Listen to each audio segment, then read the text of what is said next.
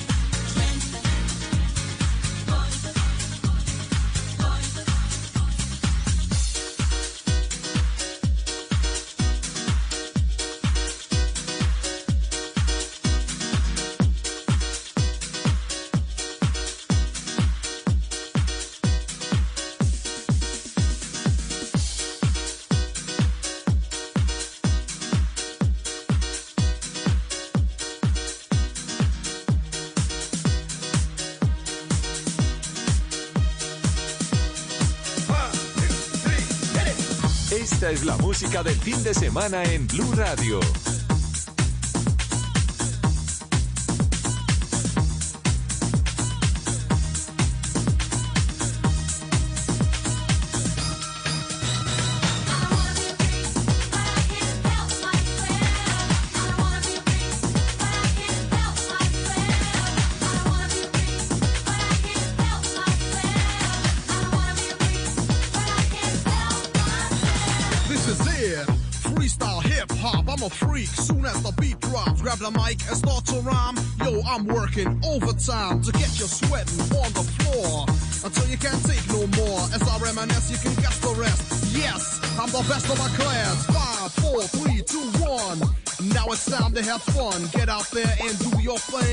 boys and girls, let me see you swing. Move your body to this smooth paper. Don't stand there like you was wallpaper. I'm a freak, but I excel, and I just can't help myself.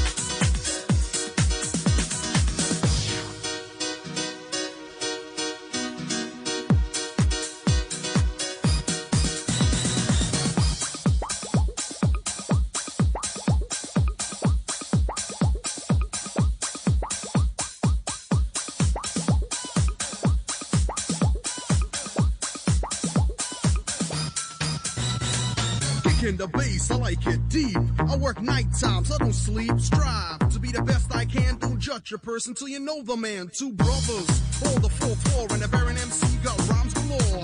I don't play, I ain't no toy, and that's because I set for boy. The work is done, money in my pocket. I heard the jam,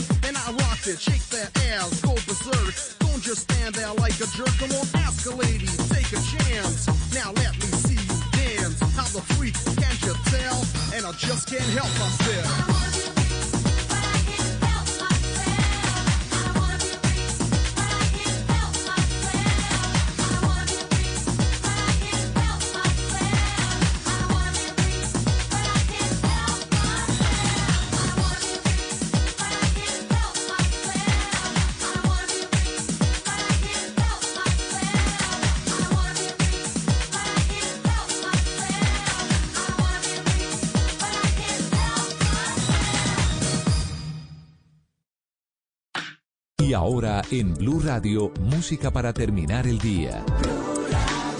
Las mejores canciones de todos los tiempos para acompañar el final de la jornada.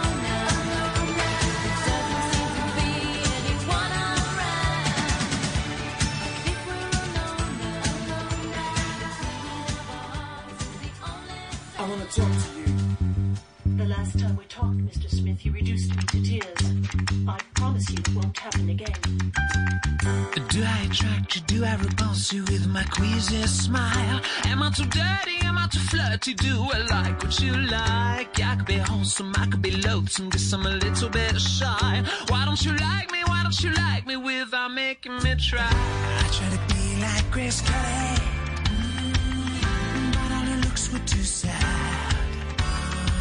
So I tried a little Freddie.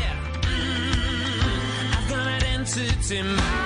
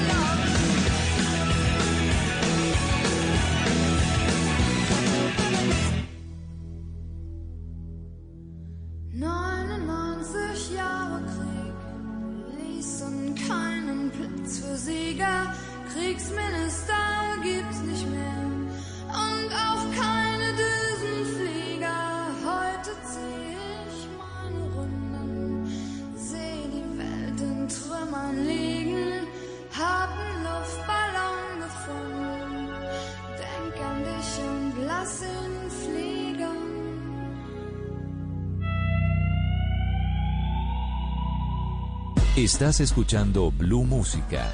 Éxitos de todos los tiempos en Blue Radio y bluradio.com. La nueva alternativa.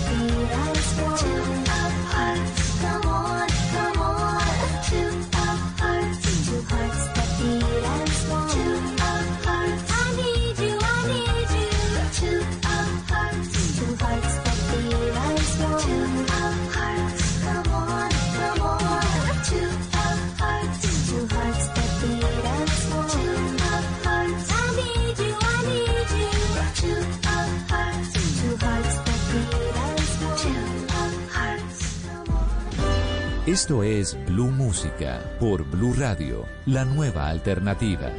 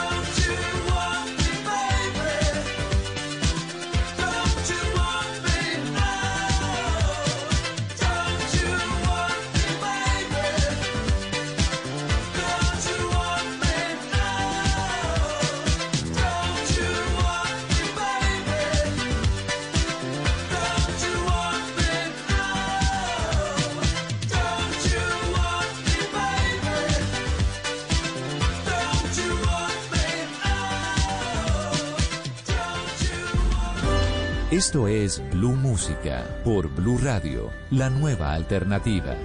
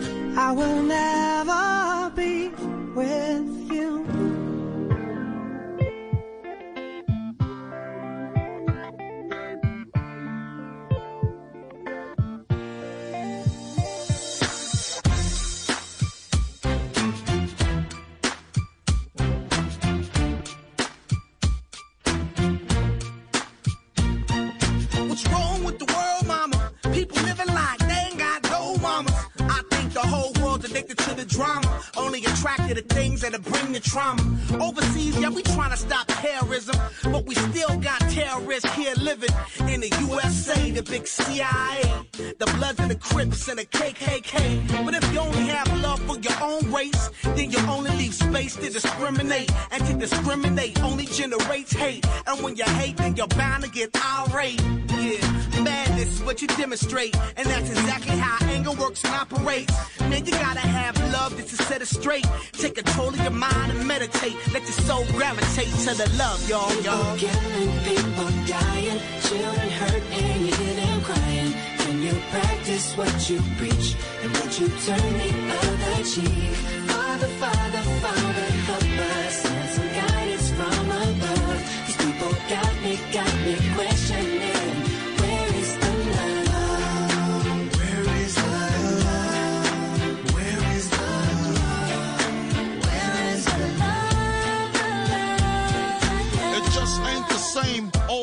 change. New days are strange. Is the world the same? If love and peace is so strong, why are the pieces of love that don't belong? Nations dropping bombs, chemical gases filling lungs of little ones with ongoing suffering. As the youth are young, so ask yourself, is the loving really gone? So I could ask myself, really what is going wrong in this world that we living in? People keep on giving in, making wrong decisions, only visions of them dividends. Not respecting each other, denying thy brother. War's going on, but the reason's undercover. The truth is kept secret, it's swept under the rug. If you never know truth, then you never know love. What's the love, y'all? Come on. I don't know. What's the truth, y'all? Come on. I don't know. What's the love, y'all? People killing, people dying, children hurt and you crying. Can you practice what you preach and what you turn the other cheek?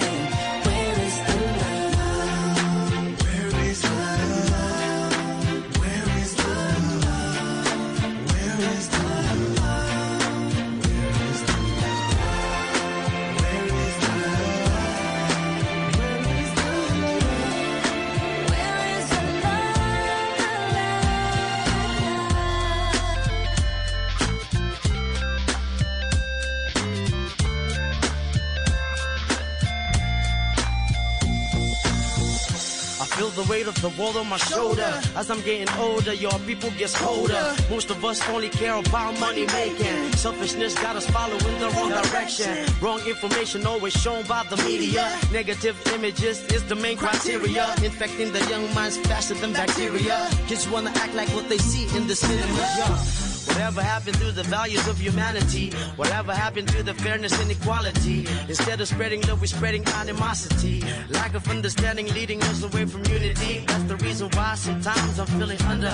That's the reason why sometimes I'm feeling down. It's no wonder why sometimes I'm feeling under. Gotta keep my faith alive till love is found. Now ask yourself. Where is the love?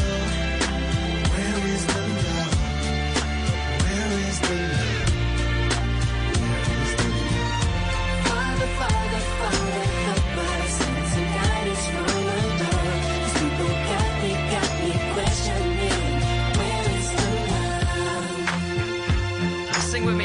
One word, one word. We only got one word, one word. That's all we got. One word, one word. And something's wrong with it. Something's wrong with it. Something's wrong with the word world. Yeah, we only got one word,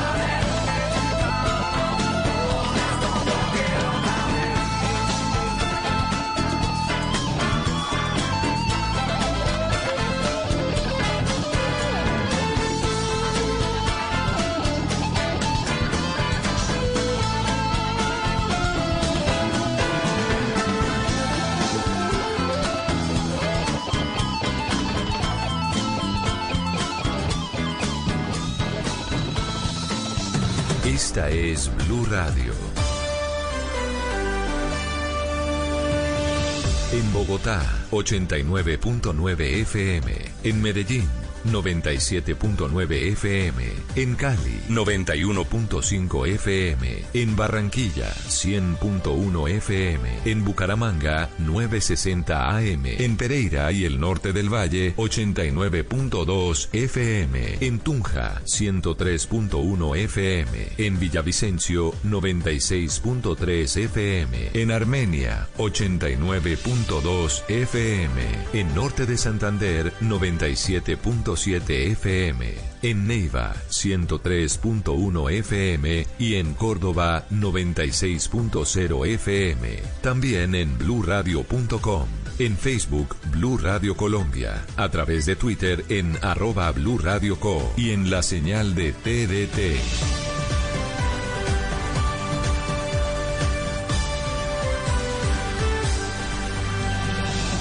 Blue Radio, la alternativa.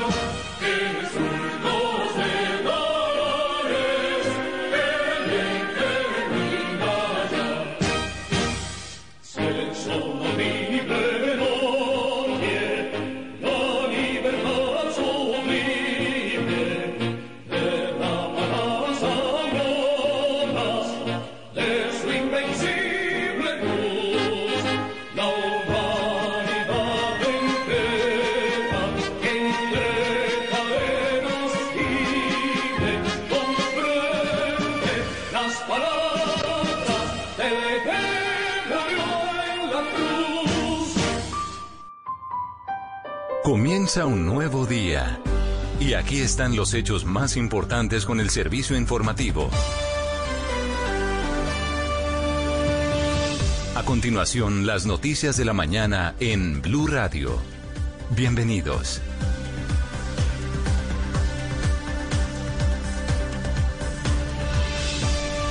Son las 6 de la mañana y un minuto. Buenos días, bienvenidos. Estamos en las noticias de la mañana aquí en Blue Radio. Hoy lunes festivo, lunes 20 de junio, acompañándolos hasta las 8 de la mañana con el análisis de los resultados de las elecciones presidenciales en Colombia. El país amanece con nuevo presidente electo, Gustavo Petro. Es el primer presidente de izquierda en la historia de Colombia, en una jornada que estuvo marcada en general por normalidad, por tranquilidad, sin mayores sobresaltos, con un trabajo muy destacado en la registraduría Y Gustavo Petro, con Francia Márquez, han llegado a la presidencia de Colombia con 11.281.013 votos, el 50,4% de la totalidad de los 外界有好多关于 Covid 嘅信息，但系嗰啲唔系全部都系真㗎，所以请牢记事实好重要。疫苗会唔会令到你不孕不育呢？唔会。 Covid-19 疫苗會保護你同埋你嘅屋企人，並讓我哋嘅免疫力保持強健。傳遞事實，不傳播病毒。訪問 myton.ca.gov 查找你附近嘅疫苗，由 The California Department of Public Health 為你提供。votos ayer en las eh, urnas del país fueron para el pacto histórico. En el segundo lugar eh, estuvo el eh, exalcalde de Bucaramanga, Rodolfo Hernández, con Maralén Castillo, con 10.580.412 votos. Anoche muy tarde, en el Movistar Arena, el presidente electo Gustavo Petro dio su primer discurso que duró cerca de 42 minutos y trazó las líneas gruesas de lo que dijo será su gobierno. Hay que destacar, como digo, en la jornada de ayer varios elementos importantes. El primero, que muy rápidamente se conocieron los resultados. El segundo, que no hubo denuncias ni quejas de fraude.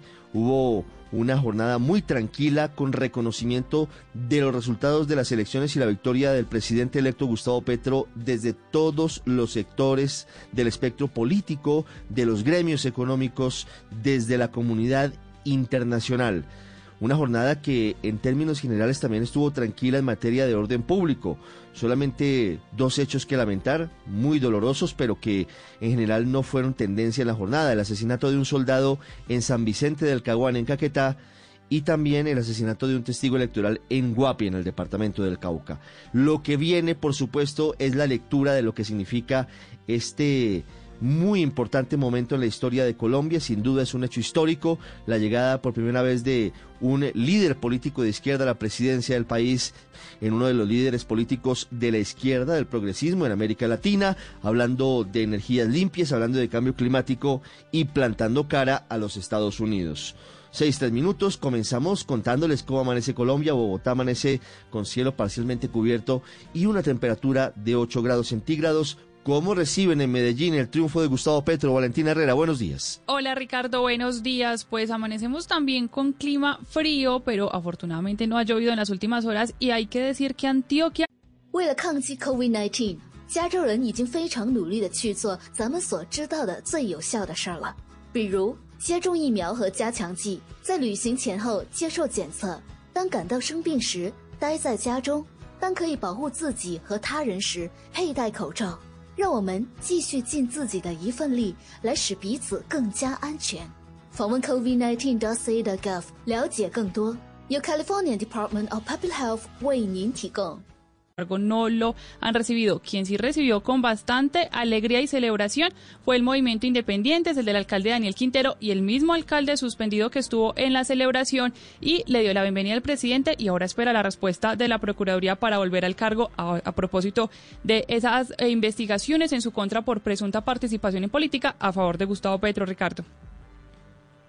No le busque porque sin duda en las próximas horas Daniel Quintero regresará a la Alpujarra y de nuevo asumirá el cargo como alcalde de la ciudad de Medellín. Eso no significa que no siga la investigación de la Procuraduría en su contra por participación en política, pero la suspensión ya no tiene efecto, lo advirtió ayer la Procuradora y anoche el presidente electo Gustavo Petro también hizo una petición que será motivo de análisis porque hizo peticiones tanto al fiscal general para que deje en libertad a los integrantes de la primera línea detenidos esta semana y también la petición que le hizo el presidente electo Gustavo Petro a la procuradora Margarita Cabello. No unificó nombres, no dio nombres propios el presidente Petro, pero sí le pidió a la procuradora que restituyera en el cargo a los alcaldes elegidos por voto popular, por supuesto, que habían sido suspendidos.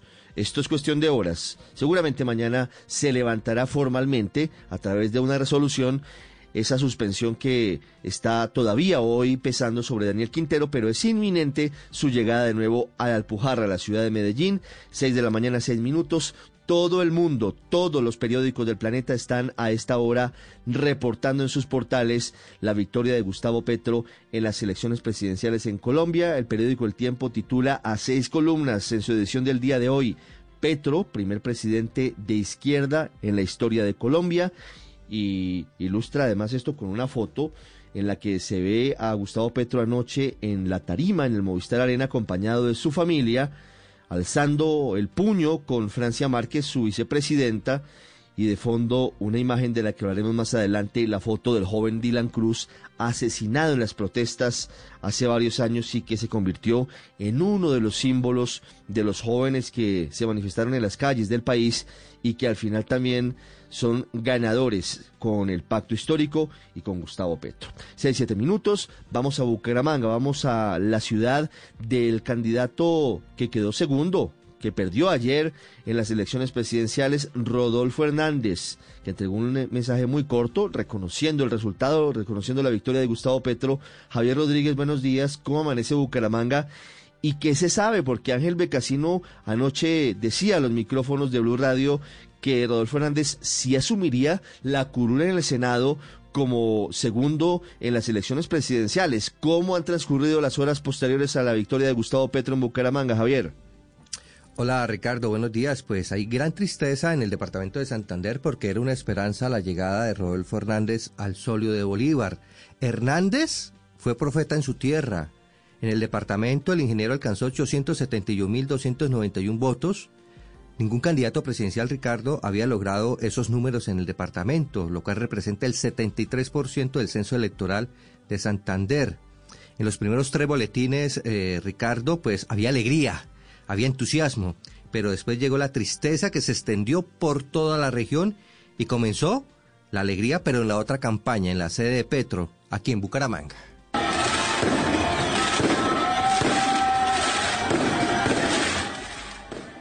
Ricardo, pues eh, el ingeniero Rodolfo Hernández, a través de su asesor Becasino, ha manifestado que va a, lograr y va a alcanzar eh, y aceptar lo que es el Senado de la República. Petro Ricardo en Santander logró 310.240 votos, 60.000 votos más que en la primera vuelta presidencial. La mayoría, Ricardo, de las personas que participaron en una gran caravana anoche en el área metropolitana de Bucaramanga eran jóvenes y universitarios.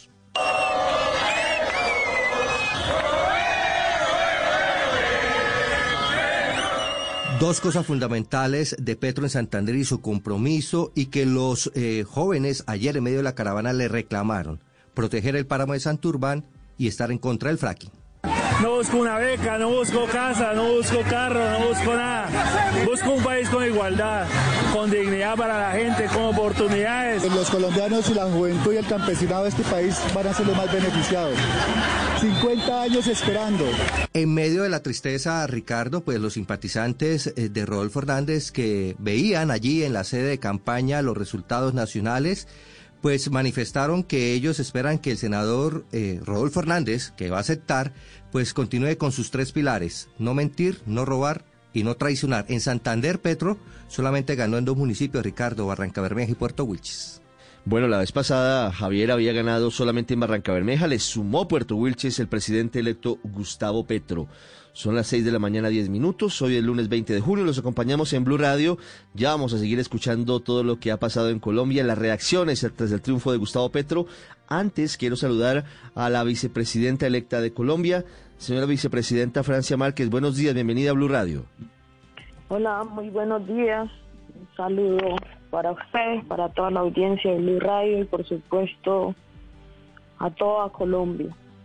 Felicitaciones, vicepresidenta. ¿Realmente pensaba que iba a ser posible ese triunfo en las urnas? Sí, sí, lo vi en la calle, lo vi en los territorios y sabía que íbamos a ganar. ¿Cómo le fue en el departamento del Cauca, en su departamento, la votación? ¿Ganaron? No, muy bien. Mi gente salió a las calles con muchas limitaciones para moverse y todo, pero ver a la gente haciendo lo que fuera por llegar a las urnas, eso, fue de mucha alegría, de mucha alegría, mucho entusiasmo, no solo en el Cauca, sino en todo el Pacífico. Estoy, estoy mirando el mapa electoral de la registraduría y en el Cauca, el pacto histórico, es decir, la fórmula de Gustavo Petro y suya, vicepresidenta, obtuvo la inmensa mayoría de los votos, el 80,8% de los votos, 122.191 votos. Les fue muy bien en su departamento.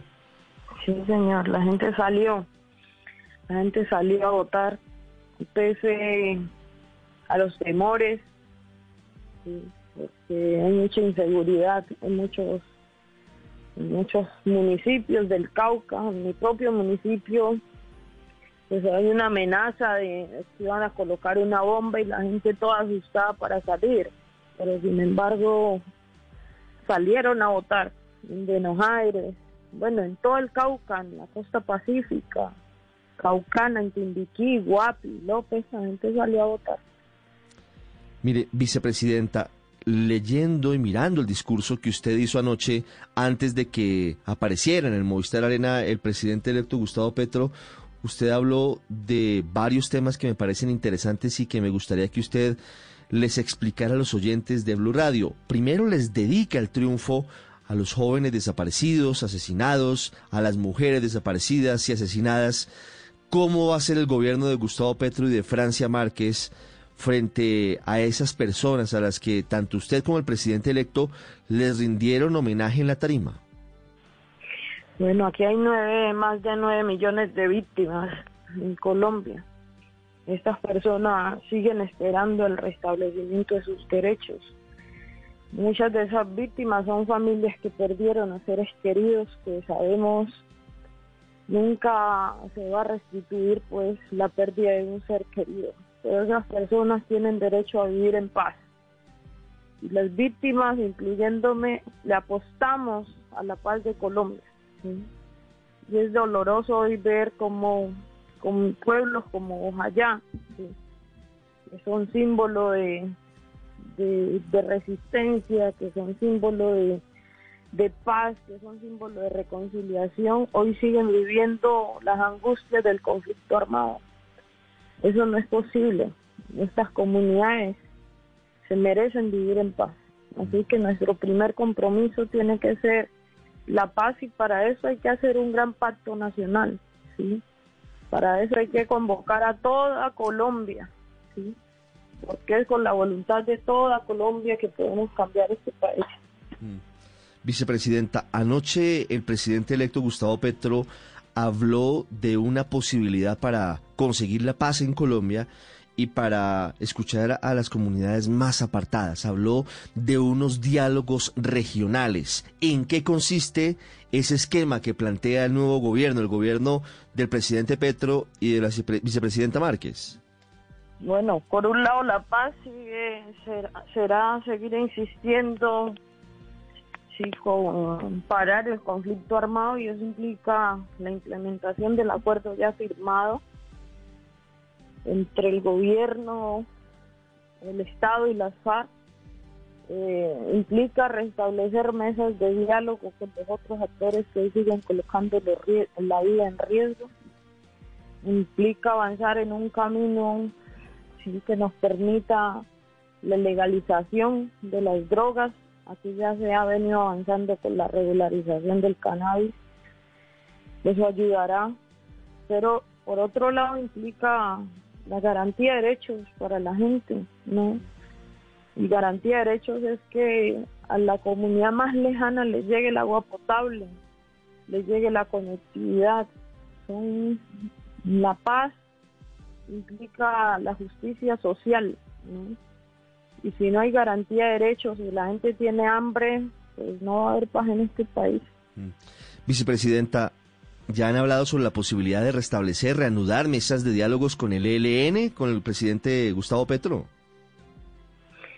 Sí, hemos hablado de eso, pues no a profundidad. Todavía tendrán que armarse equipos y, mirar cómo, cómo va a ser todo esto.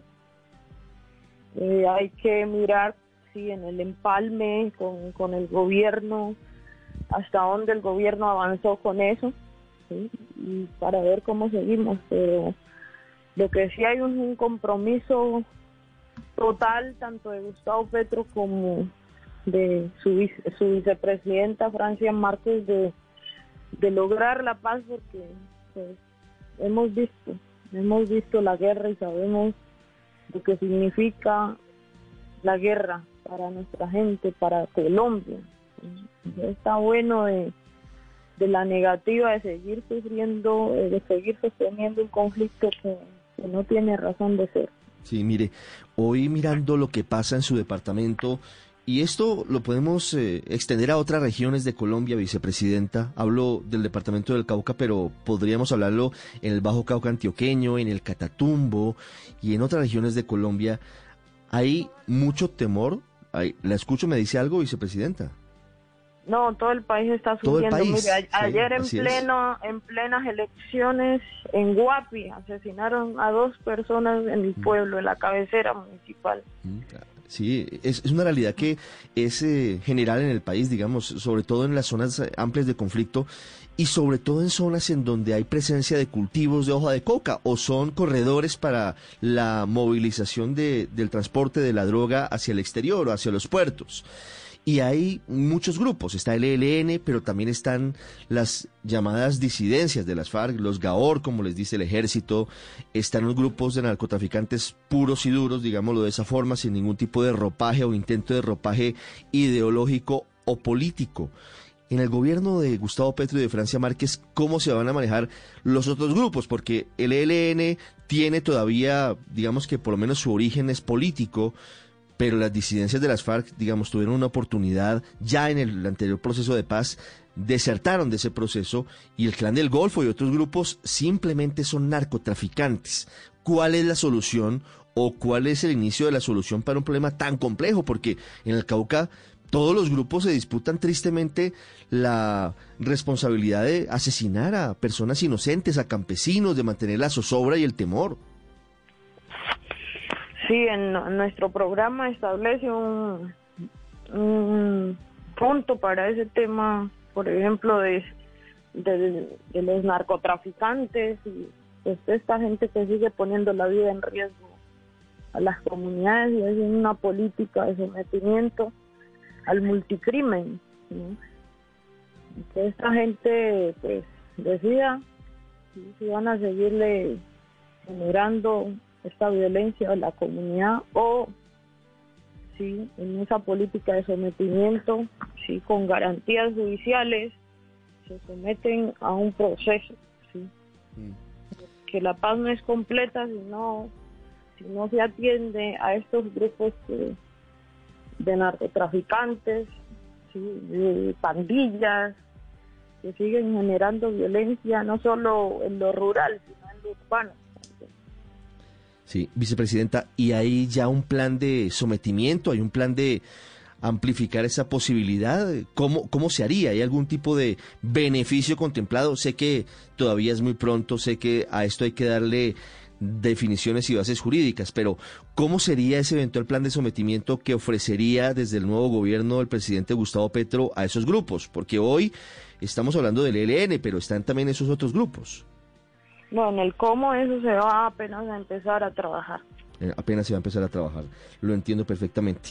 Vicepresidenta, ganaron ustedes, ganó el pacto histórico con 11.282.000 votos ayer en las urnas. Sin embargo, Rodolfo Hernández obtuvo 10 millones 580 mil votos.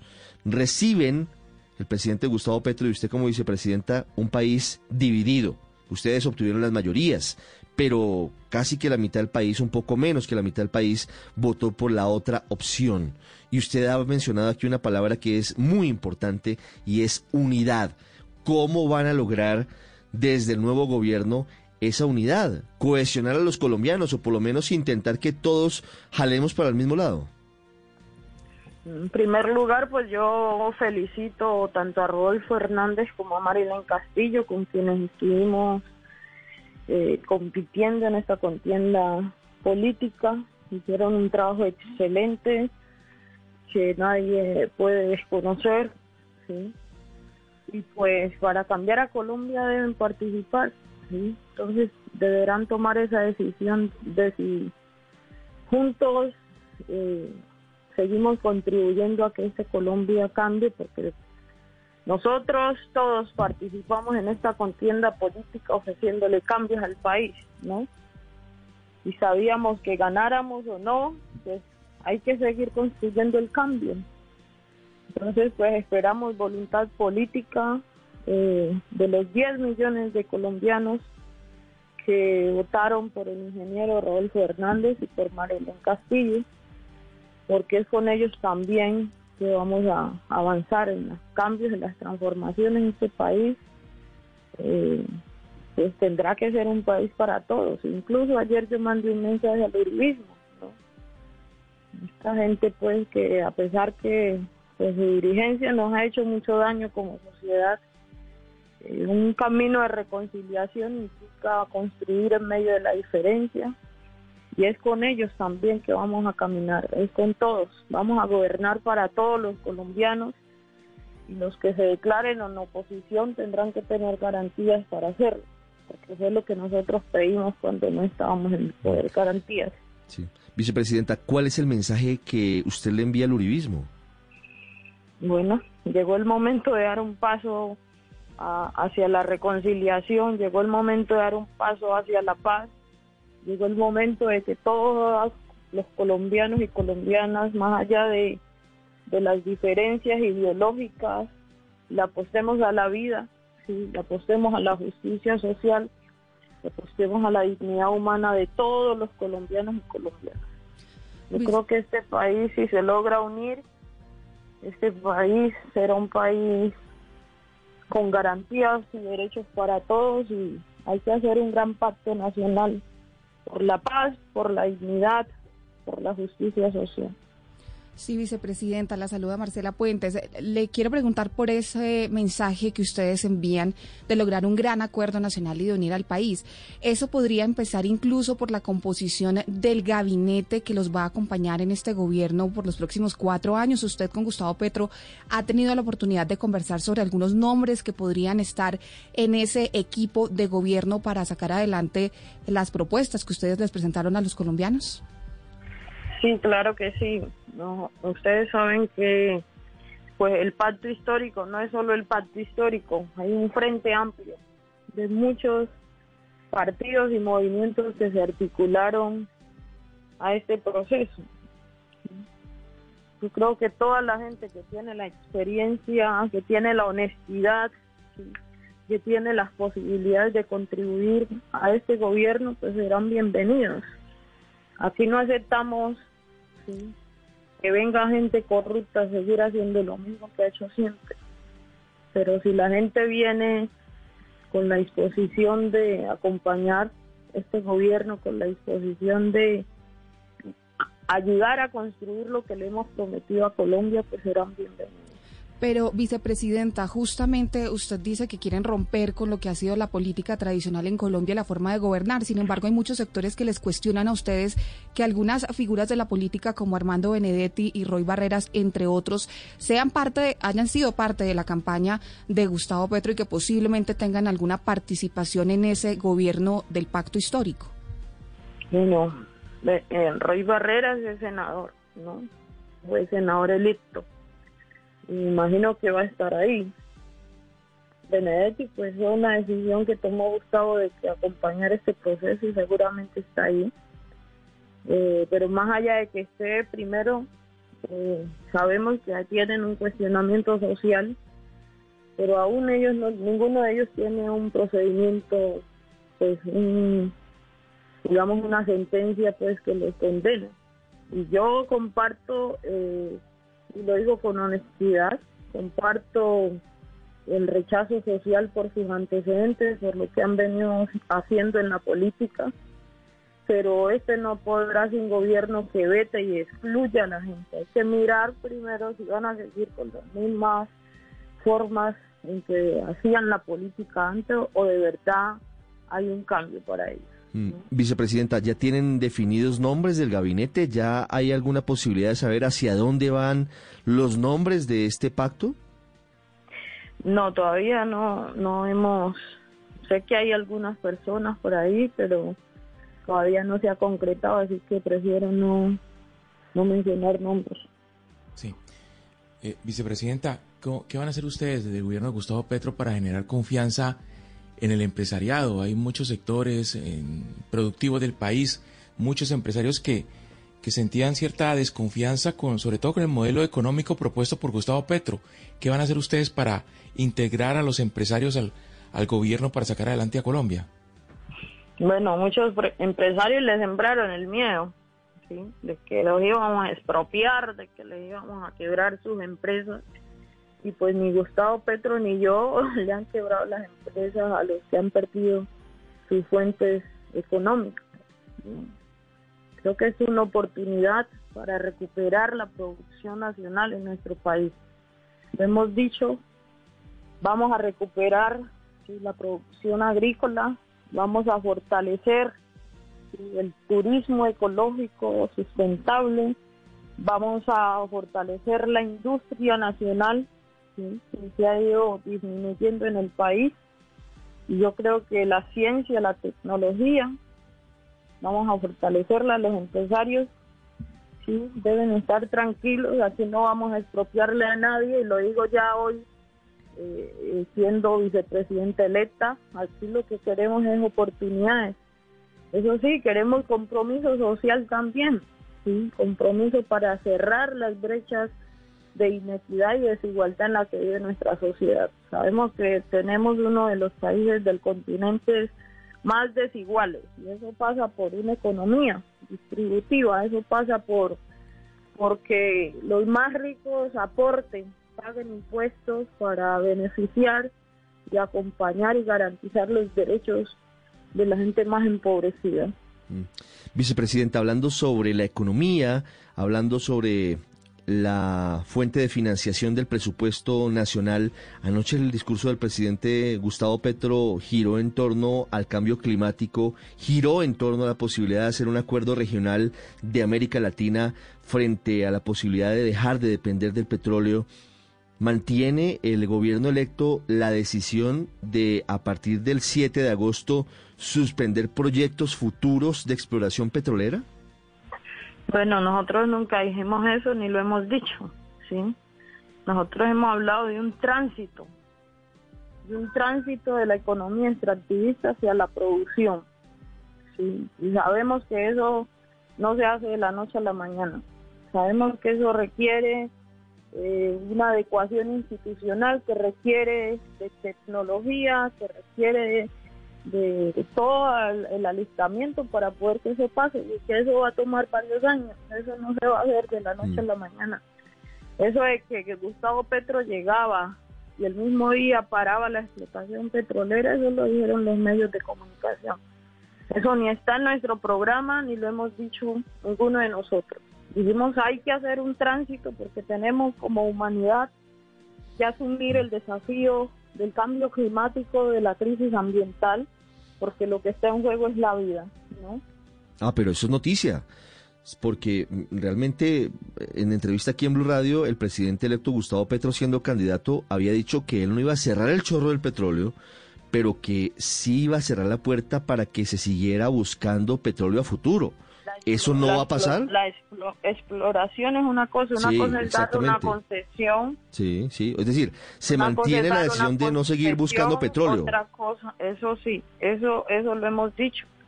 que hay que pensar y buscar otras alternativas energéticas, pero no se ha dicho que se va a parar ya la explotación que hoy existe. Claro, la exploración petrolera sí, es decir, se mantiene la decisión de que iniciado el próximo gobierno no se van a entregar nuevas licencias para buscar nuevos yacimientos, pero se mantiene lo que actualmente se está haciendo. Eh, ¿Eso es lo que va a pasar, vicepresidenta? Eso eso fue lo que eso fue lo que lo que se dijo y eso es lo que Gustavo ha dicho. Él no ha dicho que van a acabar ya con la explotación de petróleo en el país. No hablo de No ha exploración. dicho que van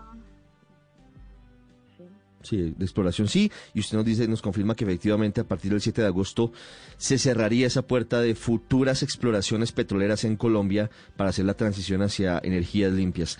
Señora vicepresidenta, tengo un par de preguntas finales. La primera tiene que ver con el discurso del presidente Gustavo Petro, que le pidió al fiscal anoche que liberara a los jóvenes detenidos en los últimos días y le pidió a la procuradora que restituyera en su cargo a los alcaldes suspendidos en las últimas semanas en medio del fragor de la jornada y de la campaña electoral. Algunos sectores consideran que esta es una intromisión en asuntos que son de la rama judicial. ¿Qué le responde a esas personas que consideran que eh, de entrada podría haber una intromisión del presidente electo en decisiones que van más allá del resorte del Ejecutivo? Yo no creo que sea una intromisión, uno puede hacer una solicitud y eso fue lo que hizo Gustavo Petro anoche. Eso no significa porque usted en un proceso le pida al juez que le conceda tal cosa, entonces ya el juez se lo va a conceder, ¿no? Sí. Vicepresidenta, ¿ya ha podido conversar con el presidente Petro sobre cuáles van a ser sus funciones? La Constitución de Colombia tiene una particularidad y es que dice que el vicepresidente, en este caso la vicepresidenta, tendrá las funciones que le asigne el presidente. ¿Ya le asignaron funciones para a partir del 7 de agosto? Sí, nosotros vamos a crear el Ministerio de la Igualdad y pues además de, de vicepresidenta seré la ministra de la Igualdad de los colombianos para desarrollar cinco tareas. La primera es la igualdad de los derechos de las mujeres. Sí. Segundo, eh, oportunidades para la juventud. Tercero, la garantía de los derechos de la comunidad diversa LGBTIQ+. Cuarto, la garantía de los derechos de la población étnica colombiana, raizal, paniquera e indígena y ron. Y cinco, eh, la atención de los territorios marginados y excluidos. Pues ahí están las tareas, la creación del Ministerio de la Igualdad, la próxima ministra de la Igualdad, la primera ministra de la Igualdad, la creación de la nueva cartera que anuncia el presidente electo Gustavo Petro y su gobierno. Señora vicepresidenta Francia Márquez, muchas gracias, felicitaciones. Ha sido un gusto tenerla aquí hoy en Blue Radio. Muchas gracias Ricardo, un abrazo fuerte y gracias Colombia, vamos juntos por la paz, vamos juntos por la dignidad, vamos juntos por el vivir sabroso. Vivir sabroso. Ah, mire, se acuñó su frase. Muchos en Sí, el país la están eh, usando. El boca a boca fue muy efectivo. Sí, así es. Eh, La historia del vivir sabroso proviene de sus ancestros. Estaba leyendo en alguna parte. Sí, eso es pa- parte de del lenguaje de la gente del Pacífico colombiano.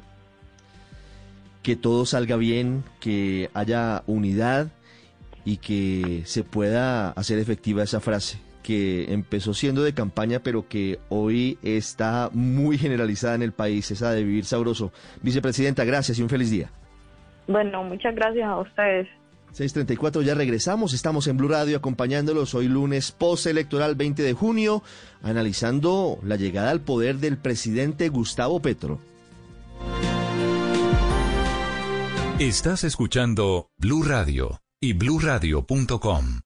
¿Qué, qué alimenta mi... Here at Total Wine and More, our amazing selection means you'll always Love what you find. Dad, what are you doing here? Just getting a sneak peek at my Father's Day gifts. Well, I was thinking of getting you this Barrel Select bourbon. That's a really nice bottle. And Total Wine has it at the totally lowest price. Wow. You always were my favorite. Thanks, Dad. Talking to the bourbon, sweetie. Love what you find, like the perfect gift for Dad at the perfect price. Only at Total Wine and More. And drink responsibly. B21. Llega la voz de la verdad para desmentir noticias falsas. Pregunta para Vera. Según una cadena que circula por WhatsApp, la empresa española Indra, que le vendió el software a la registraduría para el conteo de votos, es propiedad del Partido Socialista Obrero Español, PSOE. ¿Esto es verdad? Esta noticia es falsa y genera desinformación. Si bien el Estado español tiene una participación accionaria en la empresa Indra, hay otros accionistas privados y está en la Bolsa de Valores. Eso no significa que el Partido Socialista Obrero Español o el gobierno sean propietarios del software. Escucha la radio y conéctate con la verdad. Una iniciativa de Blue Radio en unión con las emisoras que están conectadas con la verdad. Nadie dijo que hacer galletas sería fácil. Primero, elegir bien los ingredientes, amor, familia y mucha experiencia. Luego, amasar con tradición, calidad e innovación. Todo con gran pasión. Después, hornear los sueños en familia y finalmente ofrecerlas con el mayor orgullo. Así, hacemos todas nuestras galletas. Arthur's Cookies Factory. Esta es Blue Radio, la alternativa. ¿Cómo amanece el país luego de esta jornada electoral en la que resultó ganador Gustavo Petro en Cali, Lina Vera? Ricardo, buenos días. Le cuento que Cali amanece con una temperatura de 21 grados, el aeropuerto Alfonso Bonilla Aragón opera con normalidad y le les contamos cómo estuvieron las votaciones en el Valle del Cauca y en la ciudad de Cali, quien arrasó fue Gustavo Petro y además las autoridades dieron un balance positivo durante la jornada electoral. Miles de caleños salieron a las calles a celebrar el triunfo de Gustavo Petro, especialmente en los sectores de Puerto Rellena y en la calle Quinta Sur de la ciudad, donde está ubicada la sede principal. Además, pues el alcalde de Cali, Jorge Iván Ospina, y el sector azucarero del Valle del Cauca se pronunciaron por el triunfo de Gustavo Petro Ricardo. Y en Barranquilla y en la costa caribe colombiana, 6 de la mañana 37 minutos, ¿cómo reciben la victoria de Gustavo Petro en las urnas? El nuevo presidente de Colombia, luego de la jornada del día domingo en la que hubo una participación histórica en Colombia. Claudia Sarmiento. Así es, Ricardo, muy buenos días. Barranquilla amanece con una temperatura de 23 grados centígrados y cielo parcialmente nublado. Con grandes caravanas de motos y carros con banderas y cánticos se vieron en varios sectores de la ciudad. Todos llegaron a la Plaza de la Paz y allí continuaron la celebración hasta altas horas de la noche, pero la celebración también se dio en lugares eh, cerrados, en lugares privados donde decenas de personas también celebraban el triunfo del pacto histórico, esperando también las primeras palabras del presidente electo. El ambiente festivo también se trasladó a los colectivos de mujeres que alzaron su voz para enaltecer también la victoria de Francia Márquez en la vicepresidencia. Pero también los líderes políticos del Atlántico se pronunciaron tras la victoria de Gustavo Petro. El alcalde de Barranquilla aprovechó para pedirle al nuevo presidente debatir temas como la reducción de las tarifas de energía, el tren del Caribe, el río Magdalena y la educación, la generación de empleo y otras, eh, otros temas más. La gobernadora también felicitó a Petro y afirmó que las pasiones de la contienda electoral deben quedar atrás. Colombia Unida debe trabajar en la construcción del país. En el Atlántico, con el 100% de las mesas escrutadas, Gustavo Petro ganó con 762 mil votos. En Barranquilla eh, ganó también y en los municipios, cinco municipios del sur de- del departamento, ganó Rodolfo Hernández. Sí, mire, aquí estoy viendo las votaciones en el Atlántico de Gustavo Petro. Aquí abro el mapa de la registraduría. Ganó en la gran mayoría de los municipios. En la mayoría, exactamente. Solamente ganó Rodolfo Hernández en Manatí, en Candelaria, en Campo de la Cruz, en Santa Lucía y en Soán.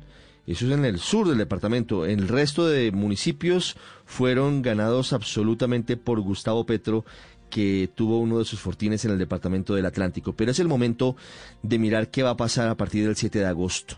Realmente a partir de ya, porque empiezan a darse reuniones y a buscarse la gobernabilidad, a buscar lo que el presidente Gustavo Petro ha dicho es un pacto nacional, es un gobierno de unidad que necesita, sin lugar a dudas, de todos los sectores políticos. El país quedó de nuevo partido prácticamente por la mitad. Gana el pacto histórico, pero Rodolfo Hernández obtuvo más de 10 millones y medio de votos, que también deben ser tenidos en cuenta con todos sus matices y todo el espectro político. Por eso he querido llamar al senador Humberto de la Calle, uno de los políticos más respetados del país, que forma parte de quienes han llegado al Congreso por el Partido Verde Oxígeno de Ingrid Betancourt y que ha dicho en las últimas horas en sus redes sociales que tendrá una posición independiente frente al nuevo gobierno.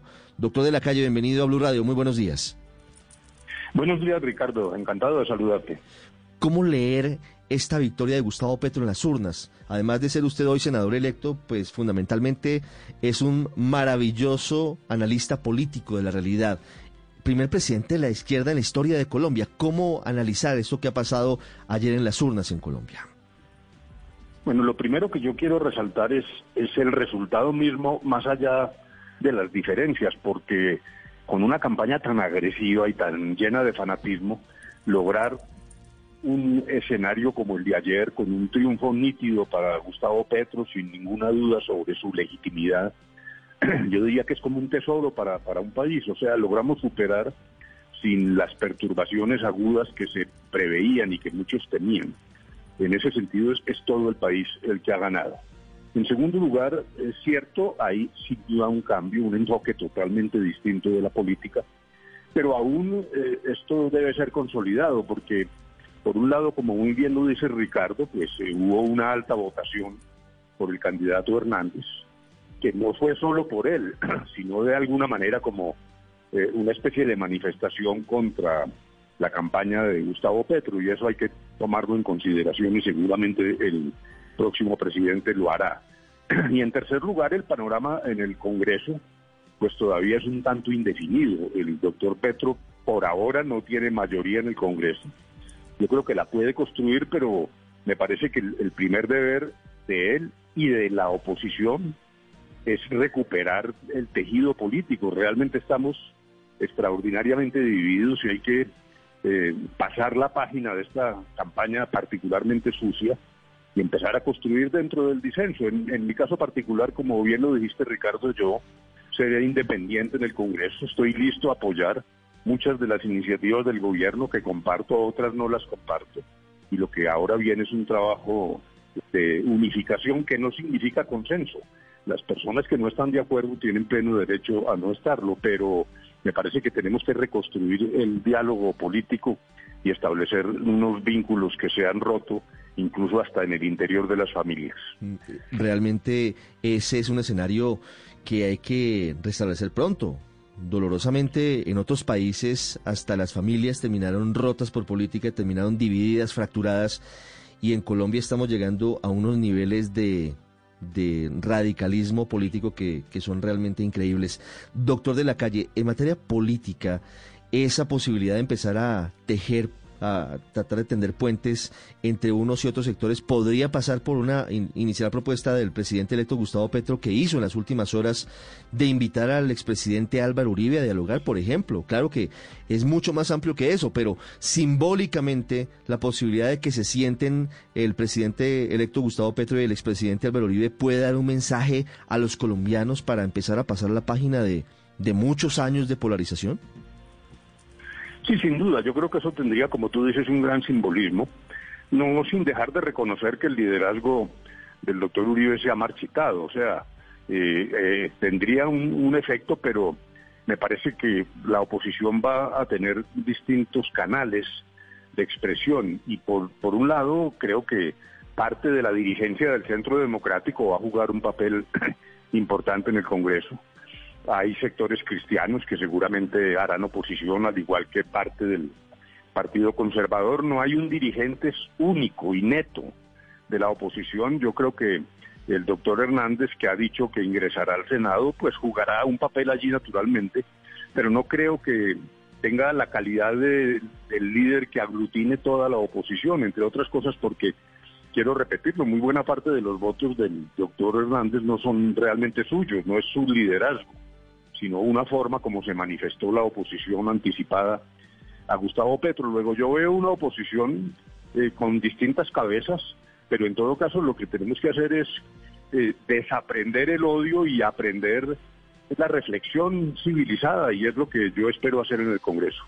¿Habrá posibilidades, eh, eh, ve usted, doctor de la calle, en el corto plazo para que el presidente electo Gustavo Petro logre configurar sus mayorías en el Congreso? Porque lo que viene, o al menos lo que ha propuesto, son reformas de fondo, algunas de ellas muy difíciles y sin duda la gran mayoría, por no decir todas, tienen que pasar por el Congreso de la República.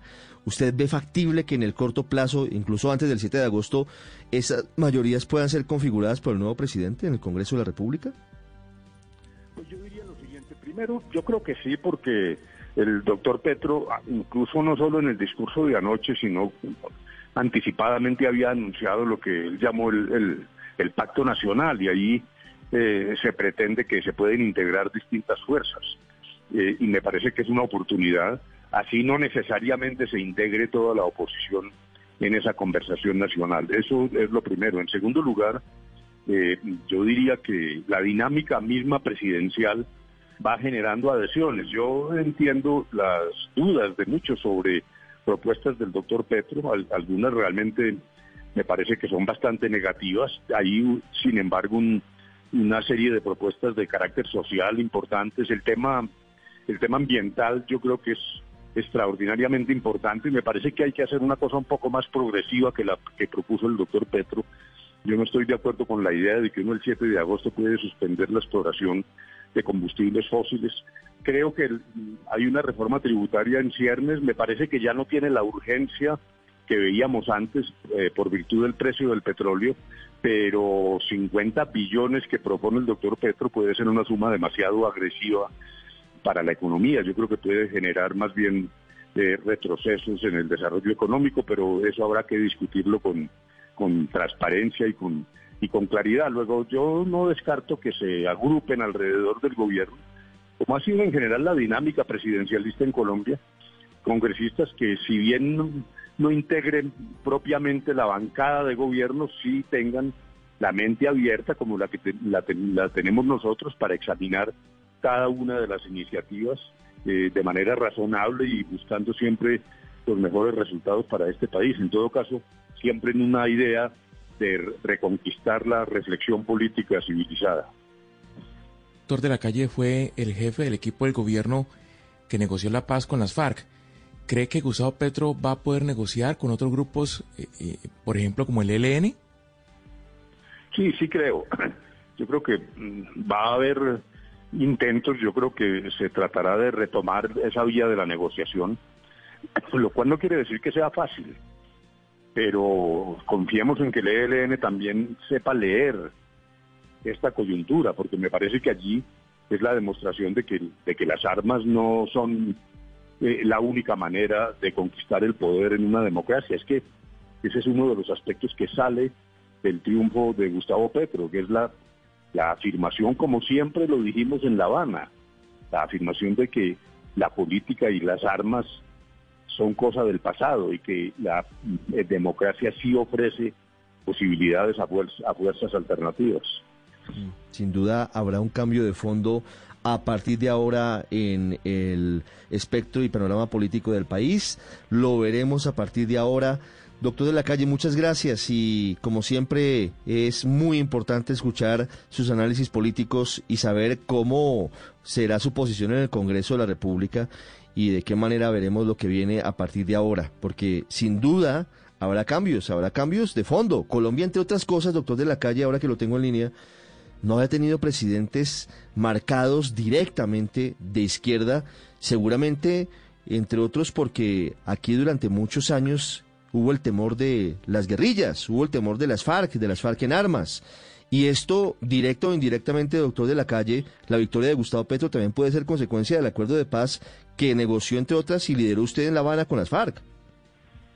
Sí, a mí no me queda duda. Yo sé que lo que voy a decirle a, la- algunos no les parecerá correcto, pero me parece que eh, por mucho que haya diferencias políticas, este es un país más democrático ahora.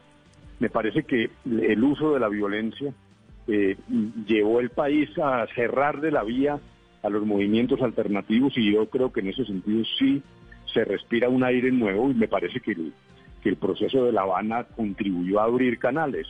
Ahora, eso no quiere decir que no persista la violencia, no quiere decir que no siga el ELN actuando y los otros grupos. Hay que tener una nueva política en materia de seguridad. Yo creo que ese paradigma de unos señores de gobierno que conversan con unos señores de guerrilla, hay que mirarlo de fondo. Yo estoy preparando una de mis ideas sobre una nueva ley de orden público y, y- y el tema de seguridad. Me parece que en todo caso sí comparto la tesis de que con todos nuestros problemas, dificultades y fanatismo somos más democráticos hoy que antes. Sin duda, eso sí es bien interesante analizarlo y tenerlo en cuenta. No desaparece la violencia, pero se desarmó el grupo que llevaba más tiempo en armas en América Latina, que fueron las FARC, y, y hay otros problemas. Y doctor de la calle, aprovecho para preguntarle, usted nos da puntadas de lo que será su trabajo en el Congreso, esa ley de orden público que contempla, contempla eventualmente modificaciones o propuestas para cambiar algún tipo de, de incidencia, por ejemplo, o de forma en la que trabaja la policía? Se lo pregunto porque eso coincidiría con el gobierno electo. El gobierno electo anoche empieza a mandar mensajes y seguramente habrá cambios de fondo o habrá propuestas de cambios de fondo, por ejemplo, en la estructura de la policía. Sí, a mí no me queda duda, y incluso desde la campaña mía para el Congreso lo planteé. Creo que hay que hacer una reforma a fondo de la policía. Hay que hacerla con cariño, no con odio. Me parece que los policías han cumplido sus deberes y también han sufrido muchísimo la violencia. Luego esto hay que mirarlo de, de forma constructiva, pero todavía tenemos rezagos de lo que yo llamé la policía del estado de sitio. la policía que cree que todo el que tiene ideas alternativas es un enemigo. Y ahí hay un problema de fondo que tenemos que afrontar. Y todo eso en un marco más amplio de seguridad, tanto seguridad ciudadana para la delincuencia diaria común que nos tiene francamente esclavizados. A, a todo colombiano le da temor salir a la calle, pero sobre todo en el tema de los grupos armados también me parece que hay que hacer una especie de paradigma distinto, porque eh, como bien lo dijo el, el, eh, Comité Internacional de la Cruz Roja recientemente, pues lo que tenemos es seis conflictos localizados. Allí debe imperar el derecho internacional humanitario, pero en el resto de Colombia, dijéramos, la situación es distinta y por lo tanto hay que darle vigencia al, al llamado derecho de los derechos humanos. Esa es, dijéramos, una de las ideas en consideración además a que la actual ley de orden público, que es la que se ha usado para todo esto, pues vence en diciembre, o sea que tenemos un cierto afán de establecer nuevos caminos y nuevas formas de afrontar las dificultades de orden público que todavía persisten. Sobre esos seis puntos de Colombia en donde hay conflictos distintos, anoche el presidente electo Gustavo Petro esbozó una idea que ya se ha intentado en Colombia y que ha sido muy controvertida. Yo quisiera preguntarle su opinión, doctor de la calle. Habló Gustavo Petro, el presidente electo, de diálogos regionales. ¿Qué opina frente a esa posibilidad? Sí, eso era como una especie de sacrilegio en el pasado. ¿Por qué? Pues porque lo que teníamos era dos guerrillas nacionales. Luego el- era natural que el gobierno en el pasado, los gobiernos, centralizaran las conversaciones. Pero es que creo yo que la realidad es otra. Usted lo dijo muy bien, Ricardo. Ya desaparecidas las FARC eran la organización militar más poderosa, de más larga duración y de mayor presencia. Pues lo que hay es una sectorización de la confrontación con distintas características. El ELN mantiene unas ideas políticas, otros simplemente son grupos delincuenciales. Y eso hace que no haya que descartar el examen en el sitio preciso, en concreto, en cada región, mecanismos que pueden ser relativamente diferentes. Luego, lo que en el pasado era un sacrilegio, ahora me parece que es una necesidad. Y es eso, a eso me refiero cuando digo también que, el paradigma anterior se agotó. Yo creo que con las conversaciones de La Habana y la desaparición de las FARC, eh, repito que esa idea centralizada, nacional, donde cinco, seis, ocho señores del gobierno hacían, entre comillas, la paz, yo creo que, que incluso desde el momento en, en que hablábamos en La Habana ya también hablábamos de la paz territorial y yo creo que eso ya es una realidad. Pues ahí está una de las propuestas que anoche delimita, delinea, apenas esboza el presidente electo Gustavo Petro y que será motivo de, de análisis, de polémica, de controversia y ya aquí una primera impresión de un hombre que conoce como el que más los diálogos de paz con grupos armados ilegales, el doctor Humberto de la Calle, senador electo. Doctor de la Calle, muchas gracias por estos minutos. Bueno, mil gracias, Ricardo. Buena suerte y un saludo al panel y a todos los compañeros de trabajo allá. Gracias, doctor de la calle 654. Ya regresamos para hablar con el ministro de Hacienda, José Manuel Restrepo, que además es el jefe del equipo de empalme entre el gobierno saliente, el gobierno del presidente Iván Duque, que acaba de hablar a propósito en una conferencia internacional sobre la victoria de Gustavo Petro, y el gobierno de Gustavo Petro.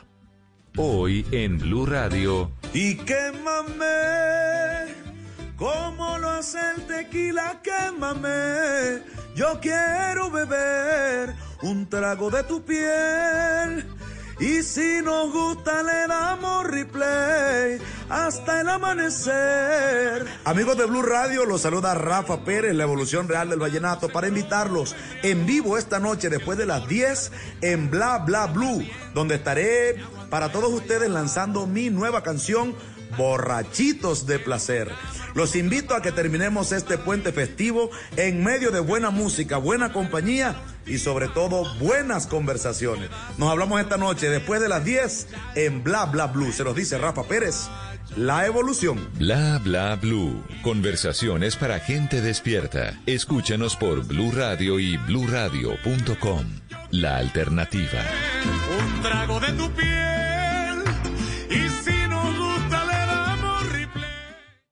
Esta es Blue Radio, la alternativa. Varias noticias que son eh, a esta hora importantes en el mundo, además de la victoria de Gustavo Petro en Colombia, en el Reino Unido informan que el primer ministro británico Boris Johnson fue sometido a una cirugía por sinusitis, una pequeña operación de rutina, según reporta la residencia oficial de Downing Street, hablando sobre lo que está ocurriendo en Colombia y los efectos tras la victoria de Gustavo Petro en las urnas. Se produjo la primera renuncia, anoche muy tarde se conoció la carta de dos páginas de renuncia dirigida por el embajador de Colombia en Washington, Juan Carlos Pinzón, al presidente Iván Duque, agradeciéndole, contando cuáles fueron sus logros y diciéndole trabajo hasta el próximo 6 de agosto. Seguramente vendrá cascada de renuncias protocolares de funcionarios, sobre todo diplomáticos y consulares, que sin duda cambiarán con el nuevo gobierno. Señor ministro de Hacienda, José Manuel Restrepo, buenos días, ministro. Muy buenos días, Ricardo. Un saludo a usted y a todos los oyentes de Blue Radio. Ministro, ¿cómo recibirán los mercados? ¿Cuál es el análisis que hay? Primero le pregunto al analista, no le pregunto al ministro, luego de la victoria de la izquierda en Colombia. Sin duda es eh, patear la mesa, es, es un cambio de fondo, es un cambio profundo. En general, en estos casos, ¿cómo reaccionan los mercados? Mi querido Ricardo, yo, creo que como analista le contesto desde el 8 de agosto. Como funcionario público le puedo contestar que naturalmente como demócratas nosotros y yo particularmente reconozco y felicito a quien ayer fue elegido como presidente de la República, es hoy presidente electo, el doctor Gustavo Petro, y como funcionario al mando de este proceso de empalme, lo que queremos es estar listos, estamos listos para que inicie este proceso, venimos trabajando año y medio en este proceso y lo que queremos es que sea lo más transparente, armónico, institucional, con información robusta para el equipo que él designe, pero también para toda la ciudadanía buscando la continuidad de la prestación del servicio. Yo creo que ese es, eso es lo que yo puedo señalar sobre este proceso y bueno, el gobierno entrante seguirá seguramente construyendo sobre algunos de, lo- algunos de los temas en donde se ha construido, tendrá retos y desafíos, naturalmente, como todo gobierno, y estaremos prestos a que en este proceso de empalme podamos apoyar todo lo que el gobierno entrante necesite para que pueda hacer lo mejor por el país, porque al final a, mí y a los colombianos lo que nos interesa es que al país le vaya bien y trabajaremos en ese frente. Es un proceso siempre difícil, es un proceso complejo, porque es la salida de un gobierno y la llegada de otro gobierno. Y la salida de un gobierno con unas ideas y unas propuestas y una visión, y la llegada de otro gobierno, en este caso, con una visión muy distinta.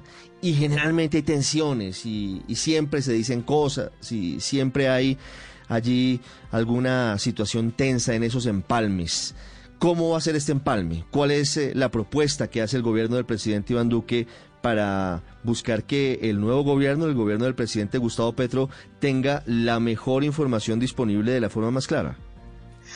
Y yo creo que efectivamente es un, es un tema complejo, naturalmente, pero, pero en beneficio del país. Y yo creo que por eso es que aquí hay toda la voluntad de trabajar para que, por ejemplo, el país tenga una continuidad en la prestación del servicio, es decir, que no se rompa la prestación del servicio de un momento a otro porque eso iría en contravía del beneficio de todos los ciudadanos para que la transición además sea lo más armónica posible y transparente, incluso con la posibilidad, como así va a ser, de que la totalidad de los documentos del empalme serán públicos para el equipo de transición del presidente electo y para toda la ciudadanía. Nosotros ya tenemos los informes sectoriales de todos los 23 sectores del país listos, disponibles.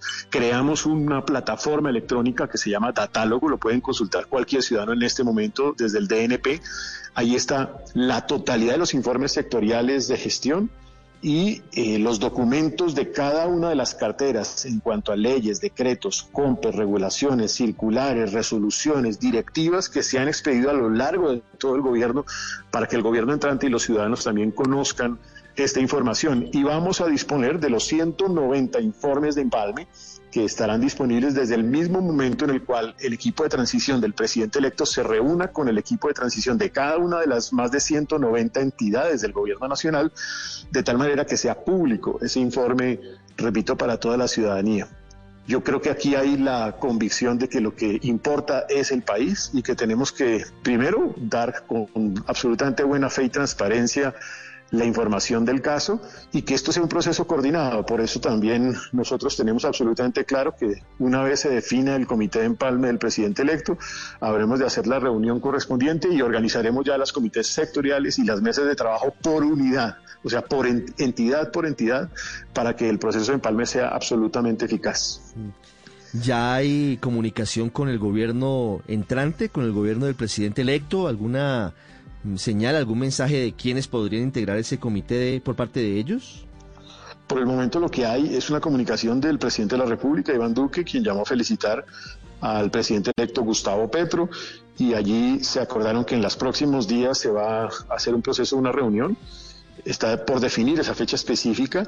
Eh, una vez se acuerde esa fecha, pues sería como el punto de arranque de ese importante proceso y seguramente en esa fecha, en esa reunión, el presidente electo ah, señalará cuál va a ser su comité de empalme y yo procederé a trabajar con quien el presidente electo Gustavo Petro designe para ese fin, para proceder a organizar el Comité Nacional, llamémoslo así, de empalme y que nos definan cuál va a ser o cuáles van a ser los equipos que trabajarán en cada uno de los sectores y en cada una de las entidades del gobierno nacional. Sí, ¿ya hay fecha para esa reunión del presidente Iván Duque y el presidente electo Gustavo Petro? No hay una fecha específica, estará por definirse próximamente. Yo creo que seguramente el presidente electo eh, está por definir su equipo, está coordinando con su equipo, de tal manera que una vez nos lo comunique, pues procederemos a hacer la reunión de inicio, que repito, la primera reunión pues será una reunión de alto nivel entre el presidente de la República y el presidente electo. Sí, la primera reunión y ese mensaje será muy importante para los colombianos, entre otras cosas, un mensaje de tranquilidad, un mensaje de transición pacífica, un mensaje de democracia. Esa foto, esa imagen, ese video, ese apretón de manos del presidente Duque y del presidente Petro será muy importante y de allí partirá lo demás, entre otras cosas de lo que estamos hablando hoy, ministro, que es del empalme. Hay algunos asuntos que son sometidos a reserva porque son de seguridad nacional o porque son estratégicos. Se me ocurren varios. Información de orden público, fundamental para intereses de nuestro país por ejemplo, las coordenadas donde están los eh, despojos del galeón San José y muchas otras informaciones. ¿Cómo se van a manejar esos asuntos que son particularmente sensibles en el empalme? Eso es muy importante, Ricardo, señalar que claramente pues hay algunos documentos reservados por razones de seguridad nacional, de defensa, de interés nacional, pero lo que es importante es que esos documentos serán compartidos al presidente electo, naturalmente. Es decir, ni más faltaba que el presidente electo no los pueda conocer. Los va a conocer. Evidentemente no serán de acceso público, no son de acceso a toda la ciudadanía como el grueso de toda la información del empalme, pero evidentemente tienen que ser y serán de conocimiento del presidente electo Gustavo Petro. Claro, y serán entregados en su momento en esta comisión de empalme. Ministro, una última pregunta frente a su cartera, frente a la economía, porque Todavía usted es el encargado de la economía del país, del barco económico, hasta el próximo 7 de agosto. Para el próximo gobierno hay una gran inquietud frente a el tema de las finanzas públicas. Hay mucha atención en torno al tema de los combustibles. ante el Fondo de Estabilización de los Precios. ¿Cómo va a quedar esto de cara al próximo gobierno? Ya eh, en este mes tuvimos eh, los colombianos un alza en los precios de los combustibles, pero el déficit todavía existe y allí puede existir una posibilidad de, de, tener que conseguir recursos frescos pronto por parte del próximo gobierno. ¿Qué está pasando en torno a ese punto en particular y en general en torno a las finanzas del Estado, teniendo en cuenta que además las cifras han sido muy positivas de crecimiento económico y de empleo, entre otras? Ricardo, en materia económica nosotros casi que tenemos y entregamos públicamente el documento más importante del empalme del Ministerio de Hacienda y Crédito Público que se llama el Marco Fiscal de Mediano Plazo. Lo entregamos formalmente la semana pasada. En ese marco fiscal de mediano plazo señalamos la hoja de ruta de para dónde va el crecimiento, de cuál es el comportamiento de las finanzas públicas, cómo efectivamente se va a reducir el déficit fiscal en este año, cómo también el próximo año llegaremos a superávit fiscal primario y cómo hemos acelerado el ajuste de las finanzas públicas casi 10 años de lo que teníamos previsto en el marco fiscal anterior, a tal punto incluso que la deuda pública el próximo año llegará muy cerca del nivel mínimo, del, del más bajito posible eh, con respecto al Producto Interno Bruto. Y eso es un avance sustantivo en ese ajuste de las finanzas públicas. También hemos señalado en esa hoja de ruta que el Gobierno Nacional, reconociendo el valor y la importancia del Fondo de Estabilización de Precios de Combustibles, pero y reconociendo también que este ha sido valioso para que hoy Colombia tenga la gasolina o los combustibles más bajos de toda América Latina a través de un subsidio, que lo que busca es evitar que se afecte o que se afectara a la población durante la pandemia, que eso tiene un costo y que ese costo se está cubriendo con cerca de 43 billones de pesos en los presupuestos de la nación de los próximos tres años, incluidos en el marco fiscal de mediano plazo, o sea, reconocidos e incluidos que de la misma manera también se necesita avanzar en un cierre de los diferenciales de precios y que allí se define una hoja de ruta que dependerá del gobierno en la evaluación que mes a mes haga de cuál es el impacto que eso puede tener en ese momento particular con respecto a la inflación y que ya será una decisión del gobierno siguiente eh, el ritmo de ese proceso de cierre diferencial de precios, reconociendo que obviamente en la medida en que no se siga una senda, pues eso tiene un costo y que ese costo es necesario cubrirlo. Para ese fin también se definen algunas fuentes adicionales de presupuesto, como los sobrantes del presupuesto de la nación o los sobrantes de servicio a la deuda, y que ya seguramente será objeto de estudio por parte del Gobierno Nacional otras fuentes alternativas. Pues ahí está el tema de la transición energética y el tema de de dónde saldrá la plata, porque lo que se necesita, en este caso para el próximo gobierno, serán recursos. Los planteamientos son muy ambiciosos en materia de, de apoyos sociales, de subsidios, de pensiones y la plata tendrá que salir de algún lado y esa es la gran inquietud que existe hoy en torno a cuál será la propuesta del presidente electo Gustavo Petro. La semana pasada nos decía aquí en Mañanas Blue que con eliminar exenciones, beneficios, entre otros, habló de los bancos, pretendería recoger, recaudar entre 45 y 50 billones de pesos anuales. Esas son tres reformas tributarias de las que hace año y medio tumbaron al ministro Alberto Carrasquilla. Señor ministro José Manuel Restrepo, muchas gracias y un feliz día. Muchas gracias Ricardo y como lo dije al principio, bueno, aquí el equipo está listo para iniciar este proceso de empalme. Venimos trabajando año y medio en el mismo, tenemos toda la información disponible y lo único que nos interesa es el país. Nosotros somos demócratas, reconocemos a quien es hoy el presidente electo de Colombia y estamos listos a trabajar cuando así ya se organice. Sí, sé, sé que está que da su opinión como analista económico pero lo entiendo perfectamente. Así que lo llamaré el 8 de agosto para analizar lo que pasa en ese momento con la economía colombiana, con el dólar y con las propuestas del gobierno entrante. Ministro, gracias y un feliz día. Gracias, Ricardo. Voces y sonidos de Colombia y el mundo en Blue Radio y bluradio.com, porque la verdad es de todos. Son las 7 de la mañana y 8 minutos. Actualizamos las noticias en Blue Radio. Hoy lunes festivo 20 de junio. Amanece Colombia. Tenemos en Bogotá temperatura de 12 grados centígrados, cielo parcialmente nublado. Y hablamos de lo que está pasando, las reacciones, las voces luego de la victoria de Gustavo Petro en las urnas como presidente electo. Habló el presidente Iván Duque ante un foro internacional. Habló sobre la necesidad de respetar la independencia de poderes y otros elementos fundamentales. Entre otras cosas, dio detalles de lo que fue su llamada anoche al presidente electo Gustavo Petro, Marcela Puentes, específicamente, ¿qué dijo el presidente Iván Duque? Ricardo, mire, pues participa el presidente Iván Duque en la clausura del 12, de 12 Foro Atlántico, el futuro de Europa Iberoamericano. Estaba en una charla con el escritor peruano Mario Vargas Llosa en una conexión virtual. Este foro es en España, pero el presidente estaba participando desde Colombia y en medio de esa conversación se pronuncia sobre la elección de Gustavo Petro como su sucesor y quien eh, lo relevará en la Casa de Nariño el próximo 7 de agosto. Da detalles de esa llamada que se produjo antes de las 5 y 30 de la tarde de ayer. Él había puesto un mensaje a través de Twitter contando que había conversado con Gustavo Petro, en el cual dijo, llamé a Gustavo Petro para felicitarlo como presidente electo de los colombianos. Acordamos reunirnos en los próximos días para iniciar una transición armónica, institucional y transparente. Pero en esta charla de hoy con Mario Vargas Llosa cuenta que hablaron, entre otras cosas, de su mensaje para que sea eh, una transición pacífica y además se respeten las, las instituciones, la fuerza pública y al sector empresarial.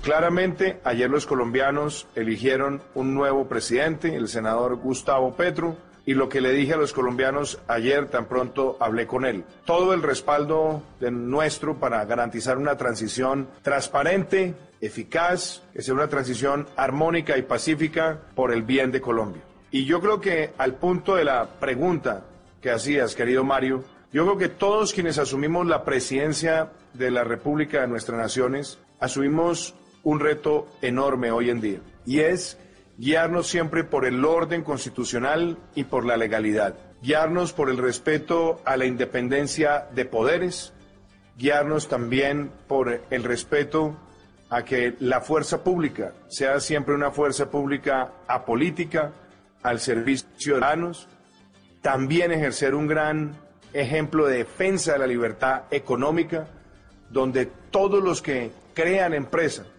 tengan las plenas garantías de que podrán ejercer esa libertad sin ningún tipo de constreñimiento y de limitación. Y por supuesto, que se garantice también la independencia del Congreso, del Poder Judicial y que se le den todas las garantías a la prensa libre para operar. Recordemos que el ministro de Hacienda, José Manuel Restrepo, acaba de confirmar aquí en Blue Radio, él que tiene a la cabeza todo el proceso de empalme, que en los próximos días se daría una reunión entre el presidente saliente Iván Duque y el presidente electo Gustavo Petro. En este equipo de empalme también eh, han sido designados por el presidente Duque Alejandra Botero, directora del Departamento Nacional de Planeación, Víctor Muñoz, director del DAPRE, y la jefe de gabinete María Paula Correa. Marcela, gracias. Siete de la mañana, 12 minutos. Seguimos analizando las cifras que nos deja la jornada de elecciones de ayer. Más de 22 millones de colombianos en las urnas, cifra histórica, la votación más alta en la historia de Colombia. Pero sigue siendo alta la abstención, más del 40%, y siguen las reacciones de los simpatizantes del presidente electo Gustavo Petro. Felipe García, anoche hubo varias caravanas en Bogotá Hubo pitos, hubo banderas y también se repitió la misma escena en varias ciudades del país. Sí, señor Ricardo, buenos días. Le voy a mencionar primero las cifras que recibió el del candidato Gustavo Petro, ya presidente electo Ricardo. Recibió un total de 11.281.013 votos, consolidándose así como el nuevo presidente de Colombia, contra 10.580.412 votos del ingeniero Rodolfo Hernández. En total, Ricardo, podían ejercer su derecho al voto 39.202.239 personas, de las cuales votaron 20 22.658.694, es decir, el 58,1% total, del total que estaban habilitadas, por lo que la abstención fue también del 41,9%, pero le voy a desglosar las cifras. Votos a candidatos, 21.861.425, en blanco, 501.987, votos válidos, 22.363.412 votos nulos por la registraduría, es decir, los que anularon 271.667 y no marcados 23.615 con apenas el 0,10% de las de los votos del total de los votos. Los seguidores de Gustavo Petro Ricardo no solo se reunieron en el Movistar Arena de Bogotá,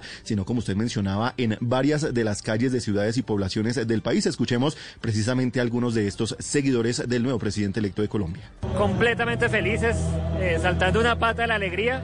Es la primera vez que un gobierno de izquierda gana en Colombia.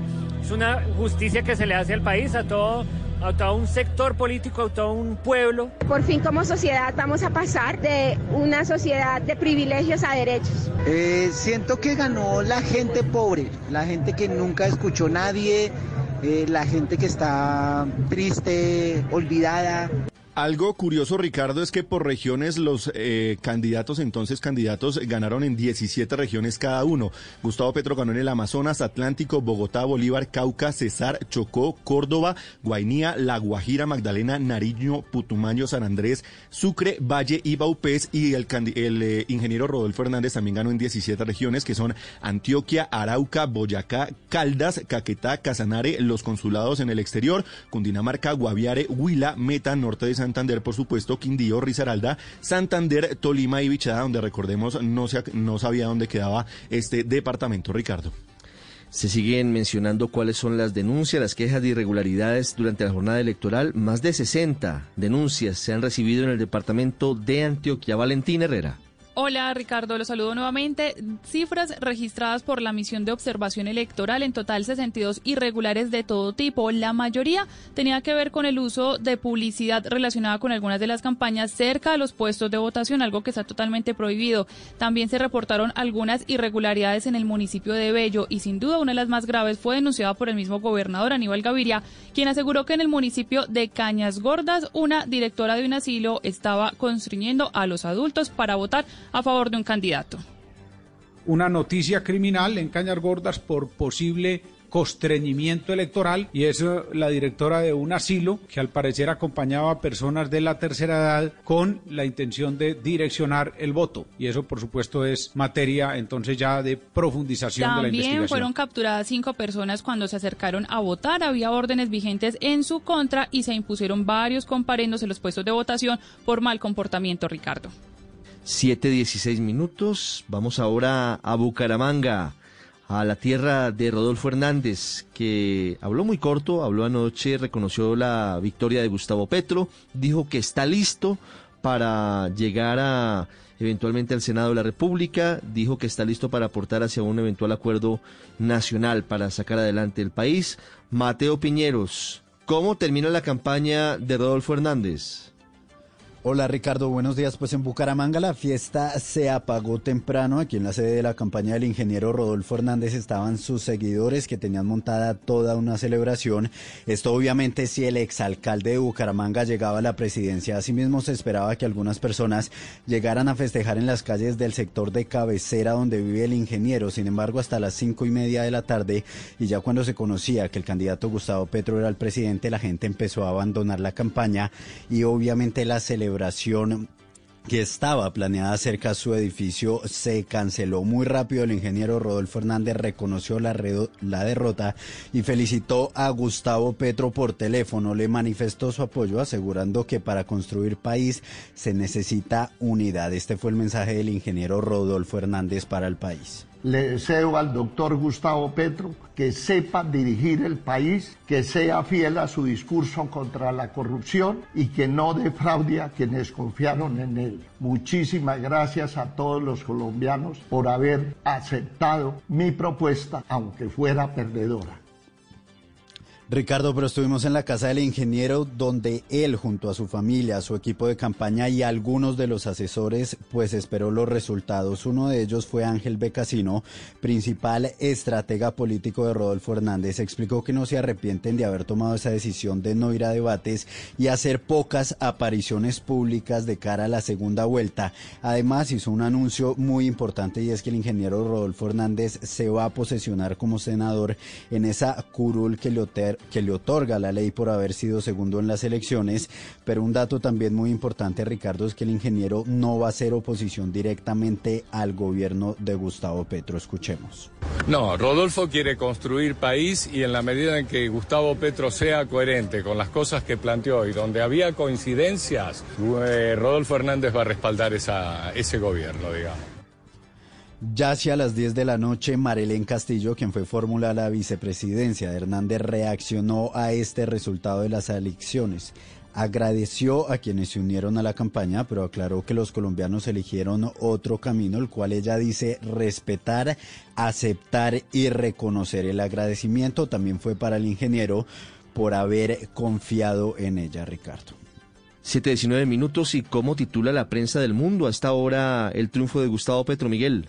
Ricardo, The Washington Post titula con una foto pequeña en su primera página impresa, una foto pequeña abajo a la izquierda dice, Gustavo Petro, ex guerrilla, será el primer presidente de izquierda de Colombia. The New York Times con una foto grande en la parte alta de la primera página de su versión impresa dice Gustavo Petro gana las elecciones y será el primer presidente de izquierda de Colombia. El país de España dice Gustavo Petro lleva al poder a la izquierda por primera vez en la historia de Colombia y la Deutsche Welle de Alemania dice la Unión Europea felicita a Petro por la victoria incuestionable en las elecciones en Colombia. Le Monde de Francia dice Colombia victoria histórica de Gustavo Petro, el primer presidente de izquierda en la historia del país y el O Globo de Brasil dice dice triunfo inédito. Ex guerrillero Gustavo Petro vence en elecciones y se convierte en el primer presidente de izquierda de Colombia. El Clarín de Argentina dice Colombia da un giro y un ex guerrillero será el nuevo presidente. Y el comercio de Perú dice Gustavo Petro es el presidente electo de Colombia. La Nación de Uruguay dice giro en Colombia. Ganó Petro y por primera vez la izquierda gobernará el país. Y el Mercurio de Chile dice Colombia elige a su primer presidente de izquierda. Y para finalizar, la tercera también de Chile dice, triunfo de Petro confirma un giro a la izquierda de la región. 7.20 minutos, ampliación de estas noticias en blurradio.com.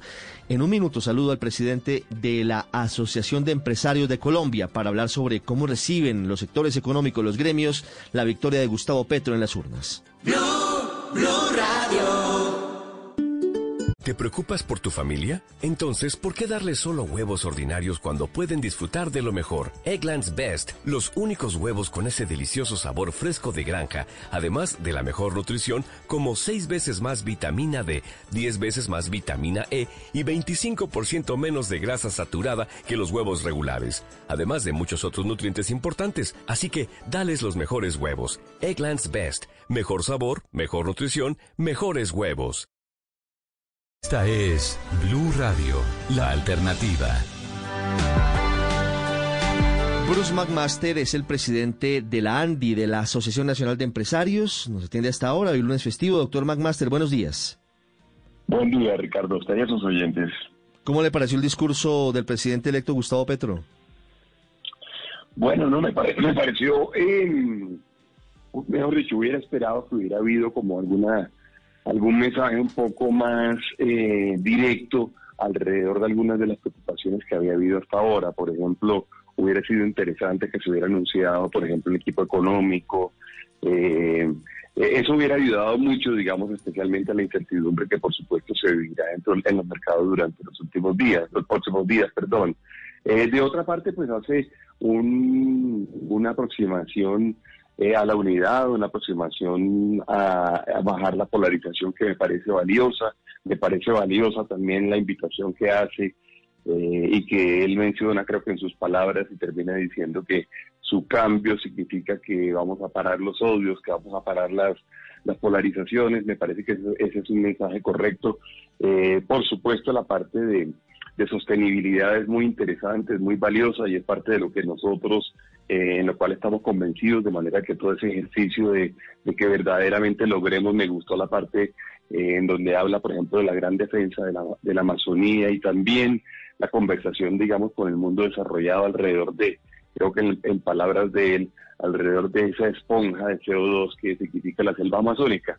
Yo creo que tuvo de todo un poco, me hubiera gustado un poco más claridad en el tema económico pero de resto yo diría que es un poco también lo que pudiéramos esperar de él. Me gusta la parte de, bajar la polarización, por supuesto, porque Colombia sí necesita eso hoy día. Sí, es uno de los temas pendientes que ojalá tenga éxito en este nuevo gobierno, ojalá del otro lado del espectro político haya también voluntad y logremos llegar a, a, un acuerdo sobre ese mínimo, sobre, sobre ese fundamental, como diría el asesinado Álvaro Gómez Hurtado. Doctor McMaster, ¿Cómo va a ser la relación de los empresarios con el presidente Gustavo Petro desde el 7 de agosto? Esperemos que sea una relación constructiva. Nosotros de parte nuestra hemos, y lo dijimos ayer y lo habíamos dicho siempre, nosotros hemos mantenido siempre el diálogo abierto pues, con, con todas las, las, los representantes del distinto espectro ideológico. De hecho, con él, pues además tuvimos reuniones, estuvo en nuestra Junta General, estuvo en, un foro, el Foro de la Salud hace poco, el jueves de la semana pasada, lo cual pues pues además me permitió eh, conversar con él y lo hicimos, pues lo hemos hecho durante toda la vida. Yo diría que eh, en, la, en, la, medida de que, que, él lo permita y él quiera tener, digamos, y tender puentes, como parece ser que está haciendo, en nosotros encontrará, por supuesto, pues un grupo de gente y un estamento que está eh, básicamente eh, decidido a seguir construyendo por Colombia, a seguir trabajando por Colombia, a hacer cuando toque eh, aportar, a ser generoso con el país, eh, también a ser, a ser crítico cuando tengamos diferencias. Seguramente vamos a tener algunas diferencias de criterio como las hemos tenido con casi todos los gobiernos. en ese caso, pues nosotros seremos respetuosos en nuestra crítica, pero seremos, por supuesto, firmes en la argumentación de la misma. Sí, anoche el presidente electo en su discurso dijo que él no va a expropiar, que va a desarrollar el capitalismo en Colombia. Y esta mañana hablamos con la vicepresidenta electa Francia Márquez, doctor McMaster, y dijo que justamente esa es la línea económica del gobierno electo, del gobierno de Gustavo Petro, pero dijo que en cualquier caso lo que se va a pedir desde el nuevo gobierno es eh, un mayor aporte a lo social por parte del empresariado y por parte del sector financiero y por parte de quienes eh, hoy tienen la posibilidad de, manejar gremios y sectores de la economía colombiana. ¿Cómo se imaginan? Gustavo Petro les dijo algo acerca de cuál sería ese mayor aporte a lo social desde las industrias, desde las empresas. Eh, hoy, hoy esta mañana la vicepresidenta electa, me gustó la forma como lo dijo ella, en el sentido de que efectivamente esa había sido la oferta que se había hecho, porque claramente ellos le dijeron el país, nosotros vamos a cumplir con la constitución, nosotros vamos a cumplir con la ley, nosotros, pues por supuesto no vamos a entrar en situaciones como la expropiación, etcétera, etcétera. y me parece que eso nos, y nos sobran, digamos, esas aclaraciones eh, en un momento en el cual, por supuesto, pues todos estamos a la, a la espera de saber eh, exactamente cómo van a actuar. Eh, eh, sobre el aporte social, eh, yo, yo diría que nosotros, por supuesto, estamos de acuerdo. Es que no es sino ver, por ejemplo, lo que sucedió el año pasado cuando había un país, digamos, con inmensas necesidades alrededor de la vacunación o inmensas necesidades en lo fiscal. Y a pesar de que teníamos una tasa de tributación que probablemente no era la tasa de tributación que nos daba la mayor competitividad en Colombia, los empresarios en Colombia dijeron levantaron la mano y dijeron, nosotros aportamos eh, y nosotros de verdad, como se dice coloquialmente, nos, nos metemos la mano al trip y nosotros aportamos para que efectivamente Colombia pueda salir de la situación fiscal en la que está hoy en día. Ahora, que Colombia pueda trabajar como un todo, que parte, el sector empresarial sea parte de ello, para que, por ejemplo, tengamos menos inequidad, tengamos, por supuesto, mejores oportunidades, podamos reducir la pobreza, seamos eh, conscientes y, trabajemos eh, conscientemente en, en la búsqueda de la sostenibilidad. Eso va de la mano de lo que nosotros creemos. Si podemos encontrar mejores formas de hacerlo, por supuesto lo vamos a hacer, pero si usted ve, por ejemplo, claramente las declaraciones, por ejemplo, de, estrategia fundamental de la ANDI para los próximos años, usted va a encontrar que eso es justamente lo que nosotros hemos venido argumentando desde hace un tiempo ya, de manera que estamos dispuestos a verlo, estamos dispuestos a sentarnos y estamos dispuestos a construir conjuntamente por el bien del país, por supuesto, sabiendo que será muy importante que haya confianza, será, será muy importante que haya estabilidad, será muy importante que exista un ambiente suficientemente bueno y propicio para que los negocios y las empresas en Colombia, los empresarios y los emprendedores, pues puedan hacer de este el lugar en el cual desarrollan su actividad. Hoy todavía tiene la posibilidad el presidente Gustavo Petro de enviar un mensaje a los mercados, de dar a conocer eh, eventualmente el nombre de su ministro de Hacienda, a su equipo económico o unas líneas un poco más delimitadas como las que usted pedía en torno al futuro de, de lo que serán las finanzas del próximo gobierno. ¿Qué les inquieta a ustedes? E, ¿Esto puede generar, si no hay definiciones próximas, situaciones eh, eventualmente complicadas eh, frente a la inestabilidad, eventualmente salida masiva de capitales? ¿Eso puede pasar en el corto plazo? Es que la confianza es muy importante en todos los ámbitos, es muy importante. Lo es también en lo económico y en lo económico hace, hace eh, digamos, mucho sentido que uno le pueda mandar señales claras a los mercados. ¿Y por qué? No porque los mercados, digamos, sean como, como, como diría alguien, sean el dios digamos, del funcionamiento de la economía. No por eso, sino porque si no se generan esas señales, algunas variables se ven deterioradas. Particularmente nos preocupa la tasa de cambio, porque en la medida en que uno pueda justamente generar esas señales claras, la tasa de cambio seguramente se podrá mantener en, el, en los niveles en los, en cuales ha estado hoy en día. Si subiera la tasa de cambio, tendríamos otros problemas. Tendríamos problemas, por ejemplo, de inflación, o tendríamos problemas para importar algunos alimentos yo creo que estamos a tiempo de hacerlo. Eh, entiendo perfectamente que la tarea que tiene el presidente eh, compleja de definir un gabinete que, que, pues le dé tranquilidad al país, pero yo sí diría que uno pudiera concentrarse por lo menos en estas primeras horas o en estos primeros días en poder lanzar señales claras alrededor de las personas y el tipo de, de ideología que hay detrás de ellas que estarían a cargo del eh, programa económico. Sí, justo sobre eso, eh, algunos analistas prevén que con el triunfo de Gustavo Petro, pues el mercado se va a comportar de una manera distinta y que va a haber una subida importante en el precio del dólar. ¿Usted está de acuerdo con eso? Pues yo creo que si él es suficientemente, eh, diría yo, acertado, pero también suficientemente rápido en hacer sus decisiones, probablemente no se presente eso. Y, si, y, si, y es mejor que no se presente, por supuesto, para todos es mejor que no se presente. De manera que por eso era justamente que hacíamos la sugerencia eh, de que se pudiera generar esa tranquilidad en términos del nombramiento del equipo económico.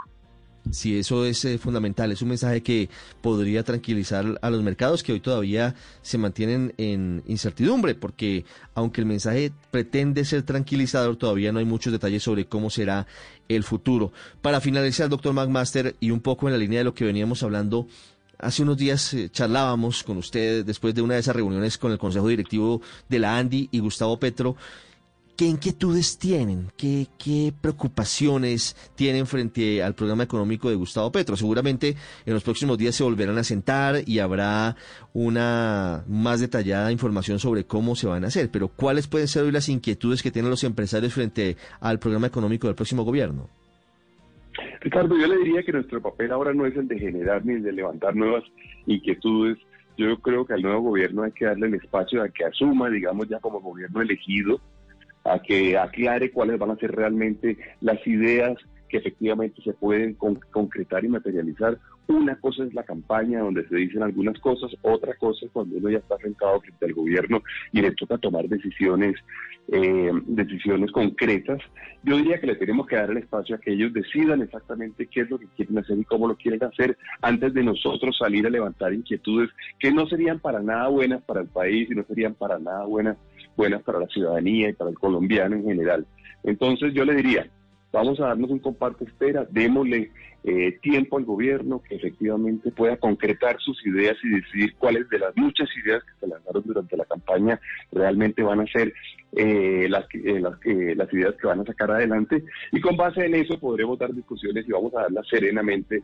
lo que más le conviene a Colombia, por supuesto, es que se puedan tomar las mejores decisiones. Vamos a darle, por supuesto, el espacio, todos, diría yo, deberíamos hacer lo mismo, darle el espacio al gobierno para que pueda serenamente decidir cómo va actuar y que ya tenga un plan de gobierno y ojalá un plan de desarrollo relativamente pronto. De acuerdo, apenas han pasado 12 horas, un poquito más, 14 horas tal vez, desde la victoria de Gustavo Petro en las urnas y hay que dar un compás de espera una esperita, un plazo para saber cuáles van a ser los pasos concretos y las líneas gruesas y detalladas de su gobierno que comienza el próximo 7 de agosto. Doctor McMaster, muchas gracias como siempre y atentos, atentos a lo que ocurra en los próximos días. Seguramente volveremos a hablar porque vendrán propuestas, vendrán nombramientos y vendrán elementos que será interesante analizar con ustedes. Muchas gracias. No, gracias a usted, Ricardo, y seguro, estaremos atentos, como dice usted. Ya regresamos, 7.33 minutos. ¿Qué, alimenta? En un mundo donde extraterrestres acechan a los humanos, dos soldados deben esconderse para sobrevivir sin su Old Spice. ¡Cállate! ¡Cállate! Hombre, hueles re feo. ¿Que no te pusiste el nuevo Old Spice Dry Spray con frescura de larga duración? ¡Cállate! ¡Nos van a oír! No puedo. ¡Apestas! ¡Te dije! ¡Se me olvidó el Old Spice!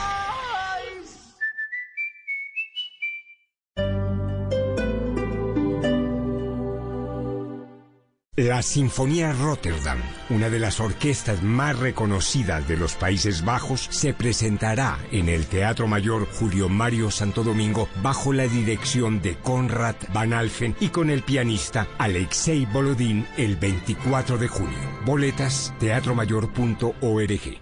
Código PULEP UWY657. Hoy en Blue Radio. Y quémame, como lo hace el tequila, quémame.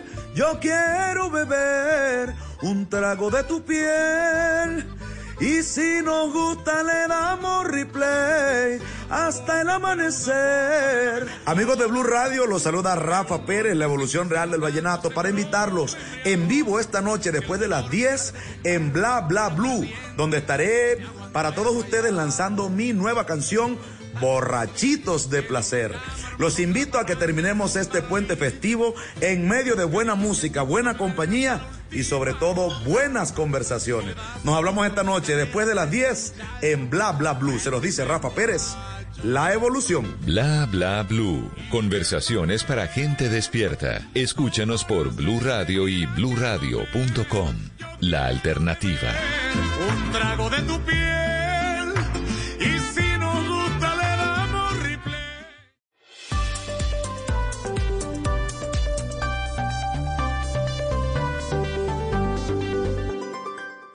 Esta es Blue Radio, la alternativa.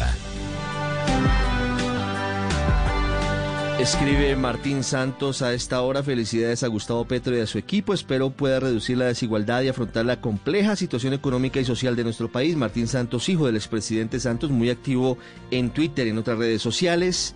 Gustavo Petro es el presidente número 118 en la historia de Colombia.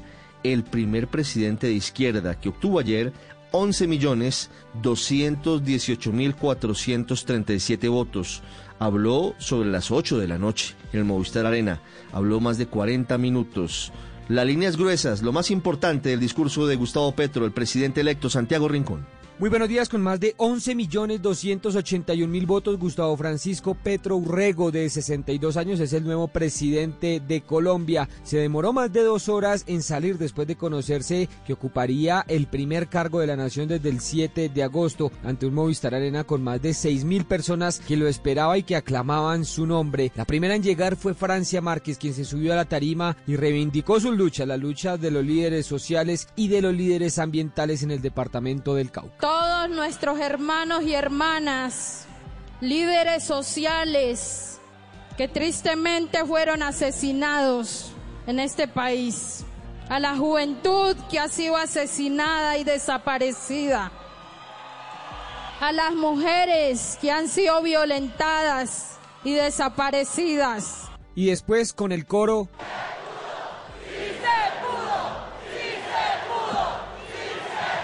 Llegó Gustavo Petro a la tarima a hablar del acuerdo nacional. Dijo que Colombia está fracturada, está dividida en dos, que eso demostró la votación y que trabajará por unir a esas dos Colombias. No es un cambio para vengarnos. No es un cambio para construir más odios. No es un cambio para profundizar el sectarismo en la sociedad colombiana. Hizo en el inicio de su discurso que duró 43 minutos dos alusiones que llamaron mucho la atención. Una a la fiscalía, a quien le dijo que dejara en libertad a los jóvenes que protestaron, y otra a la Procuraduría para que restituya a los alcaldes electos en una clara alusión a Daniel Quintero de Medellín. Yo le solicito al fiscal general de la nación que libere a nuestra juventud liberen a los jóvenes. Yo les solicito a la Procuradora General de la Nación que restituyan sus puestos a los alcaldes de elección popular. Segundos después apareció otro exalcalde de Bogotá en la tarima, Antanas Mocus, quien lo acompañó en medio de su discurso. Renglón seguido, Gustavo Petro le habló a Rodolfo Hernández, le dijo que lo va a respetar si está en la oposición y que invita a toda la Colombia que votó por él a dialogar con el gobierno nacional. Habrá oposición indudablemente, y quizás férrea, y quizás tenaz Pero de este gobierno que se inicia nunca habrá persecución política ni persecución jurídica. Solo habrá respeto y diálogo. Es así como podremos construir lo que hace unos días llamamos el gran acuerdo nacional. Y en ese momento habló de un tema muy polémico durante su campaña, el diálogo social. Dice Petro que será regional y vinculante, es decir, de obligatorio cumplimiento para el gobierno nacional con actores de todo tipo. En esos diálogos regionales, en esas regiones, debe llegar la diversidad de Colombia. No simplemente quien ha levantado armas, sino esa mayoría silenciosa de campesinos, de indígenas, de mujeres, de jóvenes. Enseguida habló del tema económico y dio algunas puntadas de lo que será su gobierno en esa materia. Aseguró que implementará el capitalismo en Colombia porque el país sigue en el feudalismo según él y asegura que es necesario empezar a producir para poder redistribuir. Nosotros vamos a desarrollar el capitalismo en Colombia. No porque lo adoremos, sino porque tenemos primero que superar la premodernidad en Colombia. Porque solo sobre la base de crecer económicamente, de producir, es que podremos entonces también redistribuir. En ese momento llegó la madre de Dylan Cruz, el joven asesinado en las protestas de 2019, a quien Petro le cedió la palabra por unos segundos. En nombre de todas las víctimas, alzo mi voz por mi hijo porque exijo justicia. Petro terminó su discurso hablando de relaciones diplomáticas. Fue enfático señalando que no excluirá a ningún país de América Latina y que por el contrario trabajará por la integración de las naciones de la región. Sobre Estados Unidos, dijo que el primer tema a tratar será el del cambio climático. Hoy se impone que Colombia trate de salvar la selva amazónica en función de salvar la humanidad. Nos han criticado porque proponemos una transición energética. Pues bien, se trata de establecer ahora un diálogo en las Américas. Me han llamado casi todos los presidentes. Y reconoció que muchas veces dudó si llegaría a la presidencia. Les agradezco este día histórico. Me lo soñaba de vez en cuando me preguntaba si iba a ser posible. Y después de haberlo logrado con el 50,4% y de haberlo intentado en 2010 y 2018, Gustavo Petro cerró su discurso con una frase suya muy conocida, pero ya no como un deseo, sino como una afirmación. Me llamo Gustavo Petro y soy su presidente. Santiago Rincón, Blue Radio. Santiago, gracias. 742. Una de las frases más polémicas del discurso de 43 minutos del presidente electo Gustavo Petro, sin duda, tiene que ver con la petición que le hizo al fiscal general Francisco Barbosa de dejar libres a los jóvenes detenidos por cometer presuntamente delitos, disturbios, vandalismo, destrucción, vinculados a la primera línea y otra llamada, otra petición a la procuradora Margarita Cabello para que devuelva el cargo a los alcaldes suspendidos en los últimos días o semanas, como el alcalde del Quintero de Medellín, aunque no lo mencionó. Sectores de la rama judicial han considerado que debe haber respeto por la separación de poderes en Colombia y el fiscal Barbosa le respondió anoche muy tarde al presidente electo Gustavo Petro sobre la petición que le hizo para que dejara libre a los integrantes de la primera línea. Catalina Vargas, ¿qué le dijo el fiscal al presidente electo? Una dura respuesta le dio el fiscal Francisco Barbosa a Gustavo Petro en su primer discurso como presidente electo de Colombia, luego de que éste le solicitara liberar a los jóvenes de la primera línea detenidos durante las protestas en el país. Abro comillas, si el presidente electo quiere buscar la liberación de jóvenes que cometieron delitos, debe pedirle el favor al Congreso que cambie la ley y no al fiscal general. Lo invito a que tramite sus debates institucionalmente y no de manera personal, teniendo en cuenta la colaboración armónica de los poderes públicos. La ley en Colombia se cumple conforme a los artículos sexto y 29 de nuestra Carta Política. Cierro comillas. Con estas palabras, el fiscal Francisco Barbosa marcó su posición frente a la primera petición que hizo el presidente electo de Colombia, Gustavo Petro, al fiscal general de la Nación, pidiéndole que estas solicitudes se deben tramitar a través del Congreso. Muy bien, 7:44 minutos. Don Javier Rodríguez, hablando de integrantes de la primera línea, de algunos de los detenidos en los últimos días en Bucaramanga, hubo decisiones en las últimas horas de la justicia. Sí, Ricardo, pues el juzgado noveno penal de garantías de Bucaramanga, tras cinco días de extensas audiencias, definió esta madrugada la situación jurídica de las 11 personas capturadas hace una semana en Bucaramanga, Florida Blanca y Barranca Bermeja por pertenecer presuntamente a la primera línea y sindicado de los delitos de concierto para delinquir, vandalismo y venta de alucinógenos. La decisión, Ricardo, fue la siguiente ordenar detención domiciliaria contra seis jóvenes, dejar en libertad a cuatro y enviar a la cárcel a Brian Andrés Cabrales de 20 años por ser el líder del grupo Unión Resistencia Bucaramanga que se encargaba de comercializar marihuana y cocaína en medio de las protestas sociales y manifestaciones en la capital santanderiana y cerca a la Universidad UIS. El juez del caso señaló. Como lo mencioné, al menos en ese grado de inferencia, efectivamente estas personas pues estaban concertadas para eh, cometer eh, delitos, en este caso la comercialización de sustancias estupefacientes dentro eh, de la eh, dentro de lo que se conoce como la protesta social. Es decir, dentro del marco de esta, de esta protesta se concertaron para, con, para cometer, al parecer, una conducta delictiva en este, en este caso, una, las ventas de sustancias estupefacientes. A través de sus redes sociales, Ricardo, el equipo jurídico de los pueblos aquí en Santander, eh, abro comillas, hizo el siguiente llamado al fiscal general de la Nación, Francisco Barbosa, para que cese la persecución judicial contra los sectores populares que participaron en el paro nacional y al Estado colombiano para que se ordene la libertad de las personas capturadas en el ejercicio de la protesta social. Es lo que dice el equipo jurídico de los pueblos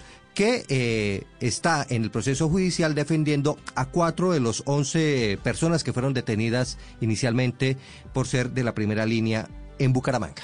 Sí, pues es un poco el mismo mensaje del presidente electo Gustavo Petro. Va a generar mucha polémica esa parte del discurso del presidente Petro en los próximos días. Fiscales generales de Colombia preparan columnas de opinión sobre ese llamado que hizo el presidente en su primer discurso a la justicia al fiscal y a la procuradora para que tomen decisiones que él considera que se deben tomar. Repito lo que dijo el fiscal Barbosa anoche, muy tarde. Si el presidente electo quiere buscar la liberación de jóvenes que cometieron delitos, debe pedirle el favor al Congreso que cambie la ley y no al fiscal general. Lo invito, dice el fiscal Barbosa, a Gustavo Petro, a que tramite sus debates institucionalmente y no de manera personal teniendo en cuenta en la colaboración armónica de los poderes públicos, artículo 113 de la Constitución Política. Y agrega el fiscal Barbosa, la ley en Colombia se cumple conforme a los artículos 6 y 29 de nuestra Carta Política. 7.47 minutos, más reacciones de los gremios de la producción a la victoria de Gustavo Petro. Juan David.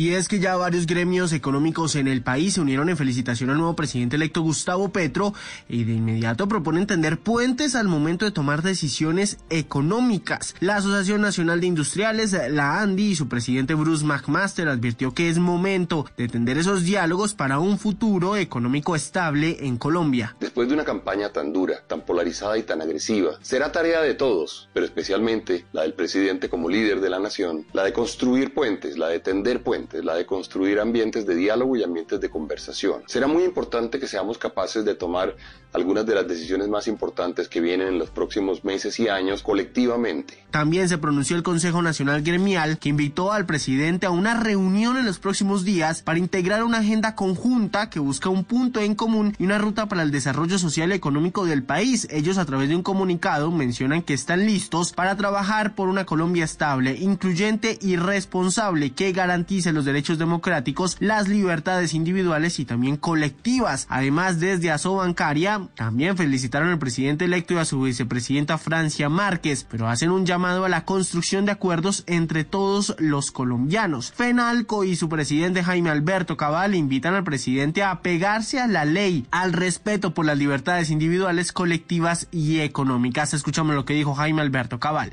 Desde el gremio estamos dispuestos a aportar, a proponer, a dialogar, a concertar con el presidente y su nuevo gobierno las diferentes políticas económicas y sociales que Colombia necesita. Asimismo, seguiremos trabajando por el respeto de los derechos y las oportunidades de los empresarios y comerciantes de Colombia. Y finalmente se pronunciaron también desde ACOPI, la Cámara de Infraestructura, AmCham, Alcogen, en donde mencionan que van a trabajar en conjunto con el nuevo gobierno que iniciará sus labores a partir del 7 de agosto en el país.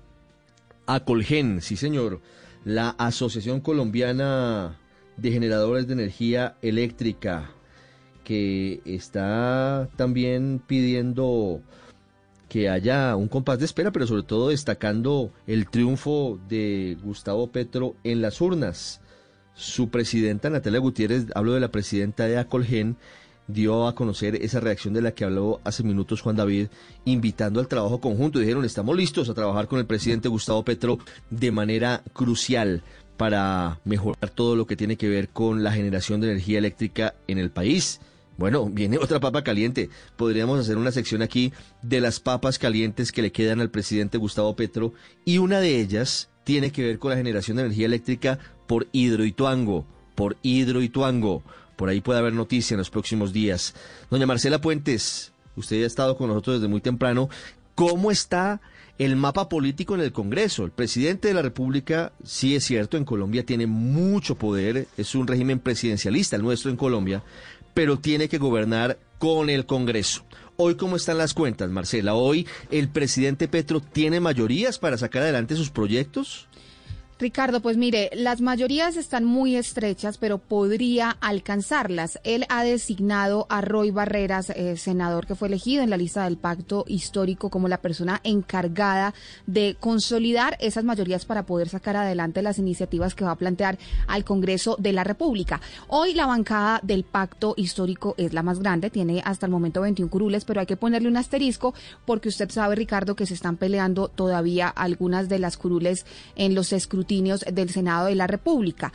Pero esas 21 curules pues no le dan para poder aprobar los proyectos, por eso va a necesitar aliados.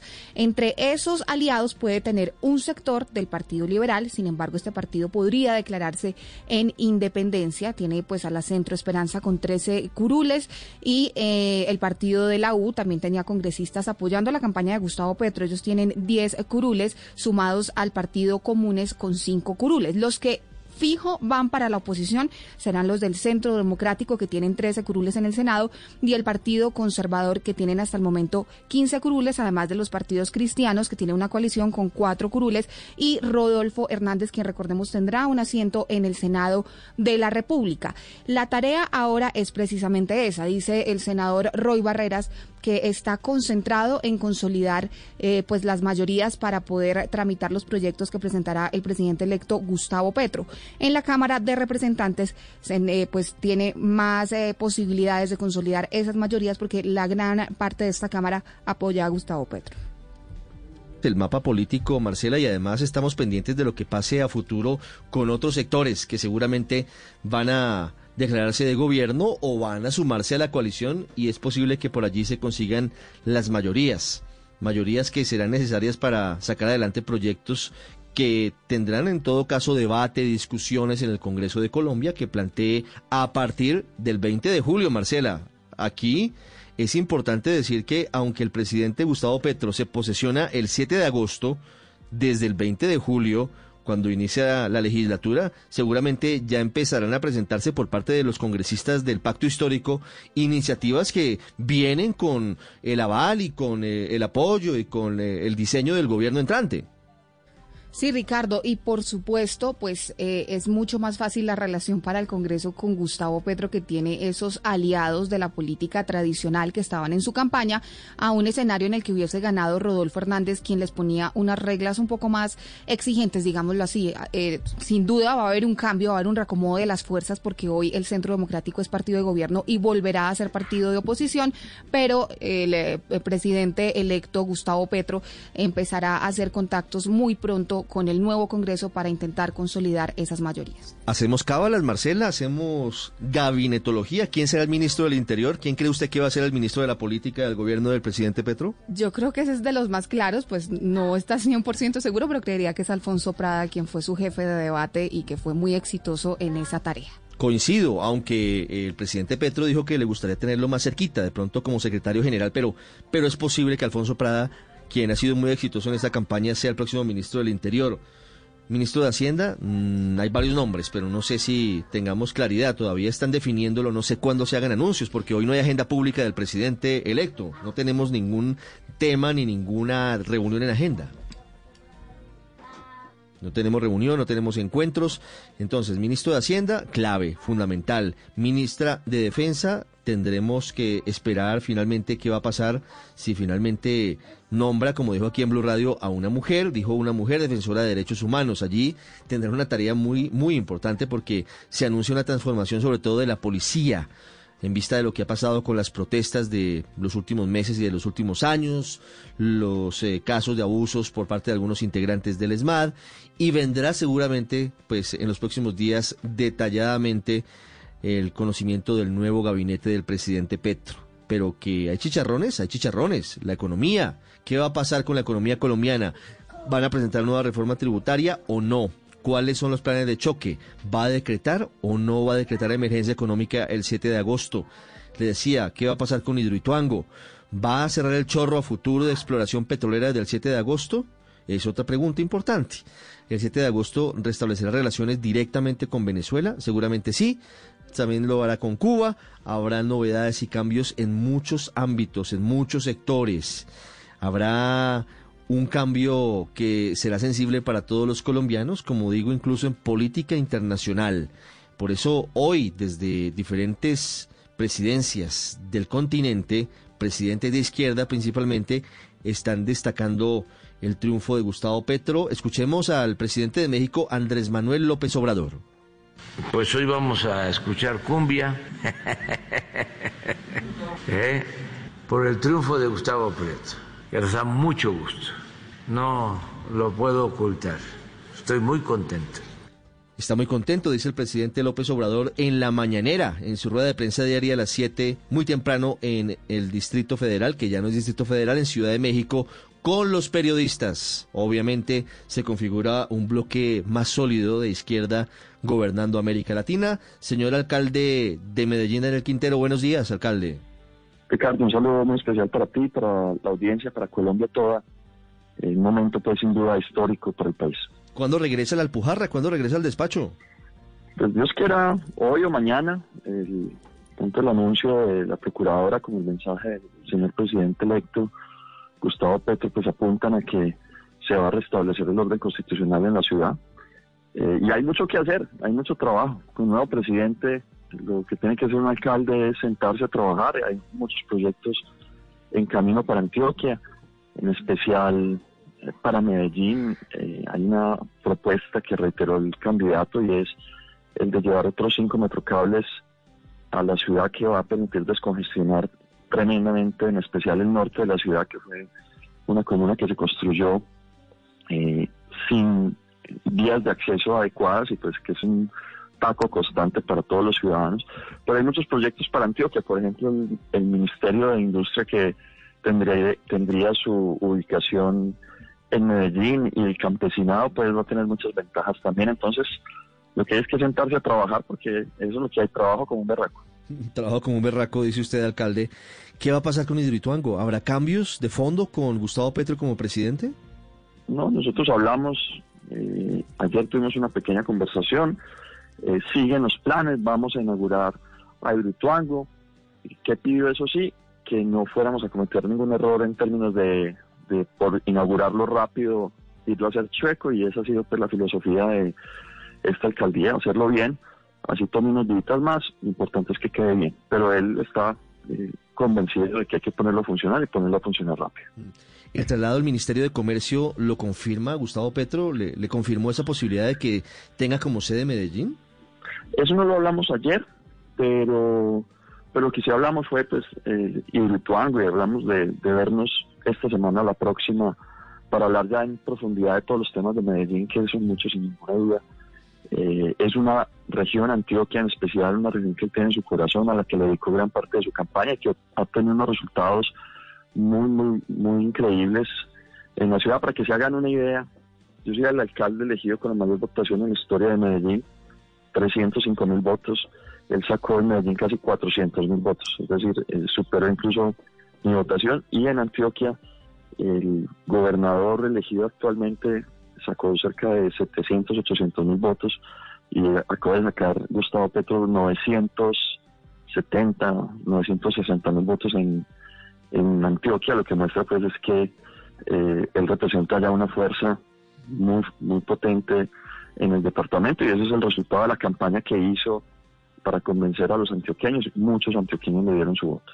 Sí, alcalde, vuelvo a Hidroituango porque estoy pensando entonces, con base en lo que le dijo el presidente electo, ya se había dicho, no, no tenemos afanes, lo había dicho EPM, hay que hacerlo bien, seguramente se retrasará unos días, habían hablado de una fecha en julio, si no recuerdo mal, para la puesta en funcionamiento de la primera turbina, 23 o 26 de julio, se me va la paloma en ese momento, como decían las abuelas, pero estaba esa fecha y luego dijeron, no, vamos a demorar un poco más porque queremos hacerlo bien. Luego de la charla con el presidente electo anoche, ¿es posible que se aplace un poquito más esa entrada en operación de la primera turbina de Hidroituango? No, digamos, las decisiones de Hidroituango son decisiones muy técnicas. Eso eh, no se mueve un pelo sin que haya mil comités técnicos que son los que revisan para darle garantías de seguridad a Hidroituango. Eh, ya hay preparado el 26 de julio, la fecha que tú mencionabas, lo que se llama una prueba en seco, que es el primer momento donde se prueban que todo lo que implica la, la puesta en funcionamiento de una de las turbinas está funcionando, toda la electrónica, y literal se pone a funcionar en seco, sin agua. Luego, en Hidroituango vamos a tener una prueba adicional que no es acostumbrada en las represas, pero que en el caso de Hidroituango lo vamos a hacer por seguridad, y es una prueba con agua de 24 horas. Eh, esa va a ser necesito después, algo por el estilo, eso lo, está coordinando pues todo el equipo técnico, pero esa prueba en agua, con agua, 24 horas funcionando, se para y se revisan todos los sensores y absolutamente todo para garantizar que no nos vayamos a, llevar ninguna sorpresa posterior. Este, esta es una prueba que nunca se hace en las represas, cuando se pone a funcionar, se pone a funcionar de corrido, pero dada la historia de Hidroituango, pues nosotros queremos tener ese punto de control adicional que garantice que, todo salga bien y luego pues 30 días después máximo eh, se pone a funcionar ya a plena marcha, no una sino las dos turbinas al mismo tiempo. Es decir, eh, una de las decisiones es que no se va a poner una a funcionar sino las dos al tiempo con una prueba en seco y una en agua previamente. Pues eh, esa es una noticia importante. Serán dos turbinas las que entren en operación con una prueba en seco previa para garantizar que no haya sorpresas y que efectivamente estén en funcionamiento. Señor alcalde Daniel Quintero, muchas gracias por estos minutos. Le deseo un feliz día. Un abrazo para todos y tranquilos. Yo les puedo decir con tranquilidad, eh, Gustavo Petro es un, tipo que, que quiere a Colombia y que no va a dejar que se dañe Colombia. Por el contrario, va a arreglar muchas cosas que hay que arreglar. Como, eh, y estoy seguro que va a hacer muchas cosas buenas y algunas cosas que, seguramente no le van a salir tan bien, pero es una buena persona. Ocho, dos minutos, el alcalde Quintero con nosotros. Alcalde, muchas gracias. Eh, ampliación de estas noticias en bluradio.com, por supuesto, como siempre. Hay muchas voces todavía por escuchar. Estaremos a lo largo de toda la jornada y mañana en Mañanas Blue siguiendo con el análisis de una victoria de la izquierda que es histórica en las urnas, más de 11 millones de votos y que implica cambios, seguramente cambios profundos en varios aspectos de la vida de los colombianos. Llega en Blue Jeans. Feliz resto de lunes festivo para todos.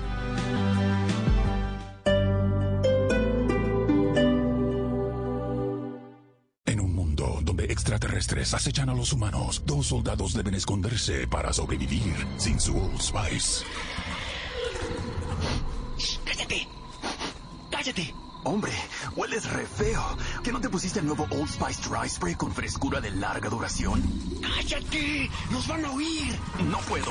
¡Apestas! ¡Te dije! ¡Se me olvidó el Old Spice! Hoy en Blue Radio. Y quémame, como lo hace el tequila, quémame. Yo quiero beber un trago de tu piel. Y si nos gusta le damos replay hasta el amanecer. Amigos de Blue Radio, los saluda Rafa Pérez, la evolución real del vallenato, para invitarlos en vivo esta noche después de las 10 en Bla Bla Blue, donde estaré para todos ustedes lanzando mi nueva canción borrachitos de placer. Los invito a que terminemos este puente festivo en medio de buena música, buena compañía y sobre todo buenas conversaciones. Nos hablamos esta noche después de las 10 en Bla Bla Blue. Se los dice Rafa Pérez. La evolución. Bla bla blue. Conversaciones para gente despierta. Escúchanos por Blue Radio y bluradio.com. La alternativa. Un trago de tu piel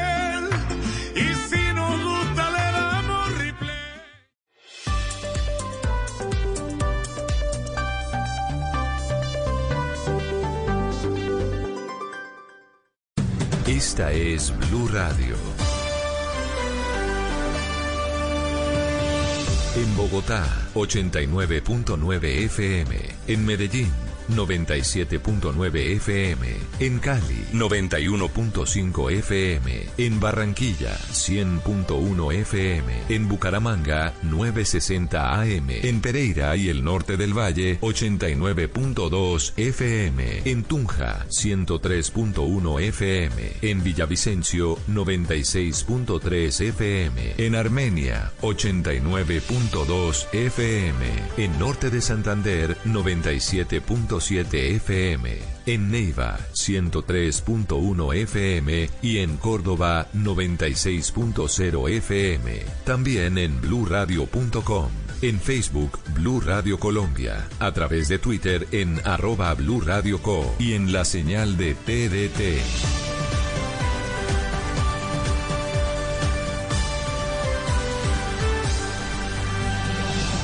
Blue Radio, la alternativa.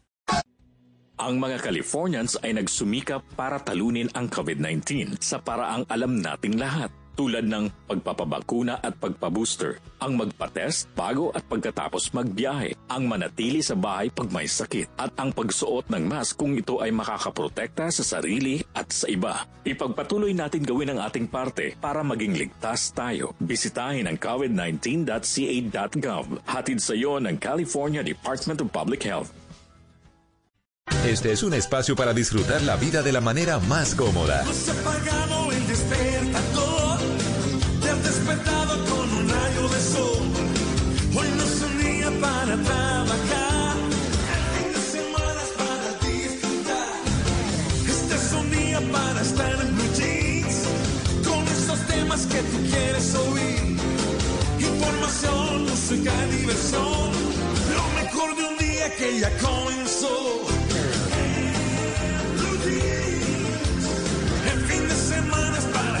Blue Jeans. El fin de semana es para En Blue Jeans, con Malena Estupiñán, Luis Carlos Rueda, Mauricio Quintero, Juan Carlos Solarte, Juliana Cañaveral y un grupo de expertos e invitados especiales para iniciar su fin de semana de una manera más agradable. Dirige María Clara Gracia. En Blue Jeans, todo lo que tiene un buen fin de semana por Blue Radio y bluradio.com, la nueva alternativa. El fin de semana es para estar en blue jeans. Hace muchos años, hace algunos meses, mejor dicho, recibí una carta de un amigo mío que está en el frente. Y me contaba, es una situación muy actual, y me contaba lo que estaba viendo, que no es nada nuevo ni nada sorprendente. Y en el último párrafo me decía algo y tuve una extraña sensación, un extraño presentimiento. Una semana más tarde recibí, recibí un telegrama de sus padres que me decía que había muerto. Era un tío de puta madre, un tío muy valiente. Un tío que se llevó por delante y no sé qué pensaréis vosotros. Una de las cosas más tremendas y más estúpidas que ha inventado el hombre y que es la guerra.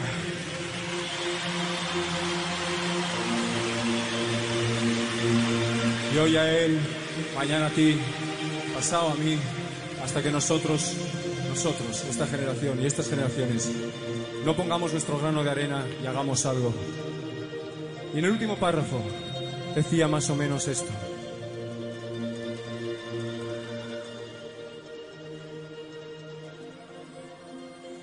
Canto de aceros, no quiero matar. Último grito de rata y ceja. Que no me llame cobarde, traidor, partisano, partisano, partisano.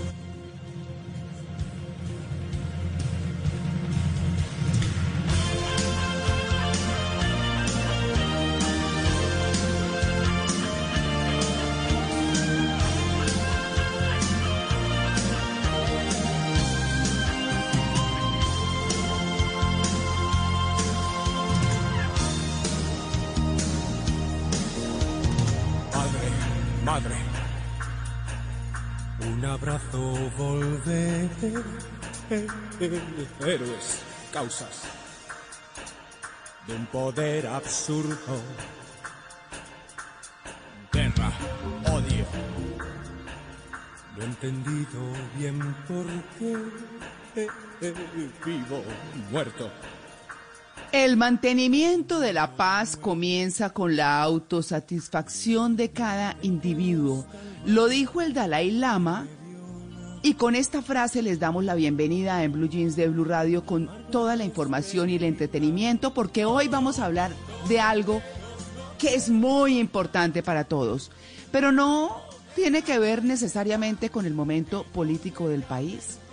Tiene que ver con la postura de cada uno de nosotros frente a lo que pasa en nuestras vidas, en nuestro barrio, en nuestra ciudad, con nuestros compatriotas, en el país.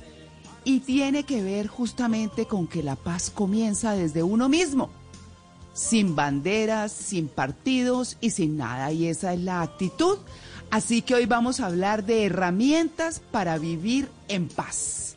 Sí, desde nosotros mismos, desde nuestro o desde los seres humanos que somos, con la fiel y gran intención de no ser nada más que un país chévere, echado para adelante, con eh, buenas intenciones eh, y obviamente con lo mejor de nosotros mismos para hacer que las cosas marchen como tienen que marchar.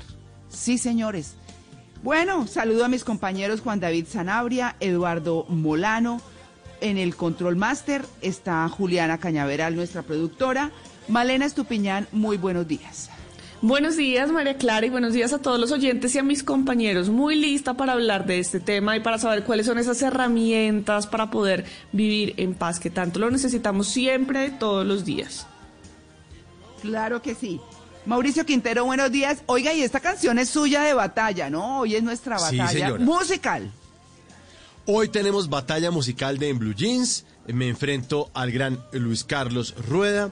Y esta canción con la que arranco se llama Partisano de Miguel Bosé, una versión en vivo de su álbum Directo 90, grabada en el Palacio de San Jordi de Barcelona, para hoy que estamos hablando de herramientas para vivir en paz. Y fíjense lo que el tipo arranca diciendo en el intro de la canción, dice, una de las cosas más tremendas y más estúpidas que ha inventado el hombre y que es la guerra. Bueno, vamos a tratar de desmovilizar de pronto el corazón agresivo. Como usted decía, la paz empieza por todos nosotros, por cada uno de nosotros. Partisano es un miembro de un grupo civil organizado para resistencia clandestina que actúa contra la autoridad o contra el ejército invasor. Esta denominación alude particularmente a los miembros de la resistencia durante la Segunda Guerra Mundial. Y lo pongo porque Miguel Bosé fue otro de los artistas al lado de Juanes, Sí. no ustedes recuerdan, Olga Tañón, Juan Luis Sí. Guerra, Alejandro Sanz, Juan Fernando Velasco, Carlos Vives y Ricardo Montaner, que terminaron emocionándonos cantando un coro gigantesco en el eh, concierto Paz sin Fronteras aquel 16 de marzo de 2008. Por eso traje esta canción que es bastante desconocida, pero que me parece muy chévere para esta mañana en Blue Jeans y que hará parte entonces de esa batalla musical partisano de Miguel Bosé, María Clara. Bueno, muy bien. Juan, eh, Juanca, sí. Juan Carlos Solarte, buenos días. Su merced, ¿cómo amaneció? Su merced, amanecí muy bien, amanecí muy bien. Le cuento que Muy me bien. encuentro en San Miguel, ¿En? eh, en Colombia, en el departamento del Putumayo. Estoy ya simplemente a cinco minutitos del puente internacional. Espero después del programa cruzar frontera hacia, hacia Ecuador y de ahí tomar rumbo directo a Quito. Vamos a ver cómo está la situación. Hay paro nacional en Ecuador, hay que recordarlo, así que las carreteras están un poco complicadas. Pero bueno, yo me echo la bendición y echamos para adelante, le echamos gasolina y para adelante, con buena actitud como debe ser, pero hoy con toda aquí en el programa, con toda, claro que sí. Bueno, muy bien. Don Luis Carlos Rueda, buenos días. Hola María Clara, compañeros y a la audiencia, muy buenos días. Eh, yo eh, muy feliz eh, en este lunes festivo, siempre con, con estos temas que nos, que nos dan herramientas para vivir. Yo que, pienso que es de los más valiosos ah, de cuando eh, hacemos esa elección de temas. Preciso hoy coincidió el tema de la paz y herramientas para la paz. Sí. Una Mm. coyuntura fantástica para hablar de ese tema hoy. Yo estoy un poquito aún con el rezago de- del cansancio de la larga y ardua jornada ayer en Noticias Caracol, pero nos fue muy bien afortunadamente, todo eso me tiene muy feliz. Ah, bueno. Pues bueno, muy bien. Así les estamos dando la bienvenida en un tema que cae hoy, como dice Luis Carlos, como anillo al dedo. Herramientas para vivir en paz. Bienvenidos.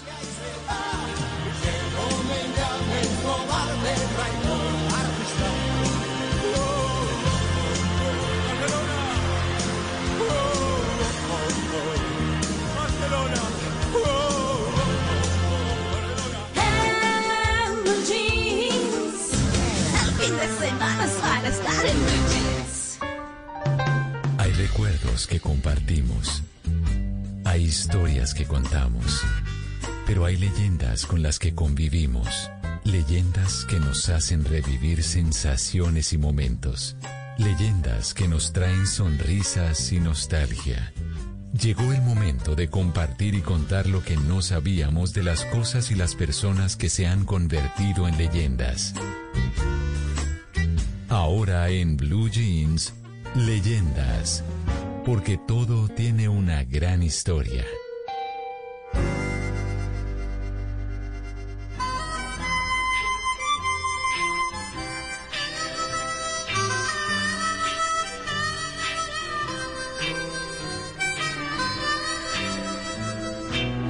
It's late and she's waiting, and I know I should go home.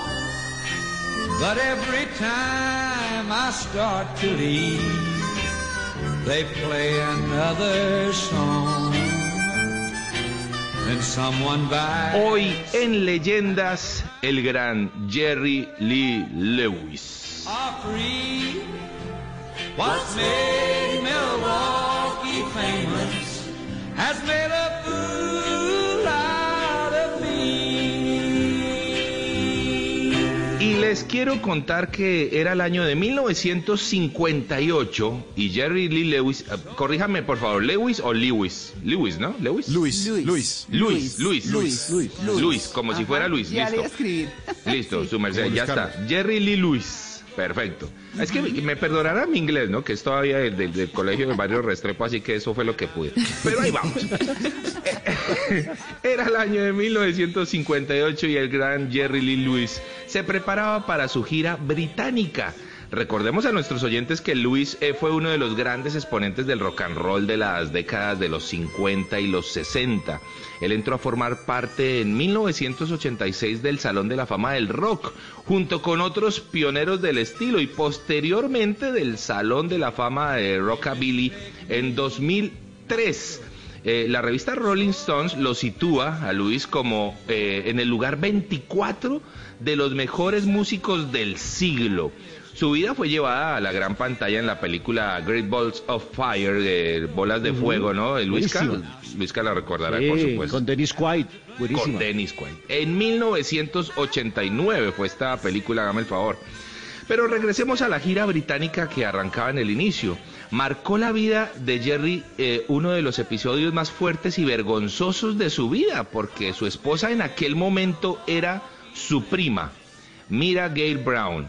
Que fuera eh, su prima ya era algo que los británicos no vieron con buenos ojos, pero el tema se volvió escándalo cuando al bajar del avión en Londres eh, hubo una turba de seguidores, lo esperaban con mucho entusiasmo, se dieron cuenta además que su prima, además de ser su esposa, era una menor. Pero bueno, una menor quizá Ah. puede confundir, pero no, era una niña. La prima de Luis tenía 13 años y era su esposa. Era su esposa, 13 años. Para aumentar el escándalo, los periodistas descubrieron que Luis ni siquiera se había divorciado aún de su antigua mujer. Es decir, el hombre hizo moñona, ¿no? Estaba casado, pero se casó con su prima de 13 años y así se fue de gira para Londres, hágame el favor. Así que casi que lo acaban en Londres por esa eh, situación. Escuchemos eh, esta canción de Luis. I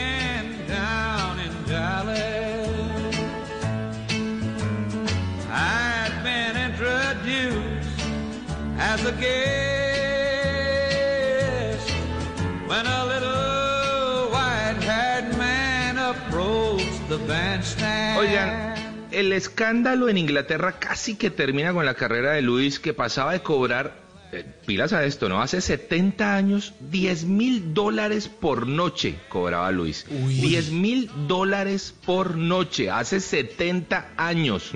Eh, pero con este escándalo, el hombre terminó cobrando 250 dólares la noche. Después de esto, porque Ay. literalmente lo acabó. Lo acabó su merced. Sin embargo, Luis pues siempre encontraba la forma de levantarse de sus momentos eh, difíciles personales y financieros con algún nuevo éxito. Escuchemos esto.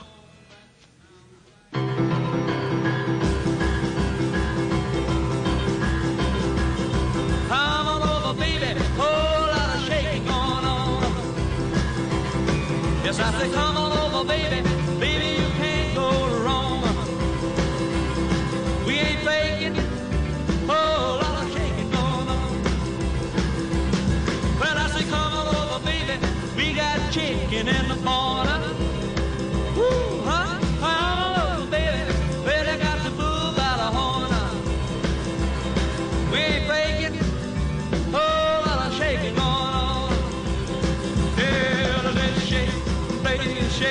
Oiga, yo les quiero preguntar, ¿a ustedes les gusta el rock and roll? Sí, mucho. Sí, a mí me encanta. No, me Buenísimo. fascina. Además, me acuerda de mis papás bailando. Ah, eso, muy De alegre. su época, claro. Claro, por Uf. Sí, esta, la- esto era de la época de los papás de nosotros y, y eso se heredó un poco y en las fiestas de Navidad y toda la vaina todavía uno pone por ahí un rock and roll que otro así sea para mamar gallo, pero la verdad es que la pasa uno muy bien con el rock and roll. Hay que tener físico. Sí señora, sí señora, el ba- Ah. bailar rock and roll si uno lo quiere bailar como se baila es una, una actividad física importante, muy importante. Oiga, les cuento, Jerry Lee Lewis nació en 1937 en una familia muy pobre al este de Luisiana. Comenzó a tocar el piano eh, desde muy joven y gracias a ese talento que mostró desde su infancia, pues sus padres lo apostaron todo. Hipotecaron la granja para comprarle un piano al chino. Dijeron, bueno, chino, vamos a hipotecar la granja, así que mire a ver cómo nos va a sacar adelante. Pues sí, señores, lo sacó adelante. Bueno, yo no sé si le dijeron así, pero yo quiero traducir más o menos así.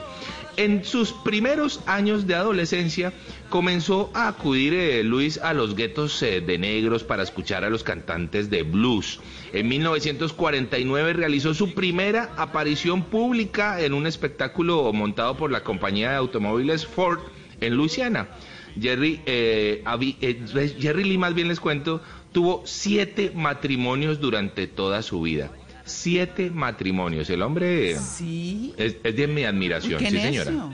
Sí, necio, necio, me gusta, me gusta. Por eso apenas yo vi siete matrimonios, dije, uy, ¿quién es esta leyenda? Y me lo traje para leyenda, sí señor. Siete matrimonios. Obviamente el más controversial de todos pues fue el de su prima de 13 años, ¿no? Pero él en 1952, él teniendo 16 años, contrajo matrimonio con Dorothy eh, Barton, que le superaba en 20 años. Hágame el favor. O sea, el hombre para un lado o para el otro, ¿no? O sea, teniendo 16 años se casó con una de 36. ¿m? Teniendo él 16 años se casó con una de 36. Hágame el favor. El hombre la- la- lo tenía todo muy claro. Eh, bueno, en esa época en el sur de los Estados Unidos pues eran muy comunes los matrimonios a temprana edad. En 1956, después de leer un artículo sobre el gran Elvis Presley en una revista, él viaja a Memphis para probar suerte grabando en la misma compañía discográfica de Presley, en Sun Records. Jerry era un joven que prometía mucho, pero que tocara el piano y no la guitarra era muy extraño para los promotores de los conciertos. digamos que la, tendencia era tocar la guitarra, no el piano. Así que Jerry creó de sí mismo un personaje muy excéntrico. Era un showman para todas sus presentaciones y comenzaron a tener mucho éxito con Jerry Lee Lewis y a generar envidia entre los reyes del, del momento, especialmente el señor Chuck Berry. Escuchemos esto. Up, honey, it's your lover boy, me. Why don't you listen to me, sugar? All the at the high school. Honey, get your bopping shoes. For the jukebox blow the fuse. Hey, everybody hopping, everybody's bopping, bopping at the high school hop. Hey, the bopping at the high school hop.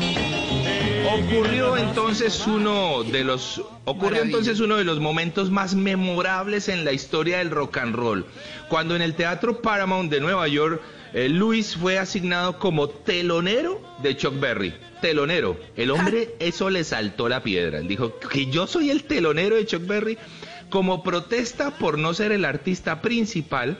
Subió al escenario, empezó a tocar una de sus mejores canciones y pidió una botella de Coca-Cola que la llenó con gasolina. Esa botella de gasolina se la regó a su propio piano y le prendió fuego al piano mientras lo tocaba en su interpretación. La gente enloqueció. Escuchen esto. You shake my nerves and you rattle my brain. Too much love drives a man insane. You broke my will, but what a thrill.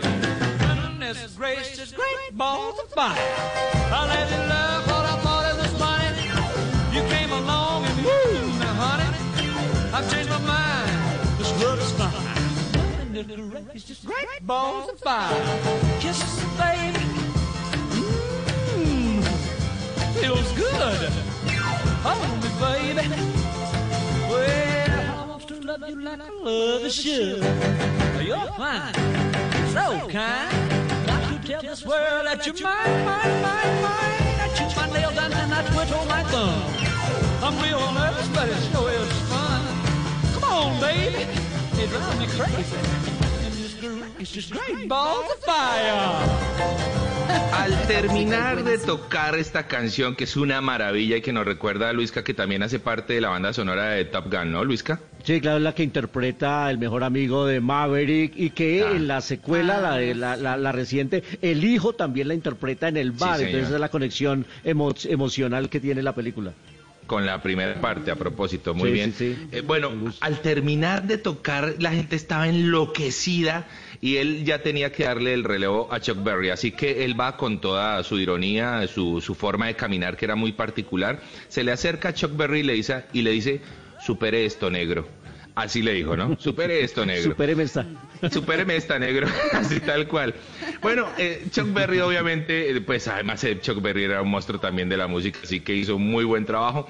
Años más tarde ellos se, volverían grandes amigos y repetirían este show ya como parte de un sketch que vieron miles de personas en diferentes escenarios. Entonces lo hacían varias veces simplemente porque descubrieron que podían sacar dinero de allí. Con la muerte de Little Richard, otro grande, en mayo de 2020, pues Jerry Lewis es en la actualidad el único superviviente de la edad dorada del rock and roll de los años 50.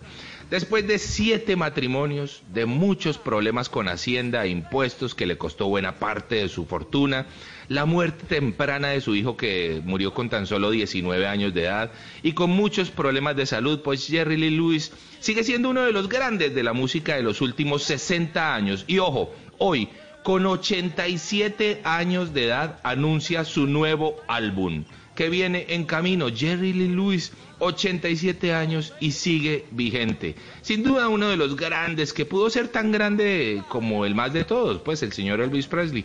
Pero una vida desordenada no le permitió tocar ese cielo. Hoy en Leyendas quisimos recordar al gran Jerry Lee Lewis.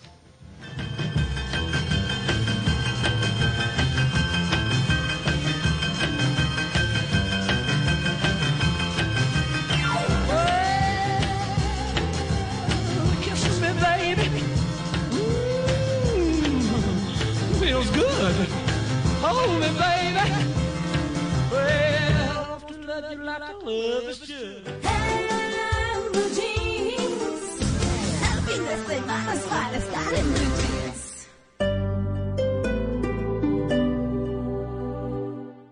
El teatro en un mundo donde extraterrestres acechan a los humanos. Dos soldados deben esconderse para sobrevivir sin su Old Spice.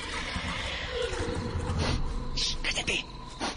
¡Cállate! Hombre, hueles re feo. ¿Que no te pusiste el nuevo Old Spice Dry Spray con frescura de larga duración? ¡Cállate! ¡Nos van a oír! No puedo. ¡Apestas! ¡Te dije! ¡Se me olvidó el Old Spice! En Blue Radio, Y quémame, como lo hace el tequila, quémame. Yo quiero beber un trago de tu piel.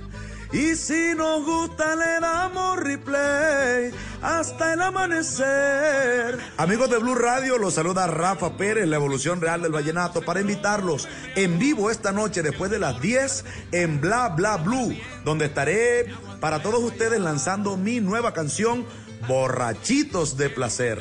Los invito a que terminemos este puente festivo en medio de buena música, buena compañía y sobre todo buenas conversaciones. Nos hablamos esta noche después de las 10 en Bla Bla Blue. Se los dice Rafa Pérez, la evolución. Bla Bla Blue. Conversaciones para gente despierta. Escúchanos por Blue Radio y bluradio.com. La alternativa. Un trago de tu piel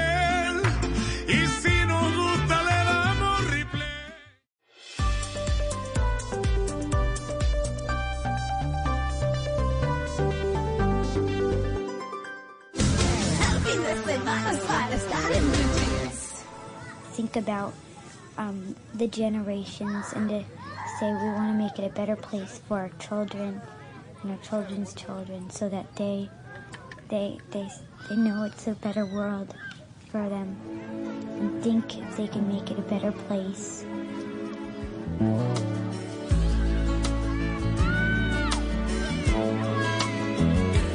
There's a place in your heart, and I know that it is love.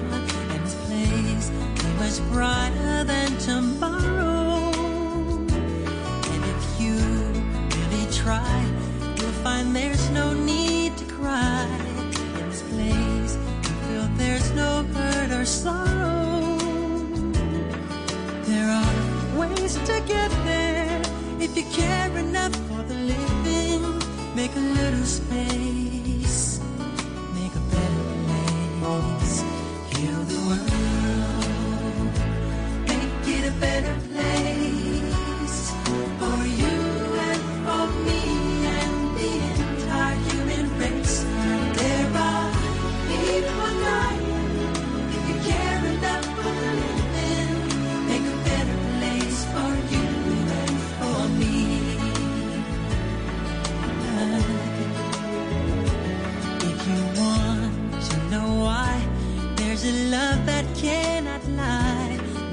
strong, it only cares for joyful giving. If we try, we shall see. In this bliss we cannot feel. Fear or dread will stop existing and start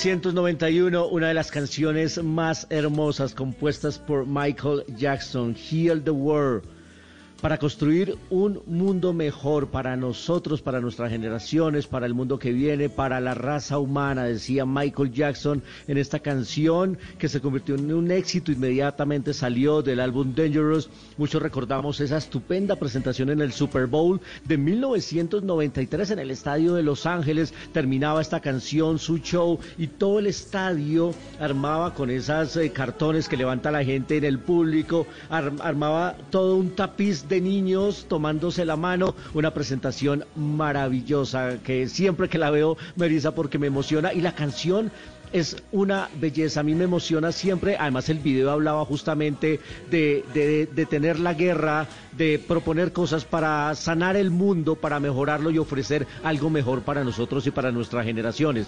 Y así, pues yo me eh, inyecto de una vez en la batalla musical que hoy me enfrenta al gran Mauricio Quintero. Hoy Dura, vamos dura, a estar dura. en esta batalla. Sí, es una Lisca, belleza. Es de, creo que es de las que más me gusta de Michael Jackson. Sí. Esta y Man in the Mirror. Ajá. Creo que son las dos más lindas co- eh, canciones que interpreta Michael Jackson. Esta sí es composición de él, la hizo en su rancho de Neverland. Y bueno, pues eh, si le gusta a María Clara, le agradecemos su voto en esta batalla musical. Bienvenidos todos los votos en esta que sí es una buena idea de batalla, la musical. Las otras sí son de una Sí, estupidez, señor. como decía la canción de Mauricio al inicio. Esta sí es una buena idea. Luis, Pelear permítame recordarle a, a nuestros oyentes que pueden ingresar ya mismo a nuestra cuenta de Twitter Blue Radio Co y nos van a encontrar muy fácil con el numeral Batalla Musical o numeral en Blue Jeans y bueno, allí pueden votar por su favorito, el Team Luis Carlos o el Team Mauricio. ¿Quiere que tire el dato de cómo va en este momento? Pues en este de momento. entrar, ¿no? A sí, ver, señor, acaban de entrar, pero ya hay votos, claro que sí, porque entrar. nuestros oyentes, Bueno. nuestros oyentes muy activos. El Team Luis Carlos, 75%. Ojo con la muenda, ¿no, Mauro? No, tranquilo, el primer boletín. Al primer boletín no le como. No, no, no, tranquilo. El primer boletín es solo de datos en el exterior, como ella sí. No le coma. Bueno, no le coma, listo, no le coma. ¿Qué es? No le coma entonces. Oh, acaba de cambiar, sí señor, acaba de cambiar. Ahora el Team Luis Carlos 57%. Tenía Ah, razón, ya. Mauro, de no comerle. De no comerle, dice. Bueno, muy bien. Entren y voten. Voten que la batalla de hoy de estos dos titanes siempre es buenísima.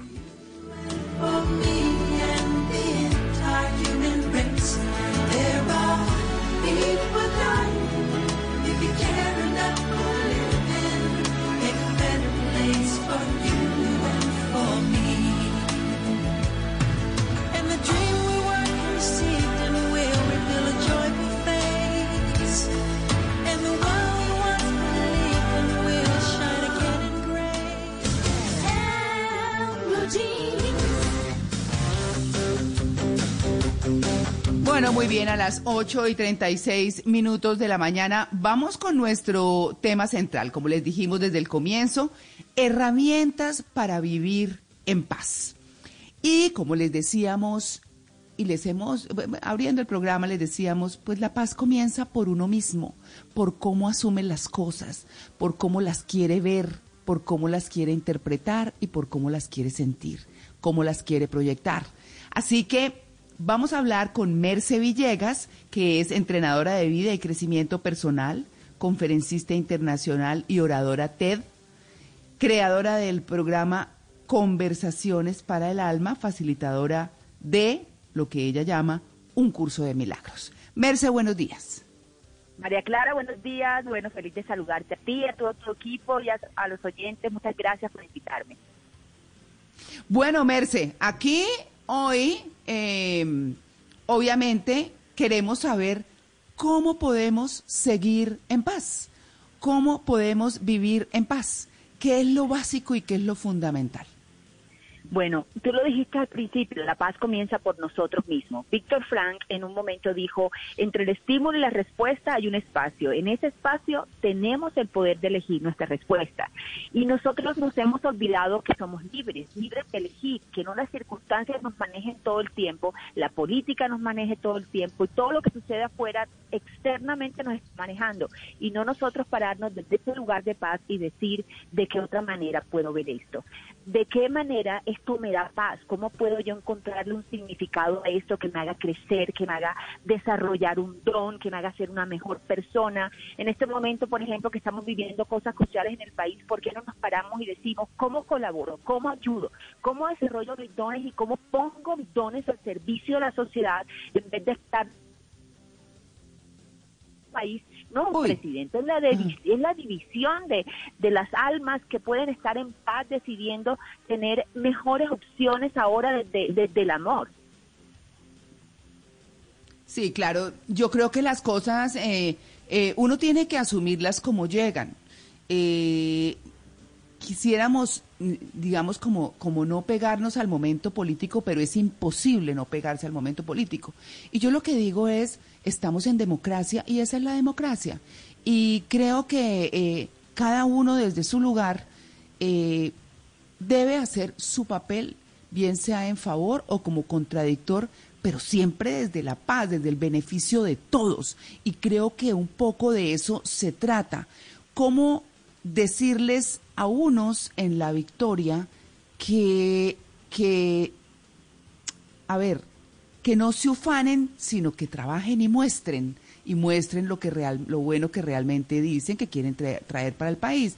Y para los otros decirles ánimo, ustedes están también en una posición importante, la del control, la de revisar, la de poder decir esto no está así o eh, confiar en los organismos de control. Yo, yo quiero no llevar esta conversación de hoy a esto, pero para cerrar ese tema político, me parece que bien vale la pena en este momento hacerlo, Merce.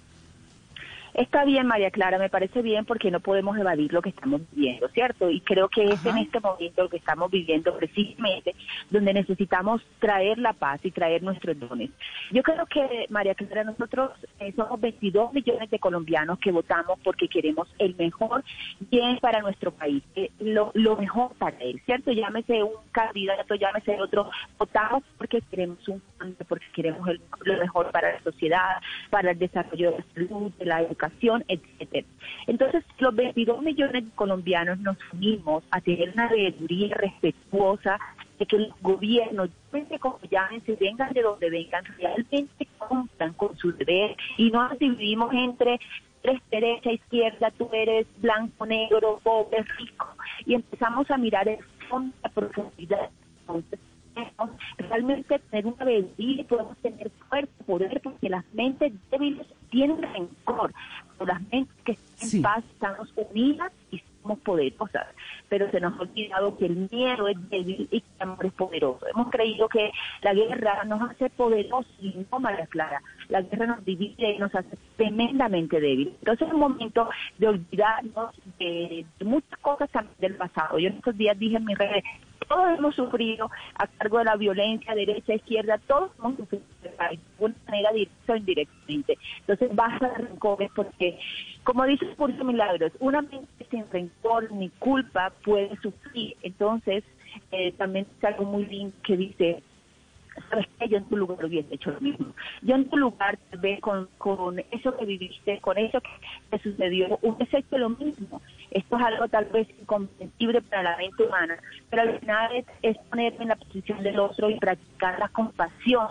y la gratitud. La gratitud no es negar que hay ciertas dolorosas, motivarnos a ver hacia adelante y dejar de dar hacia atrás, que creo que esto es algo que afecta mucho, no solamente al país, sino a la humanidad, que el perdón y el autoperdón. Claro. Merce, eh, yo no sé si usted se está moviendo mientras está hablando, pero no tenemos muy buena señal. Le agradezco que mientras eh, se ubica, porque no, no, no escuchamos muy claramente el mensaje y me pareció tan importante, pero, pero creo que eh, dentro de todo esto y de lo que estamos hablando hoy, para quienes están llegando a la sintonía, herramientas para vivir en paz, no podemos ser indiferentes al momento político. Estamos amaneciendo con un resultado para unos maravilloso, para otros no tanto, porque esa es la democracia.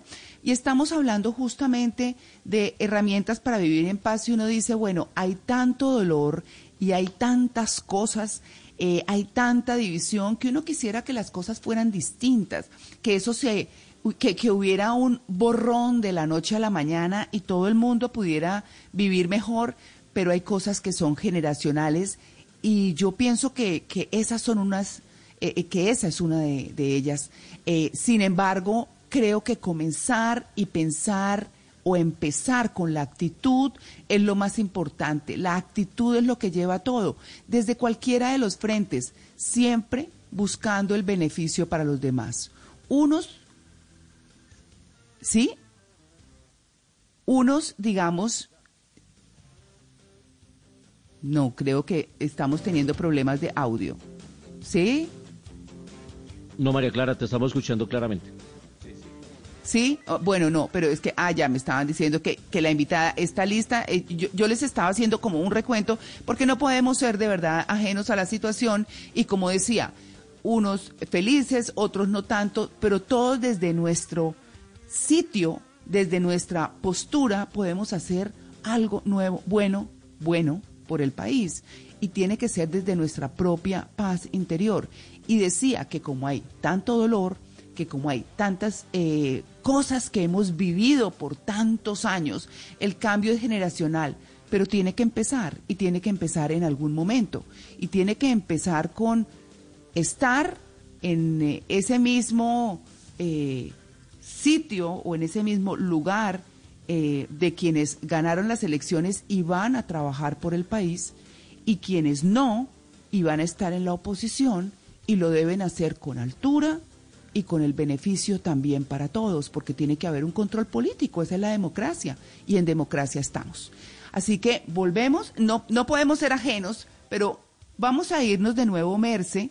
No sé si nos hace, por favor, un pequeñísimo resumen de lo que nos dijo antes para cerrar el tema político, porque este programa realmente no no, no tiene ese fundamento, pero es la realidad que tenemos hoy y no podemos estar ajenos. Entonces, Merce, un pequeño resumen de lo que nos dijo antes, por favor, para luego irnos con lo que cada uno de nosotros puede hacer por la paz desde la individualidad. Ok, María Clara. Y incluso más allá del tema político también es, es algo, es algo que necesitamos despertar como seres humanos, ¿cierto? Que es, hablé del perdón, que es tan importante, que todos hemos sufrido de alguna manera y en algún nivel. Hemos sufrido la violencia derecha, izquierda, como quieras que lo llames, lo hemos sufrido.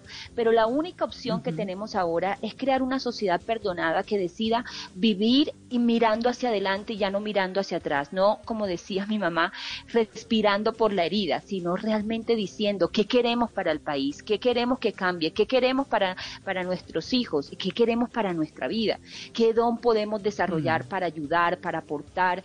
Decía, somos 22 millones de colombianos que no importa cómo lo llames, votamos porque queremos lo mejor para nuestras familias, pero también eso se siembra desde lo que yo hago en casa todos los días, porque todo eso es absolutamente importante. ¿Qué voy a hacer yo? ¿Cómo le hablo a mis hijos? Yo en estos días eh, decía en mis redes sociales, ojo cómo le hablas a tus hijos de un contrincante porque le está sembrando el odio, le está sembrando el amor. Sienta a tus hijos, háblales de propuestas, muéstrales un futuro, dile de qué puede, dile qué cosas positivas, qué cosas no tan positivas, enséñalos a pensar, pero no enséñalos a odiar.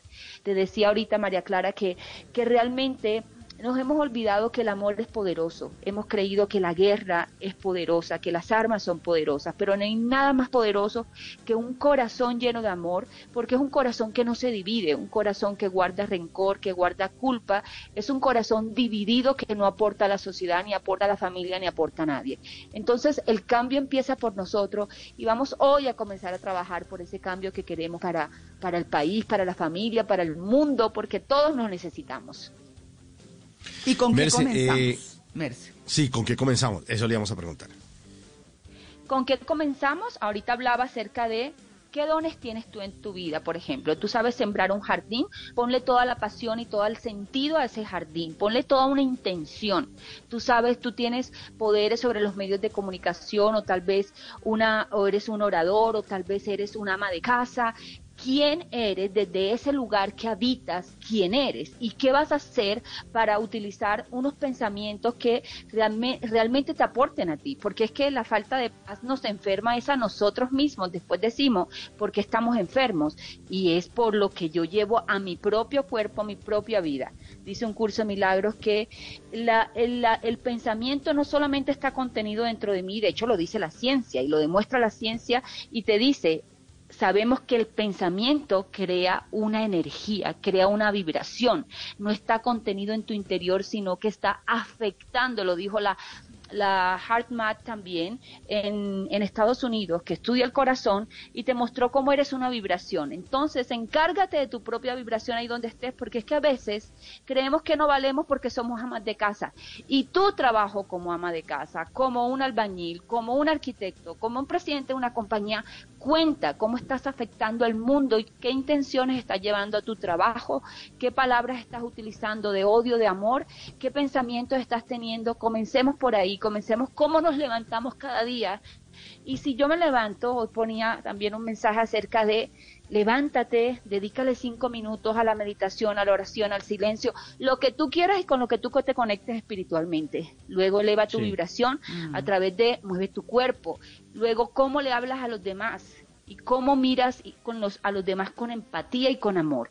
Entonces eso hace un verdadero cambio. Hemos creído que los demás son poderosos, pero todos somos poderosos. Entonces no podemos dejarle esta responsabilidad a un presidente o a un a- o al jefe de mi de mi compañía. La responsabilidad es nuestra, es individual y una responsabilidad que la tomamos así y cada quien hace el bien y deja de culpar y deja de quejarse, cambia una sociedad y cambia el mundo. Sí, Marce, yo soy de la generación que disfrutaba o disfrutó el fútbol en paz. Yo iba al estadio en días de clásico y era una gran fiesta colorida. Y resulta que ahora, cuando se armaron las barras bravas y ahora resulta que perdimos la paz en el fútbol, en el deporte. ¿Cómo recuperarla? ¿Cómo educar para la paz? Para salirnos un poco de la política, yo traigo el caso del, del, del- deporte, que, que es un caso evidente en el que a mí me entristece mucho haber perdido la paz en el deporte y en el fútbol. ¿Cómo educamos para la paz? ¿Cómo a las nuevas generaciones le decimos que si el otro tiene una camiseta de un color diferente no es mi enemigo?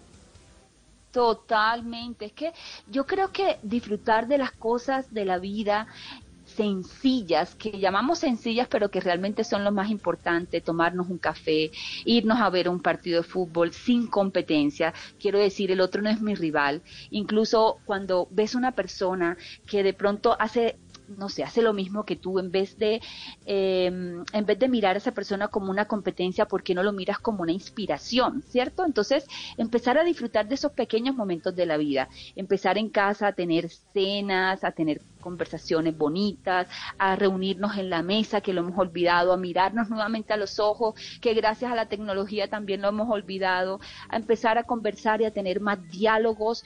Y se vale la diferencia, es que qué importa la diferencia, al contrario, la diferencia nos enriquece, pero entonces qué rico poder tener conversaciones acerca de diferencia, yo cómo me puedo nutrir a través de cosas que tú sabes que yo no sé y cómo yo te puedo nutrir a ti también a través de mi mirada, incluso en un partido de fútbol. Mira qué chévere que yo he visto, porque mi esposo es argentino, es apasionado de fútbol y se, y se sienta con sus amigos y cómo hablan y mira, pero a mí me pareció esto, entre ellos los que no se hacen chistes y se ríen, entonces qué rico volvernos a reír y qué rico recuperar como esa, esa, eh, ese humor acerca de nosotros mismos, burlarnos más de, nosotros mismos y dejar de convertirnos en personas tan serias que al final hemos perdido ese niño, esa niña interior que todos llevamos y que tiene unas ganas inmensas de disfrutar la vida.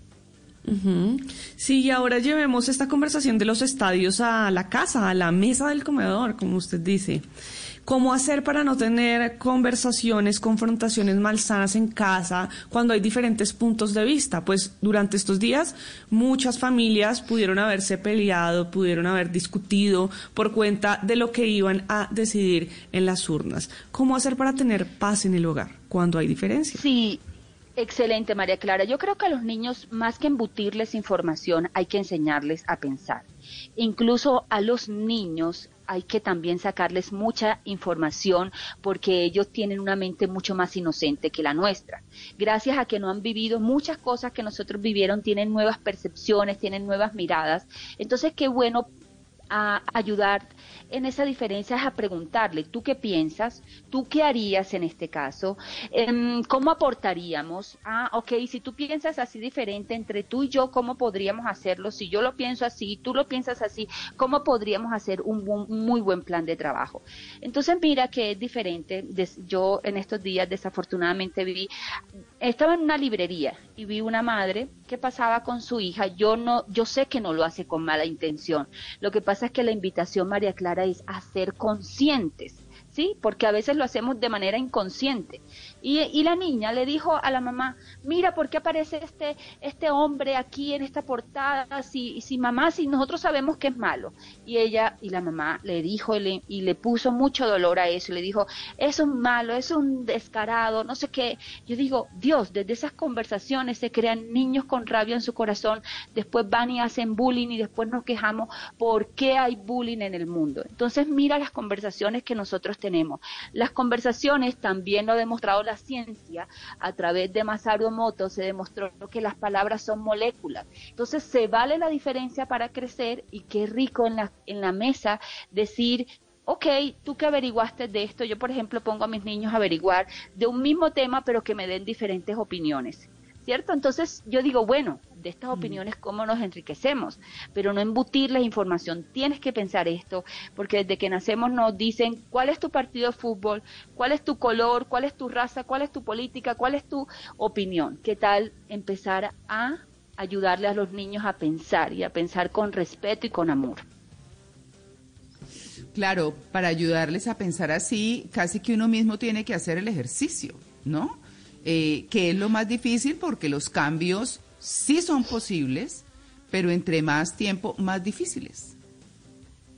Así es, María Clara. Y yo creo que eh, definitivamente la forma como los niños nos vean conversando, niños, jóvenes, adultos, vecinos, etcétera, vamos a poder hacer la diferencia. ¿Por qué? Porque tú no puedes hablar de amor y luego comportarte con rabia. O sea, al final dicen que nuestros hijos para nada eh, reciben lo que les dices, sino el ejemplo que tú les muestras.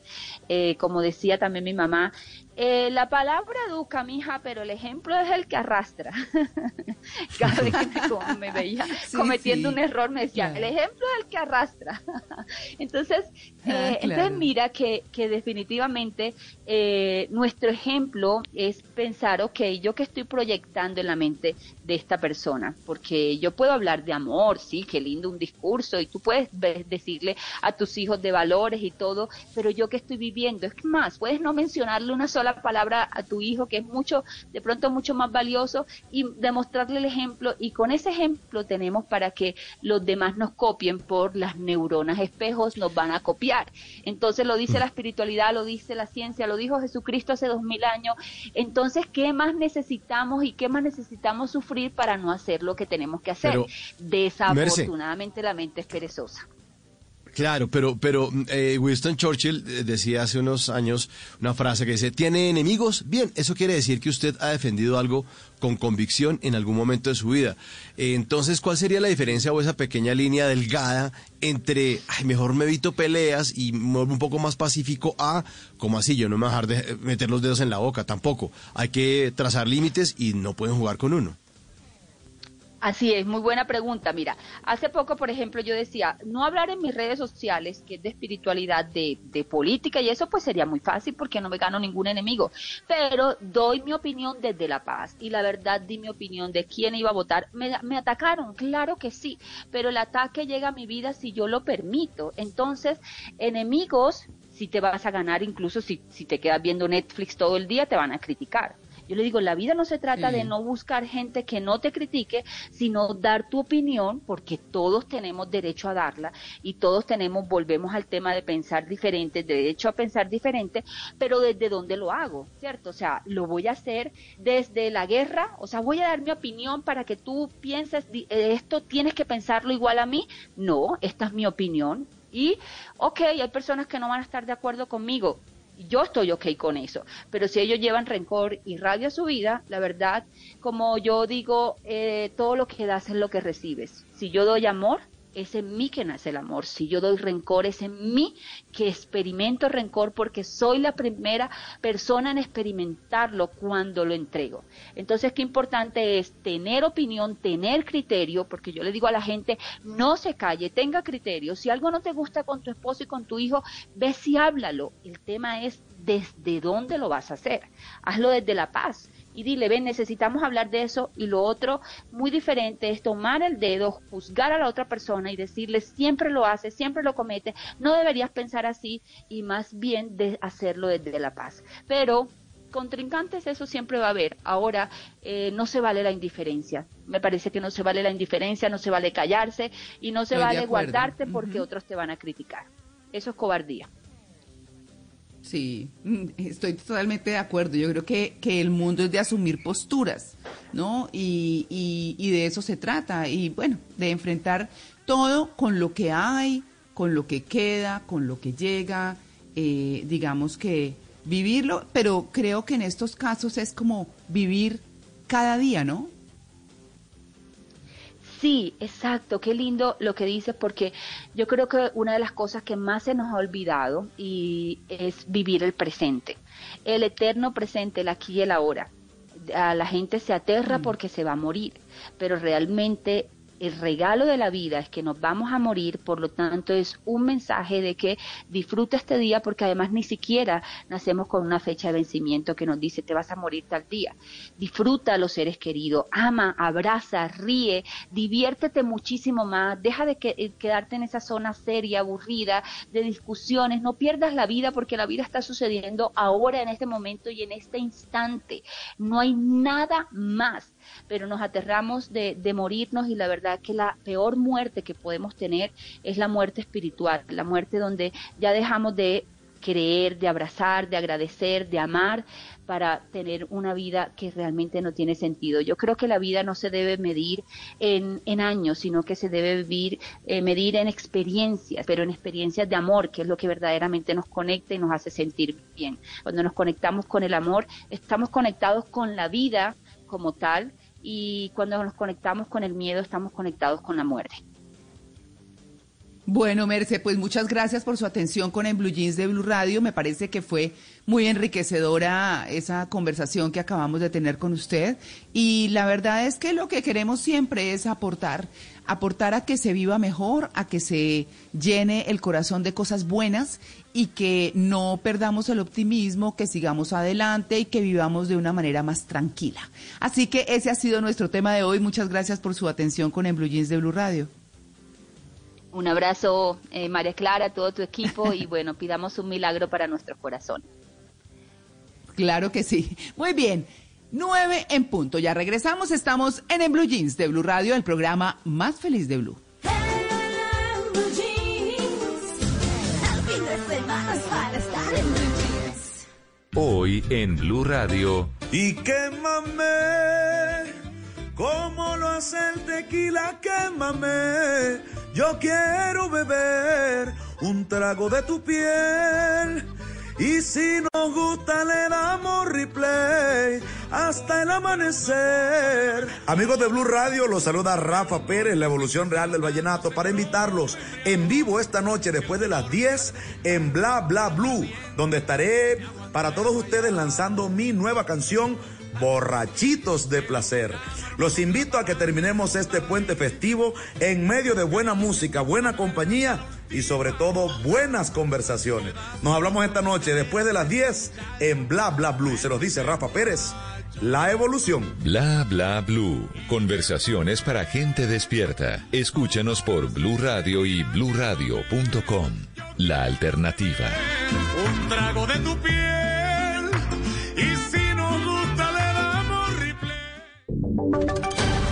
Voces y sonidos de Colombia y el mundo. En Blue Radio y bluradio.com. Porque la verdad es de todos.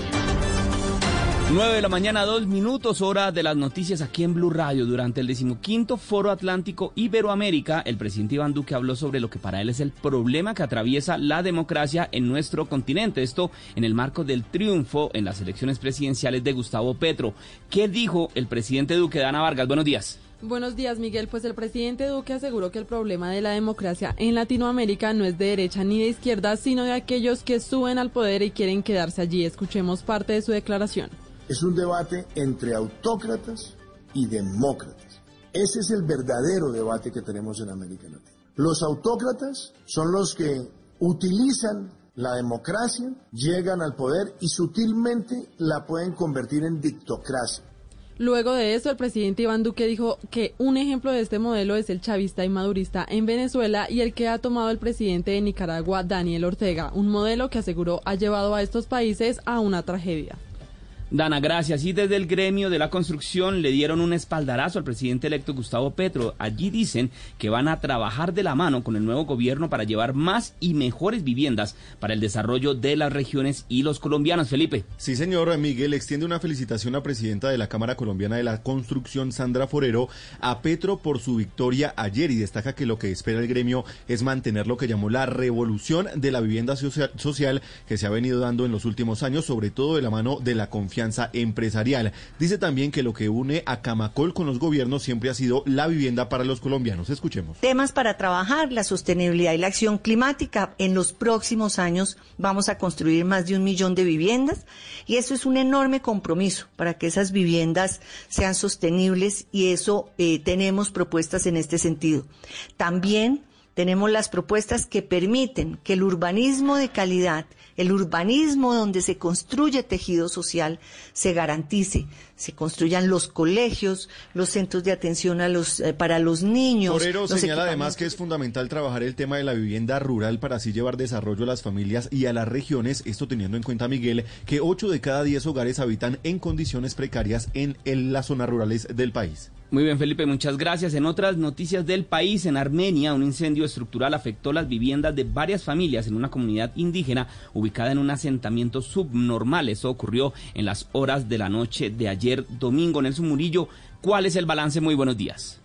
De acuerdo con la Oficina Municipal para la Gestión del Riesgo en Armenia, los afectados son 22 familias, siete de ellas compuestas por integrantes de una comunidad indígena. En total, 79 personas damnificadas, 29 menores y 50 adultos, por un incendio estructural sucedido en el asentamiento subnormal ubicado en el barrio Las Colinas, en el sur de Armenia anoche. El informe también indica que los grupos de socorro atendieron tres personas en el sitio con lesiones leves provocadas por laceraciones, quemaduras e inhalación de humo. Fue atendida por efectivos del Cuerpo Oficial de Bomberos de Armenia con apoyo de los bomberos de los municipios vecinos, la Cruz Roja, la Defensa Civil, entre otras organizaciones. Las familias afectadas recibirán colchonetas, cobijas y kits de cocina, aseo y alimentos. Hay que mencionar además que las razones o el motivo principal del incendio todavía está en investigación.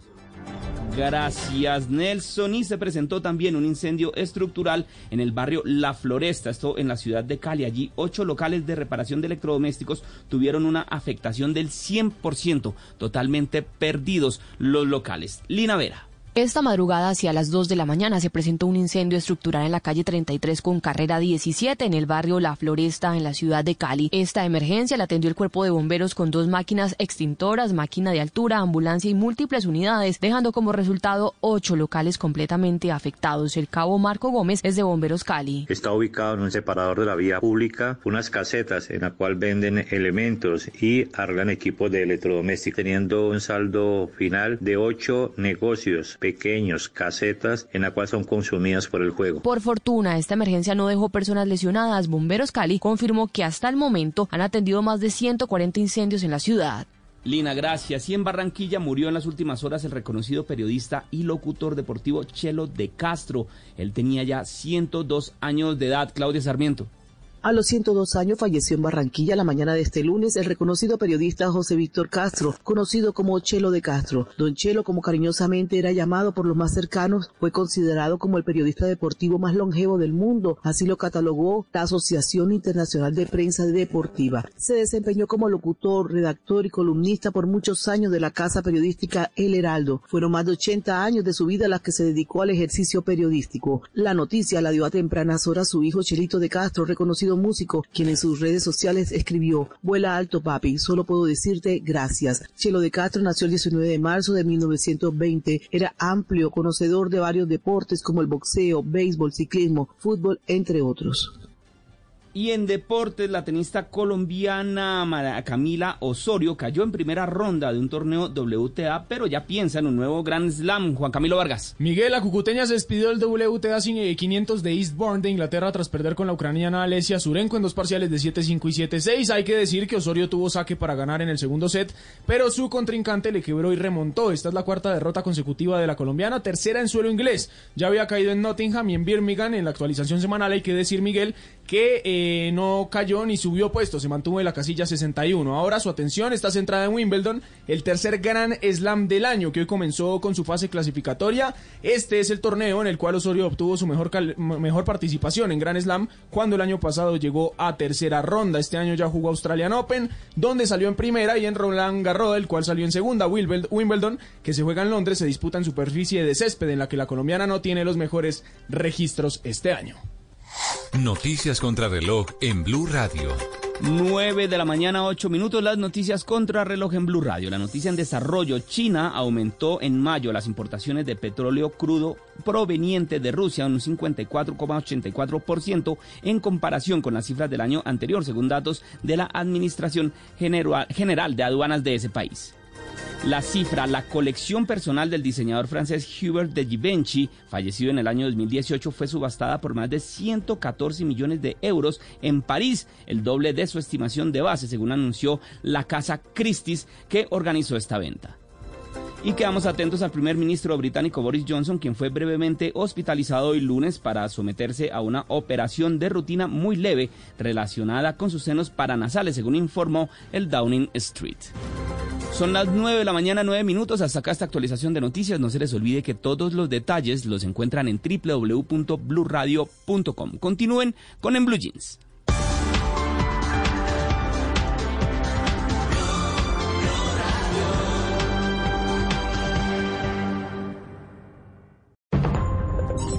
Llega la voz de la verdad para desmentir noticias falsas. Pregunta para Vera. Es cierto que directores de reconocidas emisoras de radio están llamando a los oyentes para informarles que han sido ganadores de premios como carros, boletas o viajes, pero para reclamar los premios deben hacer enviar una información y realizar consignaciones en efectivo. Esta noticia es falsa. Inescrupulosos están utilizando ilegalmente el nombre de importantes emisoras de radio para hacerse pasar por directores, y engañan a las personas haciéndoles creer que han ganado un premio, con el fin de obtener sus datos personales y robar su dinero. Se recomienda confirmar cualquier información directamente por los canales oficiales de las emisoras antes de entregar información o realizar consignaciones. Escucha la radio y conéctate con la verdad. Una iniciativa de Blue Radio en unión con las emisoras que están conectadas con la verdad.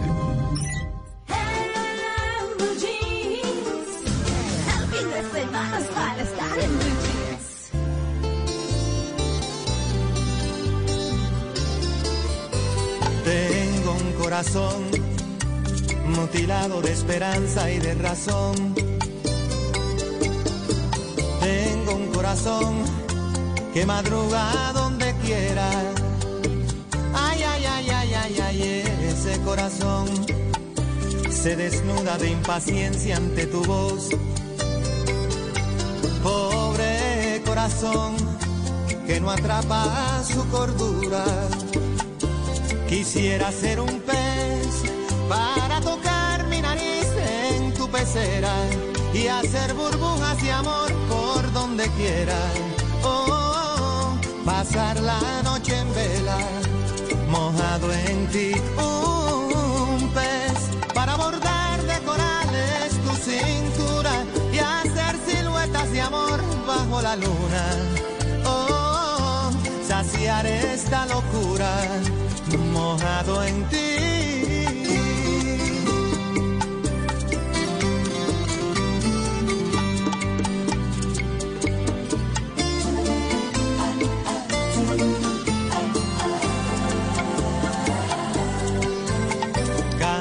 Corazón con un ancla imprescindible de ilusión. Sueña corazón, no te nubles de amargura. Ay, ay, ay, ay, ay, ay, este corazón se desnuda de impaciencia ante tu voz. Pobre corazón que no atrapa su cordura. Quisiera ser un pez para tocar mi nariz en tu pecera y hacer burbujas de amor por donde quiera. Oh, pasar la noche en vela, mojado en ti. Un pez para bordar de corales tu cintura y hacer siluetas de amor bajo la luna.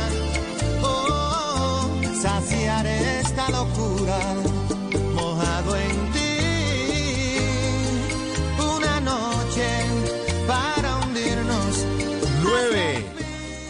9 de la mañana, 13 minutos. Estamos en En Blue Jeans de Blue Radio. Suena Burbujas de Amor, un clásico de Juan Luis Guerra. Porque estamos hablando de herramientas para vivir en paz. Recordemos que Juan Luis Guerra fue otro de los artistas que al lado de Juanes, Olga Tañón, Miguel Bosé, Alejandro Sanz, Juan Fernando Velasco, Carlos Vives y Ricardo Montaner terminaron emocionándonos cantando un coro gigantesco en ese concierto de Paz sin Fronteras aquel 16 de marzo de 2008. Y traigo esta canción sota porque con esta me enfrento a Luis Carlos Rueda en la batalla musical. Juan Carlos, por favor, resultados parciales. A ver, a ver cómo. fuerte. Estos resultados parciales. Juan Luis Guerra funciona muy bien. Segundo boletín, segundo boletín. Segundo, boletín. sí señores, segundo boletín. eh, vamos A a, ver, ver, si ¿cómo Mauro no le sigue comiendo al boletín, pero, pero, el Team Luis Carlos está con el 66%. Uy, no. Team Mauricio muenda. 34%. pues, Es una muenda, Mauro. Es Sí, una sí, sí. muenda, hermano. Ahí sí que sóbese. Porque está, está pegando duro, duro, duro el oyente hoy. Pero bueno, todavía falta un ratito, todavía faltan algunas apuestas. Vamos a ver qué ocurre de aquí hasta las 10 de la mañana. Ustedes pueden ingresar a nuestra cuenta de Twitter Blue Radio Co. con el numeral Batalla Musical o el numeral en Blue Jeans. ¿Quién es su favorito entre estos dos titanes de la música? ¿El Team Luis Carlos o el Team Mauricio? Por ahora gana el Team Luis Carlos. desnuda de impaciencia ante tu voz. Pobre corazón que no atrapa su cordura. Quisiera ser un pez para tocar mi nariz en tu pecera y hacer burbujas de amor por donde quiera. Oh, oh, oh, pasar la noche en vela, mojado en ti. I have to admit, you're a knockout. You must be dating some big DC player. I mean, the ratio in this town is very favorable. Tell me about him. Someone from work. Someone important. Um, Bueno, pues vamos a hablar de series recomendados, lo que va a llegar por estos días a las plataformas en esta sección que siempre les tenemos aquí en, en Blue Jeans. Pues bueno, vamos a arrancar hablando de un escándalo que se dio en la sala oval de la Casa Blanca. ¿Recuerdan ustedes ese escándalo de Bill Clinton y Mónica Lewinsky? Pues bueno, ya hicieron la serie del escándalo de Bill Clinton y Mónica Lewinsky y se va a estrenar esta semana en la plataforma de Star Plus. Y es eh, creada esta serie producida por Ryan Murphy, que ha creado esta serie de American Crime Story, que ya nos trajo el caso de O.J. Simpson y ese estupendo juicio que acapara- acaparó los medios en los Estados Unidos. También nos trajo el asesinato de Gianni Versace y ahora nos trae esta historia del impeachment, que así se conoció ese juicio al presidente de los Estados Unidos. Sí, señora. Eh, y, y que le dan platica a Hillary por lo menos por esa vaina, porque otra vez recordarle eso sí me parece tenazo, ¿no? pero además le cuento una cosa, Mónica Lewinsky es productora de la serie. O sea que ahí la que está ganando billeticos Ah, No, es Mónica más Lewinsky. fiel para dónde. No, pues imagínense. Pero eso- y aquí el, el papel de Bill Clinton lo hace Clive Owen en una estupenda bueno. caracterización. El maquillaje quedó igualito a Bill Clinton, este gran actor británico. Y bueno, pues arranca esta semana, el miércoles, en la plataforma de Star Plus. A mí estas series que recrean casos, episodios, juicios, eh, me parecen siempre interesantísimas y la van a encontrar esta semana de este episodio que sucedió por allá en 1995. La acusación de acoso, abuso, pero bueno, todo lo que pasó al interior de, de esa oficina oval en la Casa Blanca, que después de este episodio algunos llamaban era la, la oficina oral. Vamos a ver qué pasa con lo que pasaba con esta serie que llega esta semana.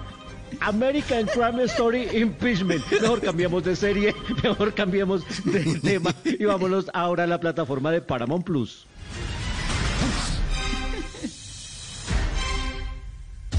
Listen here, Bob.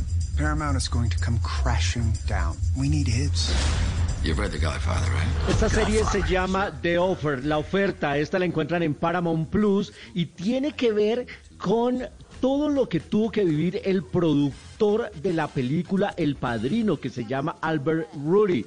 Todo lo que él tuvo que padecer para llevar a la realidad esta famosa saga que se convirtió en una de las más importantes del cine, pues eso lo conocemos en esta serie que es protagonizada por Miles Teller. Miles Teller, lo recuerdan ustedes, que era el chico baterista de la película Whiplash, que me encanta y que está en este momento en cartelera eh, como el hijo de Gus en Maverick. Ese mismo y que también está en la cabeza de la araña. Pues es un gran actor y él es el productor del padrino en esta serie que se llama The Offer y la encuentran en la plataforma de Paramount Plus. Y por último, una serie latina que llega esta semana también de estreno.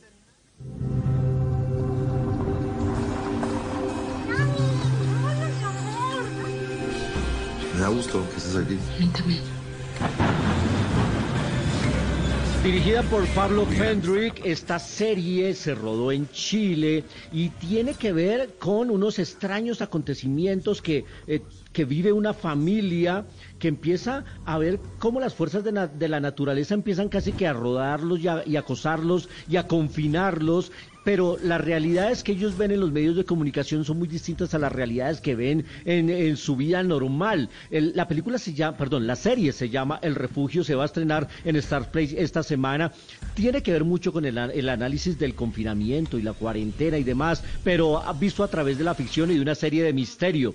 La dirige Pablo Fendrick y tiene un reparto internacional que incluye al gran Alfredo Castro, un actor chileno que es de lo mejor, y a Ana Claudia Talancón, quizás la recuerdan ustedes, ella era la protagonista del Padre Amaro, de esa película de hace algunos años con Gael García. Ah, sí. Pues bueno, ella es la protagonista, ella es la madre de familia en esta cinta que llega esta semana en la plataforma de Stars Play. Más recomendados en arroba soy cinefanático y ustedes oyentes, si de pronto quieren una serie que me quieren recomendar, que nos estamos perdiendo y no la hemos recomendado acá, pues bueno, en arroba soy cinefanático me pueden contar. Y más adelante tenemos aquí en En Blue Jeans al director y a la productora de la película The Lightyear de Pixar. En instantes aquí en el programa Más Feliz de Blue.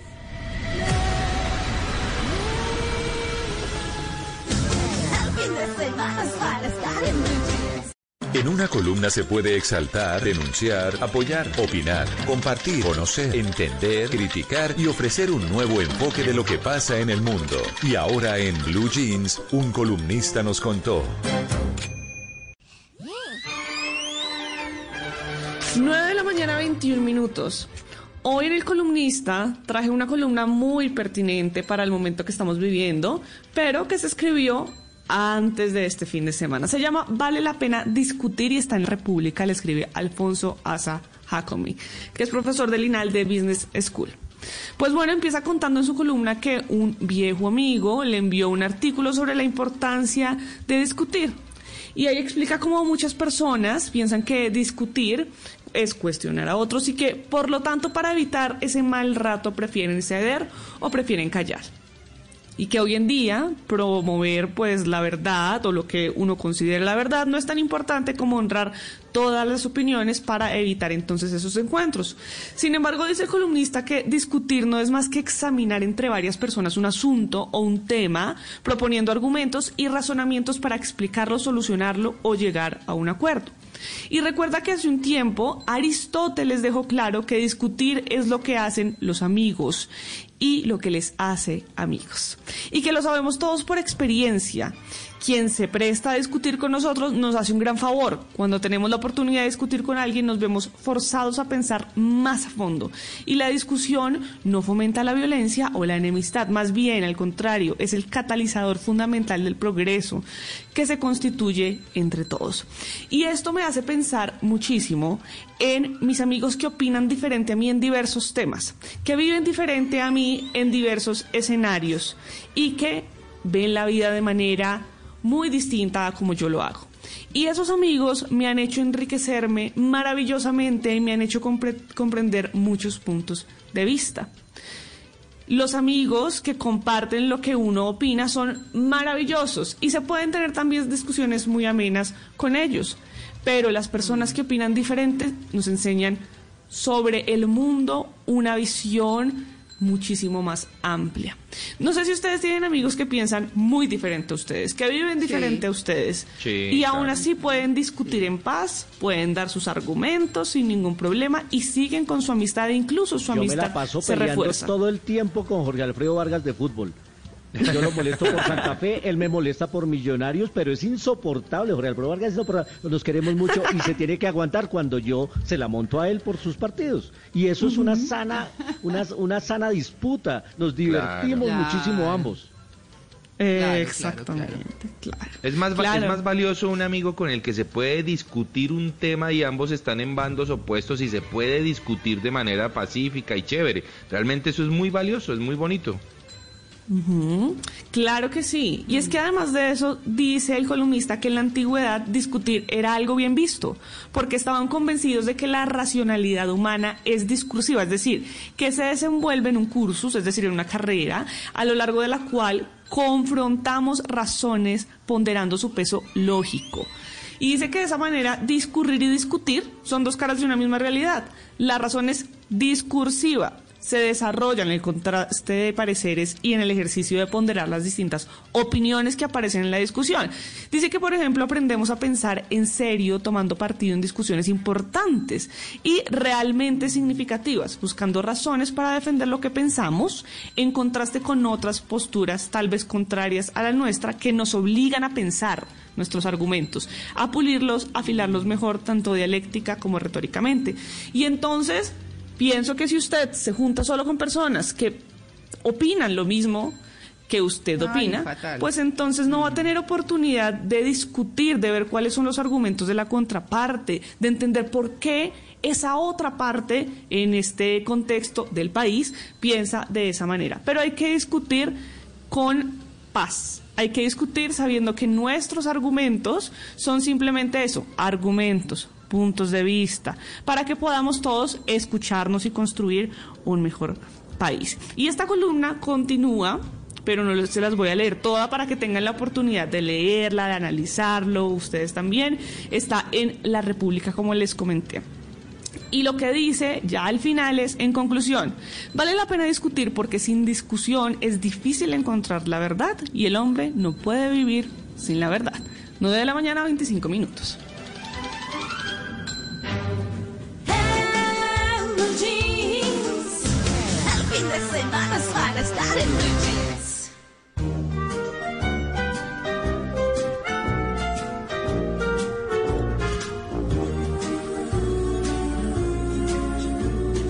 Yo soy tu amigo fiel. Yo soy tu amigo fiel. Bueno, sí señor, qué bonita esta canción, ¿no? O sea, me, me Sí. gusta tanto esta canción. Eh, le A pone a uno como, como de buen ánimo, como que le saca una sonrisa. Ay, sí, es maravillosa. Sí, sí, sí. Definitivamente es linda. Oiga, les quería preguntar, ¿ustedes estudiaron fuera del país? ¿Alguno de Sí. ustedes estudió fuera del país? Sí. Yo sí. Sí, sí, sí. Hmm. Ah, bueno. Luis Cano, eh, su merced tampoco. Ay, Mauro creo. sí, Mauro dijo que sí. Mauro sí, sí, Mauro Sí, sí. sí, Sí, sí, sí. yo, bueno, ¿Dónde ah, no, estudió yo también. ¿Dónde Yo tengo curiosidad. Estuve en Santa- Santiago de Chile haciendo Ah, los cursos con Robert Magui. Ah, vea. ¿Y mal estudió en dónde? Curso. ¿En, en Inglaterra? En Alemania, en Alemania. En Alemania. Bueno, yo tuve la oportunidad de estudiar. Robert yo tuve la oportunidad de estudiar en Cuba también. Yo tuve la oportunidad de Ah, estudiar en. Cuba. Sí, fue muy interesante, fue muy chévere. Y es que hoy justamente en una cita con Juanca, pues eh, traje esa experiencia, la de estudiar por fuera del país. Qué tan positivo es, qué cosas eh, buenas trae, qué cosas no. Bueno, no lo sé. Realmente creo que son muchas las cosas positivas que trae estudiar fuera del país. No porque acá no tengamos una buena educación, sino porque la experiencia de vivirlo es interesante. ¿m? Mm, Así que claro. bueno, me- sí, es definitivamente buena, enriquecedora. A veces los papás le tienen recelo al tema, ¿no? Porque, ay, ¿a dónde se va mi hijo? ¿Cuánto tiempo? El tema de tenerlo cerquita es mejor, pero hay que dar esa No, oportunidad. pero a es lo mejor. Exacto. Es lo que mejor que uno puede hacer. O sea, oportunidad. Uf, Sí, señor. es do- hacerle do- doble clic al cerebro para que el hijo o el adolescente entienda que hay un mundo más allá Ay, de lo que uno tiene ahí tan cerquita de la casa. Es para ver otras culturas, para entender y hablar gente, con gente. Y con otras hacen- eh, costumbres. se hacen nuevas hacen- conexiones neuronales, sin duda, sin duda. El entendimiento del mundo cambia. No solamente conexiones neuronales, ¿no? También hay, bueno, en fin, no, yo vuelvo a más bien. No, no, ¿cómo? vuelvo a mi Quiere tema. decir conexiones, Dios, conexiones señor. laborales, sí, claro, Ah, tiene razón, conexiones sí, laborales, sí, sí, sí, sí, eso es, claro, eso es. A conexiones eso me en refería, amistad Male, también. gracias, gracias yo por sé, salvarme sí, yo la sé. patria ahí. Sí, Sí, señora. estaba traduciendo lo que usted quería decir. Juan, los intercambios son académicos. Ah, Son- gracias Luisca, sí señor. Oiga, pude hablar con Mirko Chiape, él es gerente general de arroba GSG Education, así los van a encontrar en redes sociales. Y bueno, le pregunté a Mirko, que es un experto por supuesto en educación eh, por fuera del país, bueno, ¿cuáles son las ventajas de estudiar afuera? ¿Qué ocurre con un chino cuando estudia afuera? Escuchemos a Mirko. Hola Juanca, ¿cómo estás? Mira, beneficios de estudiar en el extranjero agrupados en dos, principalmente profesional y personal. Eh, el lado profesional es el que siempre nos enfocamos en el aumento de sueldo, en el ascenso, en el acceso a nuevas industrias o nuevas empresas. Eh, y el personal, que yo creo que a veces lo dejamos un poco de lado, pero no resulta menos importante, eh, que es el aprender de otras culturas, nuevas formas de pensar, que yo creo que enriquecen mucho. Ahora, eh, ¿En dónde hacer este estudio en el extranjero?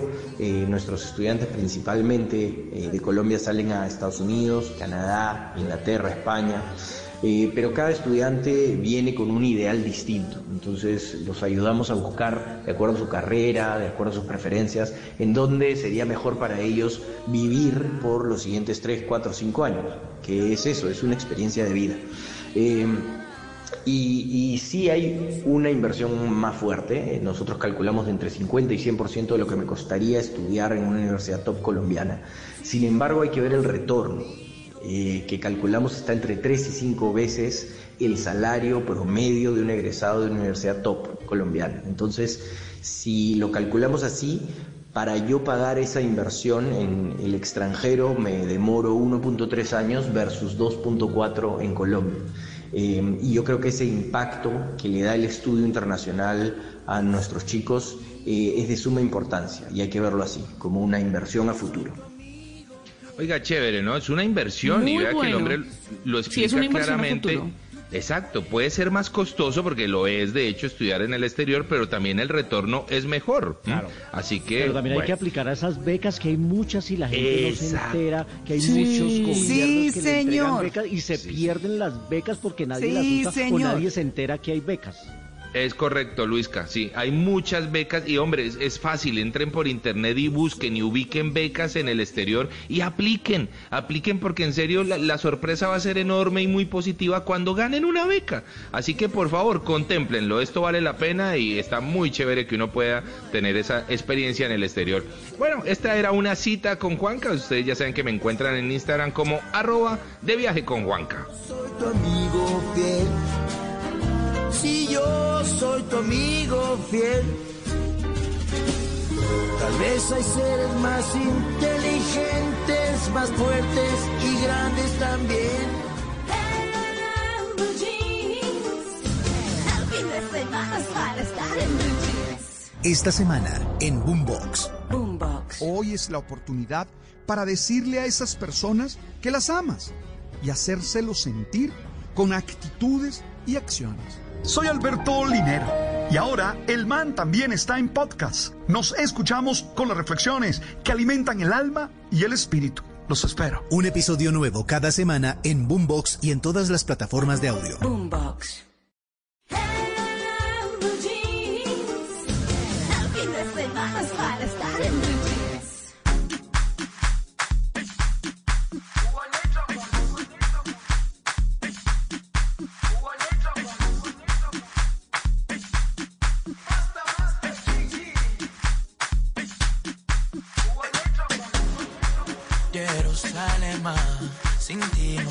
No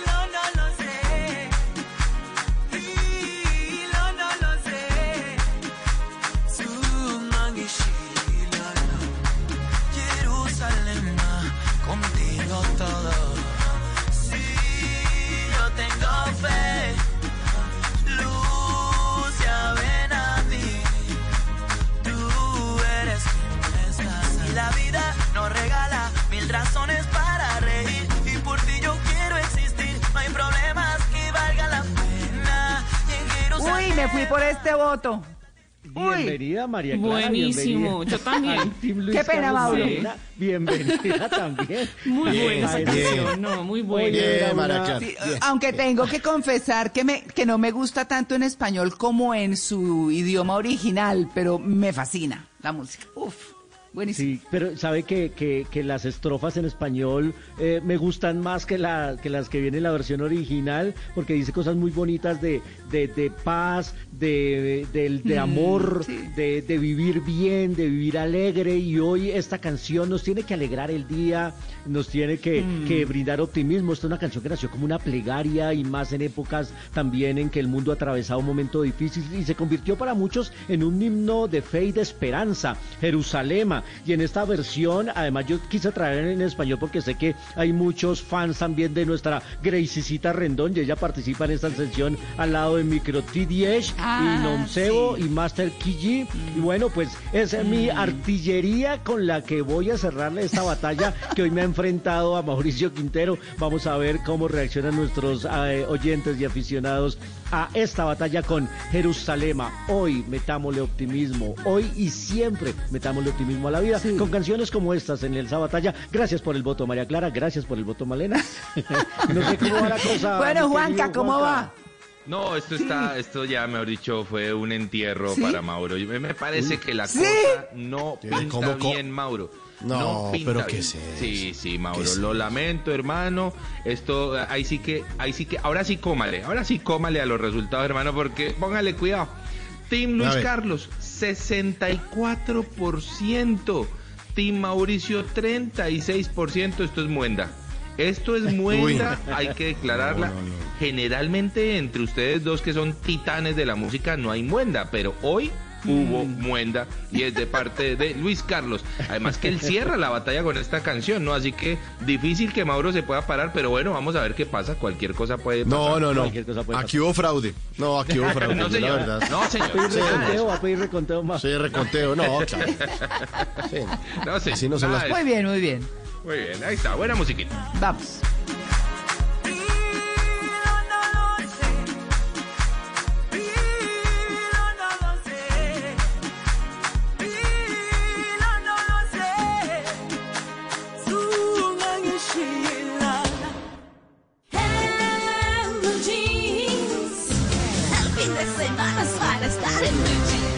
En, en Blue Jeans, esta es la máquina de la verdad. 9 de la mañana, 37 minutos.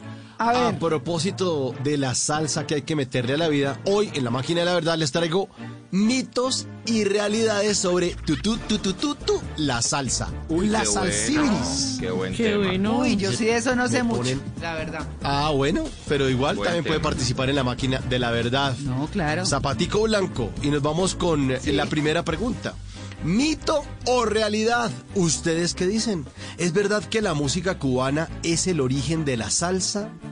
¿Mito Eh, o realidad? Sí, yo creo que sí, yo creo que sí. Sí, sí, sí, sí, Eh, voy sí, a decir pues, que sí. Trayendo algo un poquito africano, pero yo creo que sí. Sí, por ahí pues. ¿Entonces realidad? ¿Sí? Sí, sí, realidad. Sí, sí, sí. Bueno, vamos a ver qué nos dice la máquina de la verdad.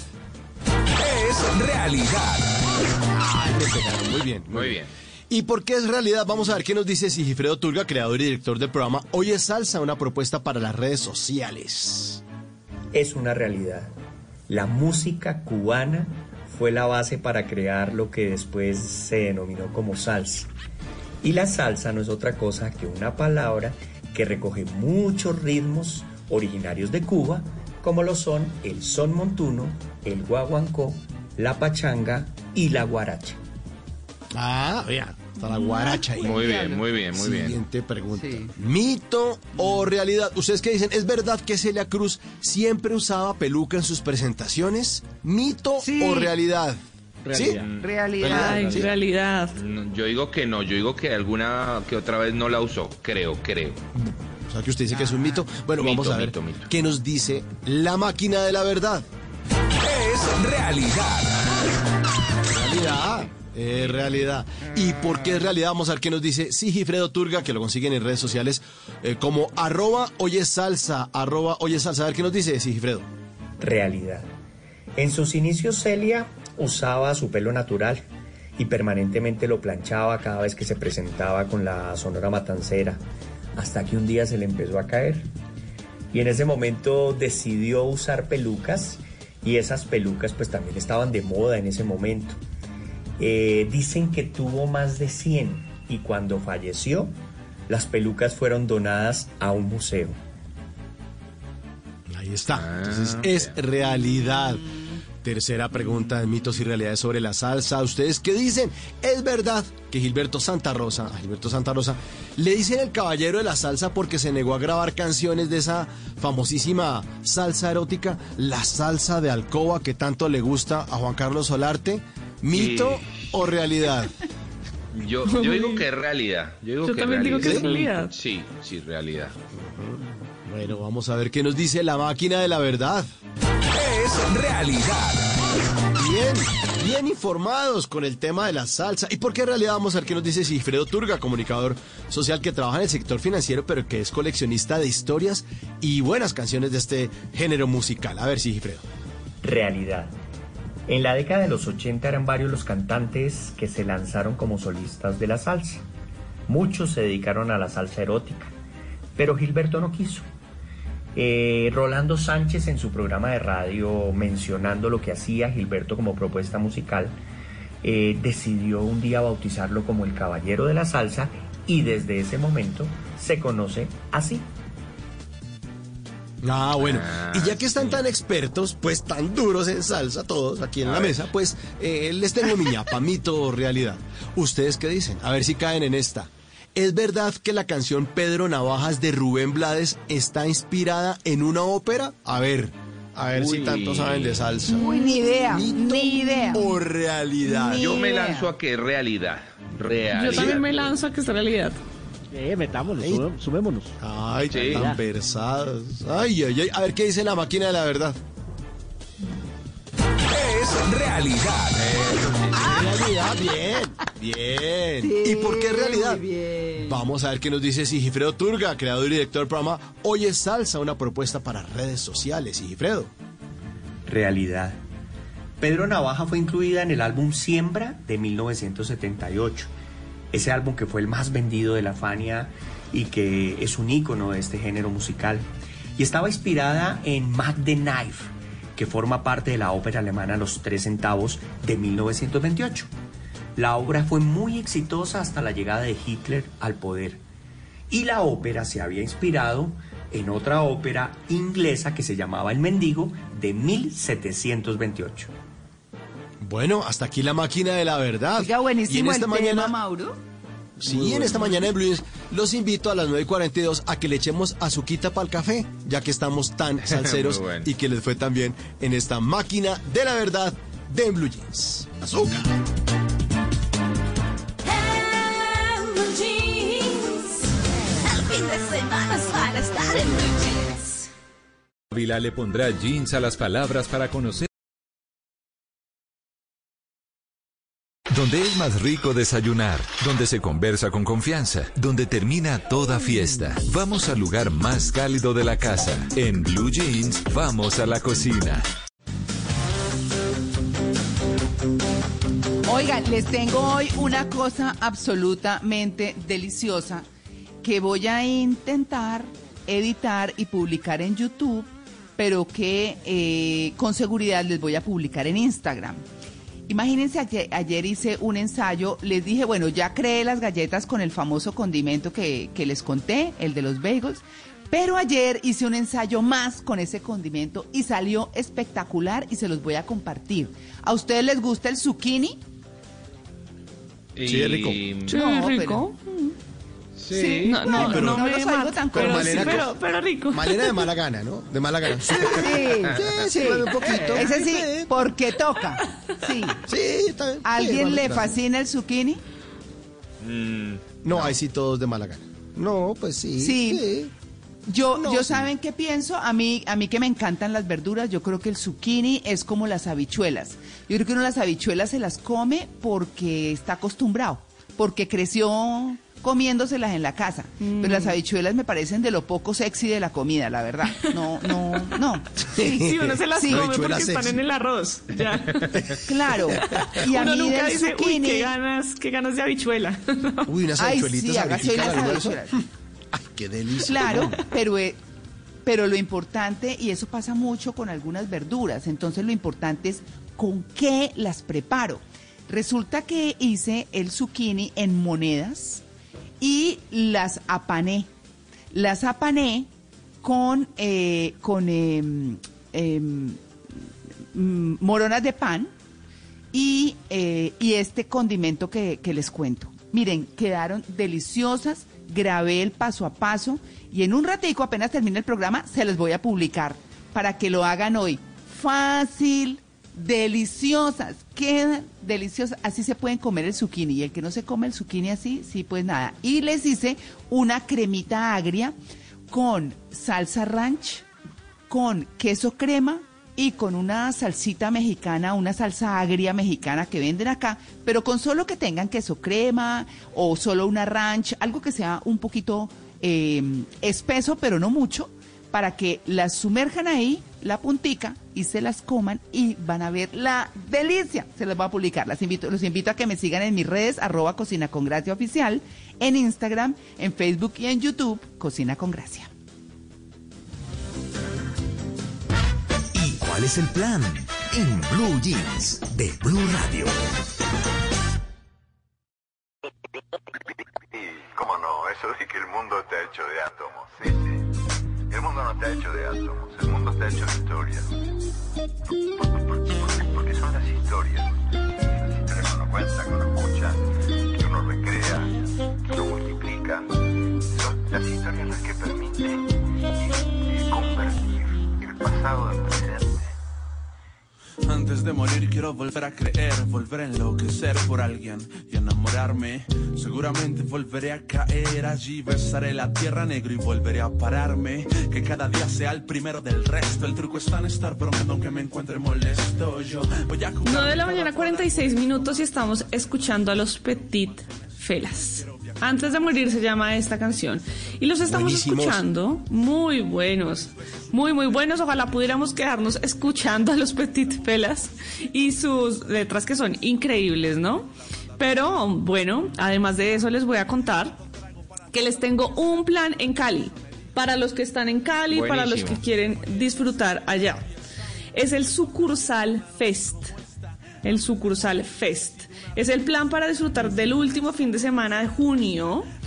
Va a ir del 24 al 26 de junio este festival y abrirá espacios al talento emergente y también a bandas reconocidas. Y una de esas agrupaciones serán los Petit Felas y por eso los estamos escuchando en este momento. Ellos fusionan jazz, funk, hip hop, soul, eh, también blues y tienen una carrera pues ya de, un buen tiempo y ha generado pues bastante, bastantes descargas ya por todas las diferentes, los diferentes ritmos que ellos tienen en sus canciones. Pero además de eso, fue el encargado de salir a la tarima antes de que la banda Gorilas, de origen británico, pues saliera ya a cantar. No sé si ustedes se acuerdan. Ya tienen nueve años de trayectoria en la escena musical.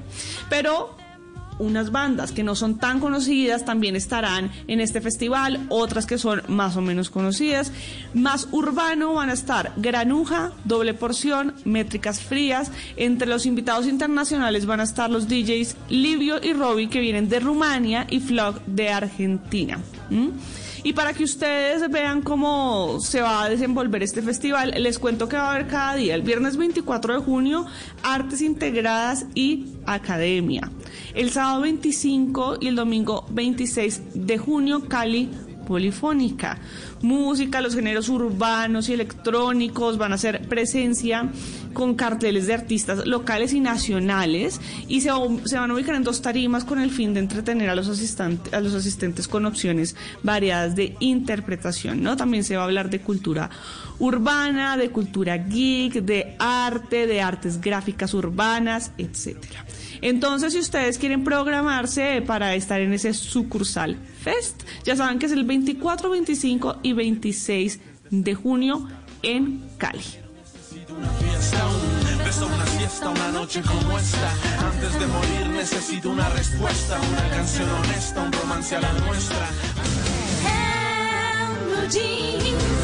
Cada lugar, cada espacio, cada camino, cada destino, todo cuenta una historia.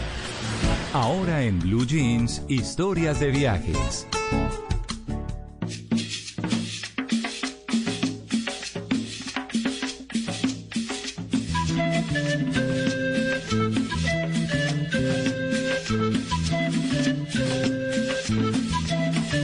Epa, esto suena sabroso, sí señores, esto suena laboyano.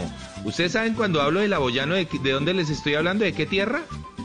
De la olla. Vayan. Sí señor, del valle de la de la de la Bollos, que es en Pitalito. Ah, El valle, Ah, está sí, sí. equivocado, sí. el valle Ah, de la Bollos. geográficamente. Sí, un poquitico nomás, un poquitico nomás. Pero es bueno, ustedes saben que vengo en mi recorrido y el último destino por el que estuve hace pocos eh, días fue justamente Pitalito. Allí me encontré con Sonia González, ella es promotora de turismo de, de Pitalito. Y bueno, le pregunté, eh, ¿qué está haciendo Pitalito para entrar fuertemente en esa carta del turismo nacional? Así que esto es lo que nos contesta Sonia, escuchémosla. Juanca, sin duda, un gran destino.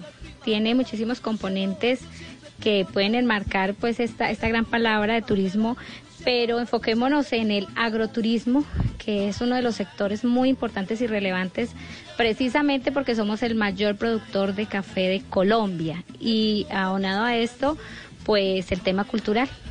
Maravilloso. En este momento nos encontramos en un lugar que se llama Mirador del Cafetal, a propósito de, de lo que nos cuentas del café.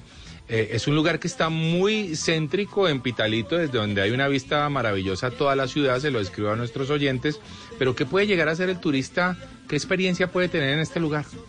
Bueno, Mirador de Cafetal hemos querido reunir todas estas experiencias que, que puedan consolidarse lo que es Pitalito como destino.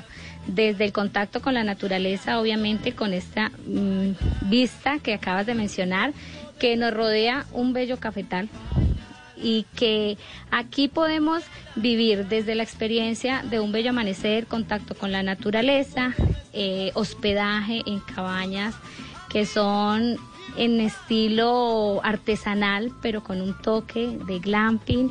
Asimismo, un spa en medio de un cafetal que sabemos que es una novedad para ustedes, una- un spa de lujo. Y por supuesto, la mejor gastronomía. Y para cerrar con broche de oro, pues todo lo que tiene que ver con derivados de café, bebidas frías, bebidas calientes. Y todo esto para vivir una maravillosa experiencia muy cerca de Pitalito, realmente a 1.5 kilómetros del casco urbano Pitalito. Bueno, ahí está. Vitalito realmente entra con mucha, pero mucha fuerza. Así que esperamos que ustedes puedan visitar muy pronto Vitalito y tomarse un muy buen café. ¿Por qué no? Allí en el Mirador del Cafetal. Y si quieren saber más de eso, lo van a encontrar ahí en mi cuenta de Instagram, arroba de viaje con Juanca, hoy llevándolos a Pitalito. el ritmo de nuestra canción.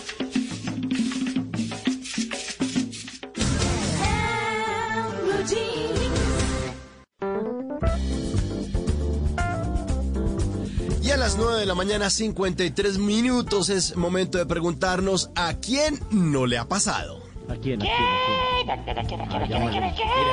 ¡Bájela de allá! ¡Bájese! Uy, es que está mordiendo los cables del teléfono. ¡Bájese de ahí! Va a dejarse- nos va a dejar sin servicio. ¿A quién no le ha pasado que ve un teclado así de, de- de musical, ¿no? Y le dan ganas, ganas de tocar el Happy Birthday o los pollitos. ¿no? Es lo único que uno se sabe. Tan, ta, tan, tan, tan, tan.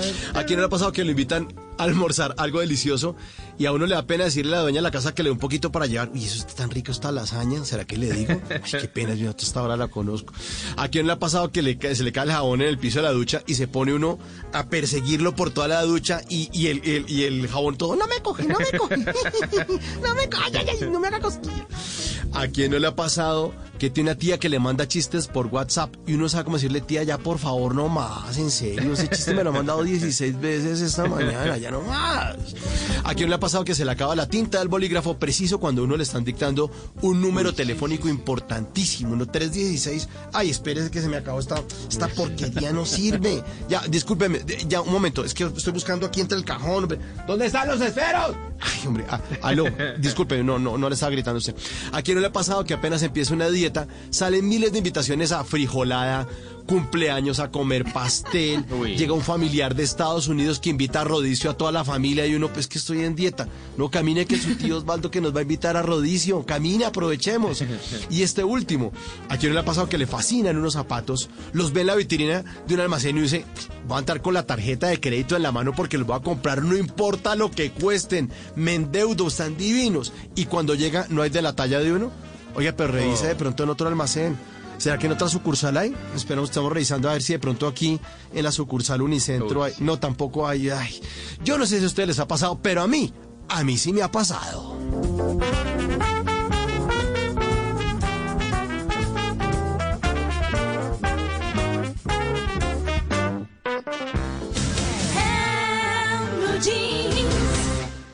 Drama, comedia, ¿La Roca es presidente? ciencia ficción, fantasía, Todo es posible. terror, Mami. suspenso, musicales. Y hasta esas cosas que no sabemos si son una cosa u otra porque uno llora, ríe y hasta se asusta y no se pueden clasificar. En Blue Jeans es hora de dar un vistazo a lo más reciente del cine.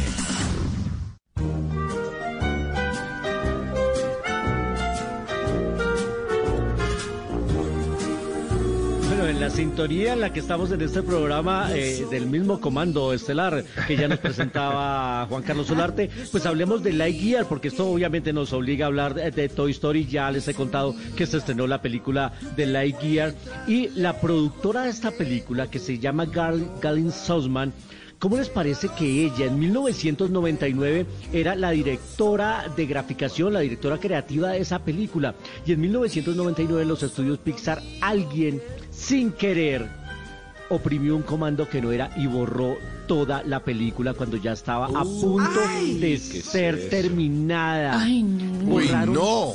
todo cuando ya solo faltaban No. los detalles de edición.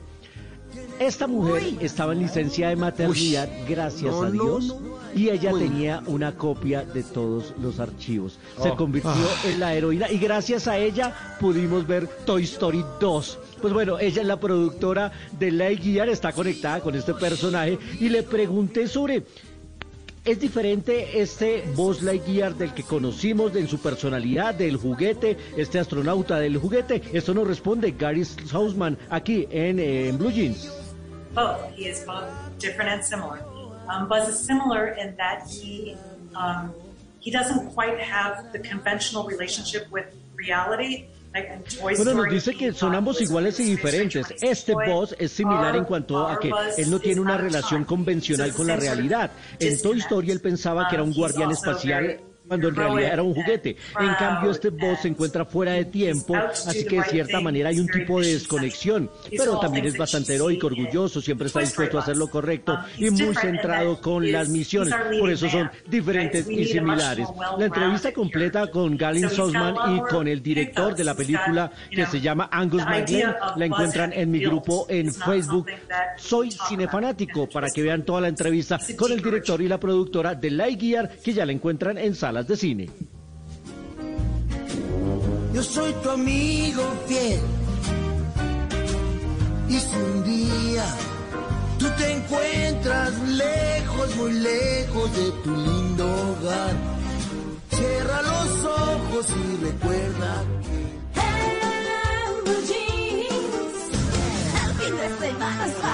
En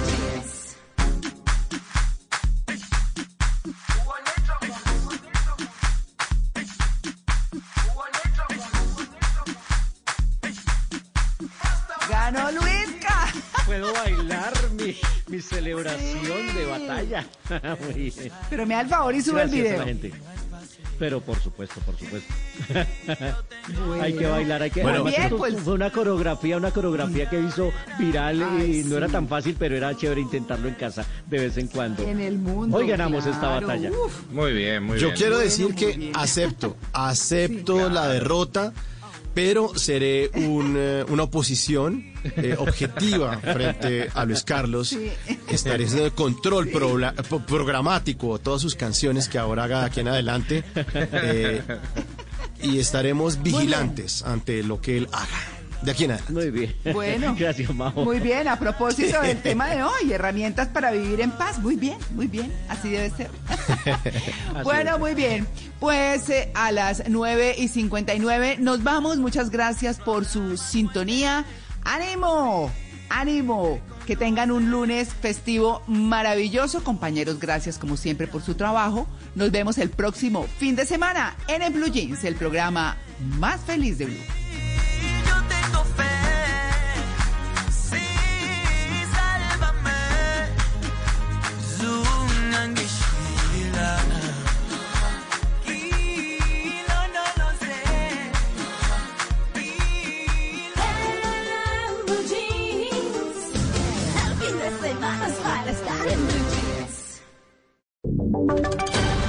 Voces y sonidos de Colombia y el mundo en Blue Radio y bluradio.com, porque la verdad es de todos. 10 de la mañana en punto hora de actualizar las noticias en Blue Radio. Seguimos hablando de los resultados de las elecciones de este domingo porque frente a la propuesta del presidente electo Gustavo Petro de liquidar las EPS, el gremio respondió que está dispuesto a apoyar los nuevos ajustes que se requieren para implementar el sistema de salud. Dana Vargas. Miguel, pues hablamos con Elisa Torrenegra, directora ejecutiva de Gestar Salud, que es el gremio de la CPS del régimen subsidiado que afilia a la población más vulnerable, y nos dijo que están esperando saber cuáles son los cambios concretos que Petro quiere implementar en este nuevo gobierno en el sector salud. estamos listos a mirar cómo podemos apoyar a que el logro tan grande que ha tenido nuestro sistema de salud, tanto en cobertura universal como en acceso a servicios, cómo se va a ir ajustando. Estamos dispuestos a construir con él y con su equipo técnico para ver los beneficios y los ajustes que él quiere darle al pueblo colombiano y, y estamos dispuestos a cogerlo. Ahora aseguran que lo que queda es esperar la hoja de ruta que proponga el presidente electo Gustavo Petro para construir juntos un plan, un sistema que sea beneficioso para todos los colombianos. Gracias, Dana. Y desde el gremio que agrupa las empresas de servicios públicos.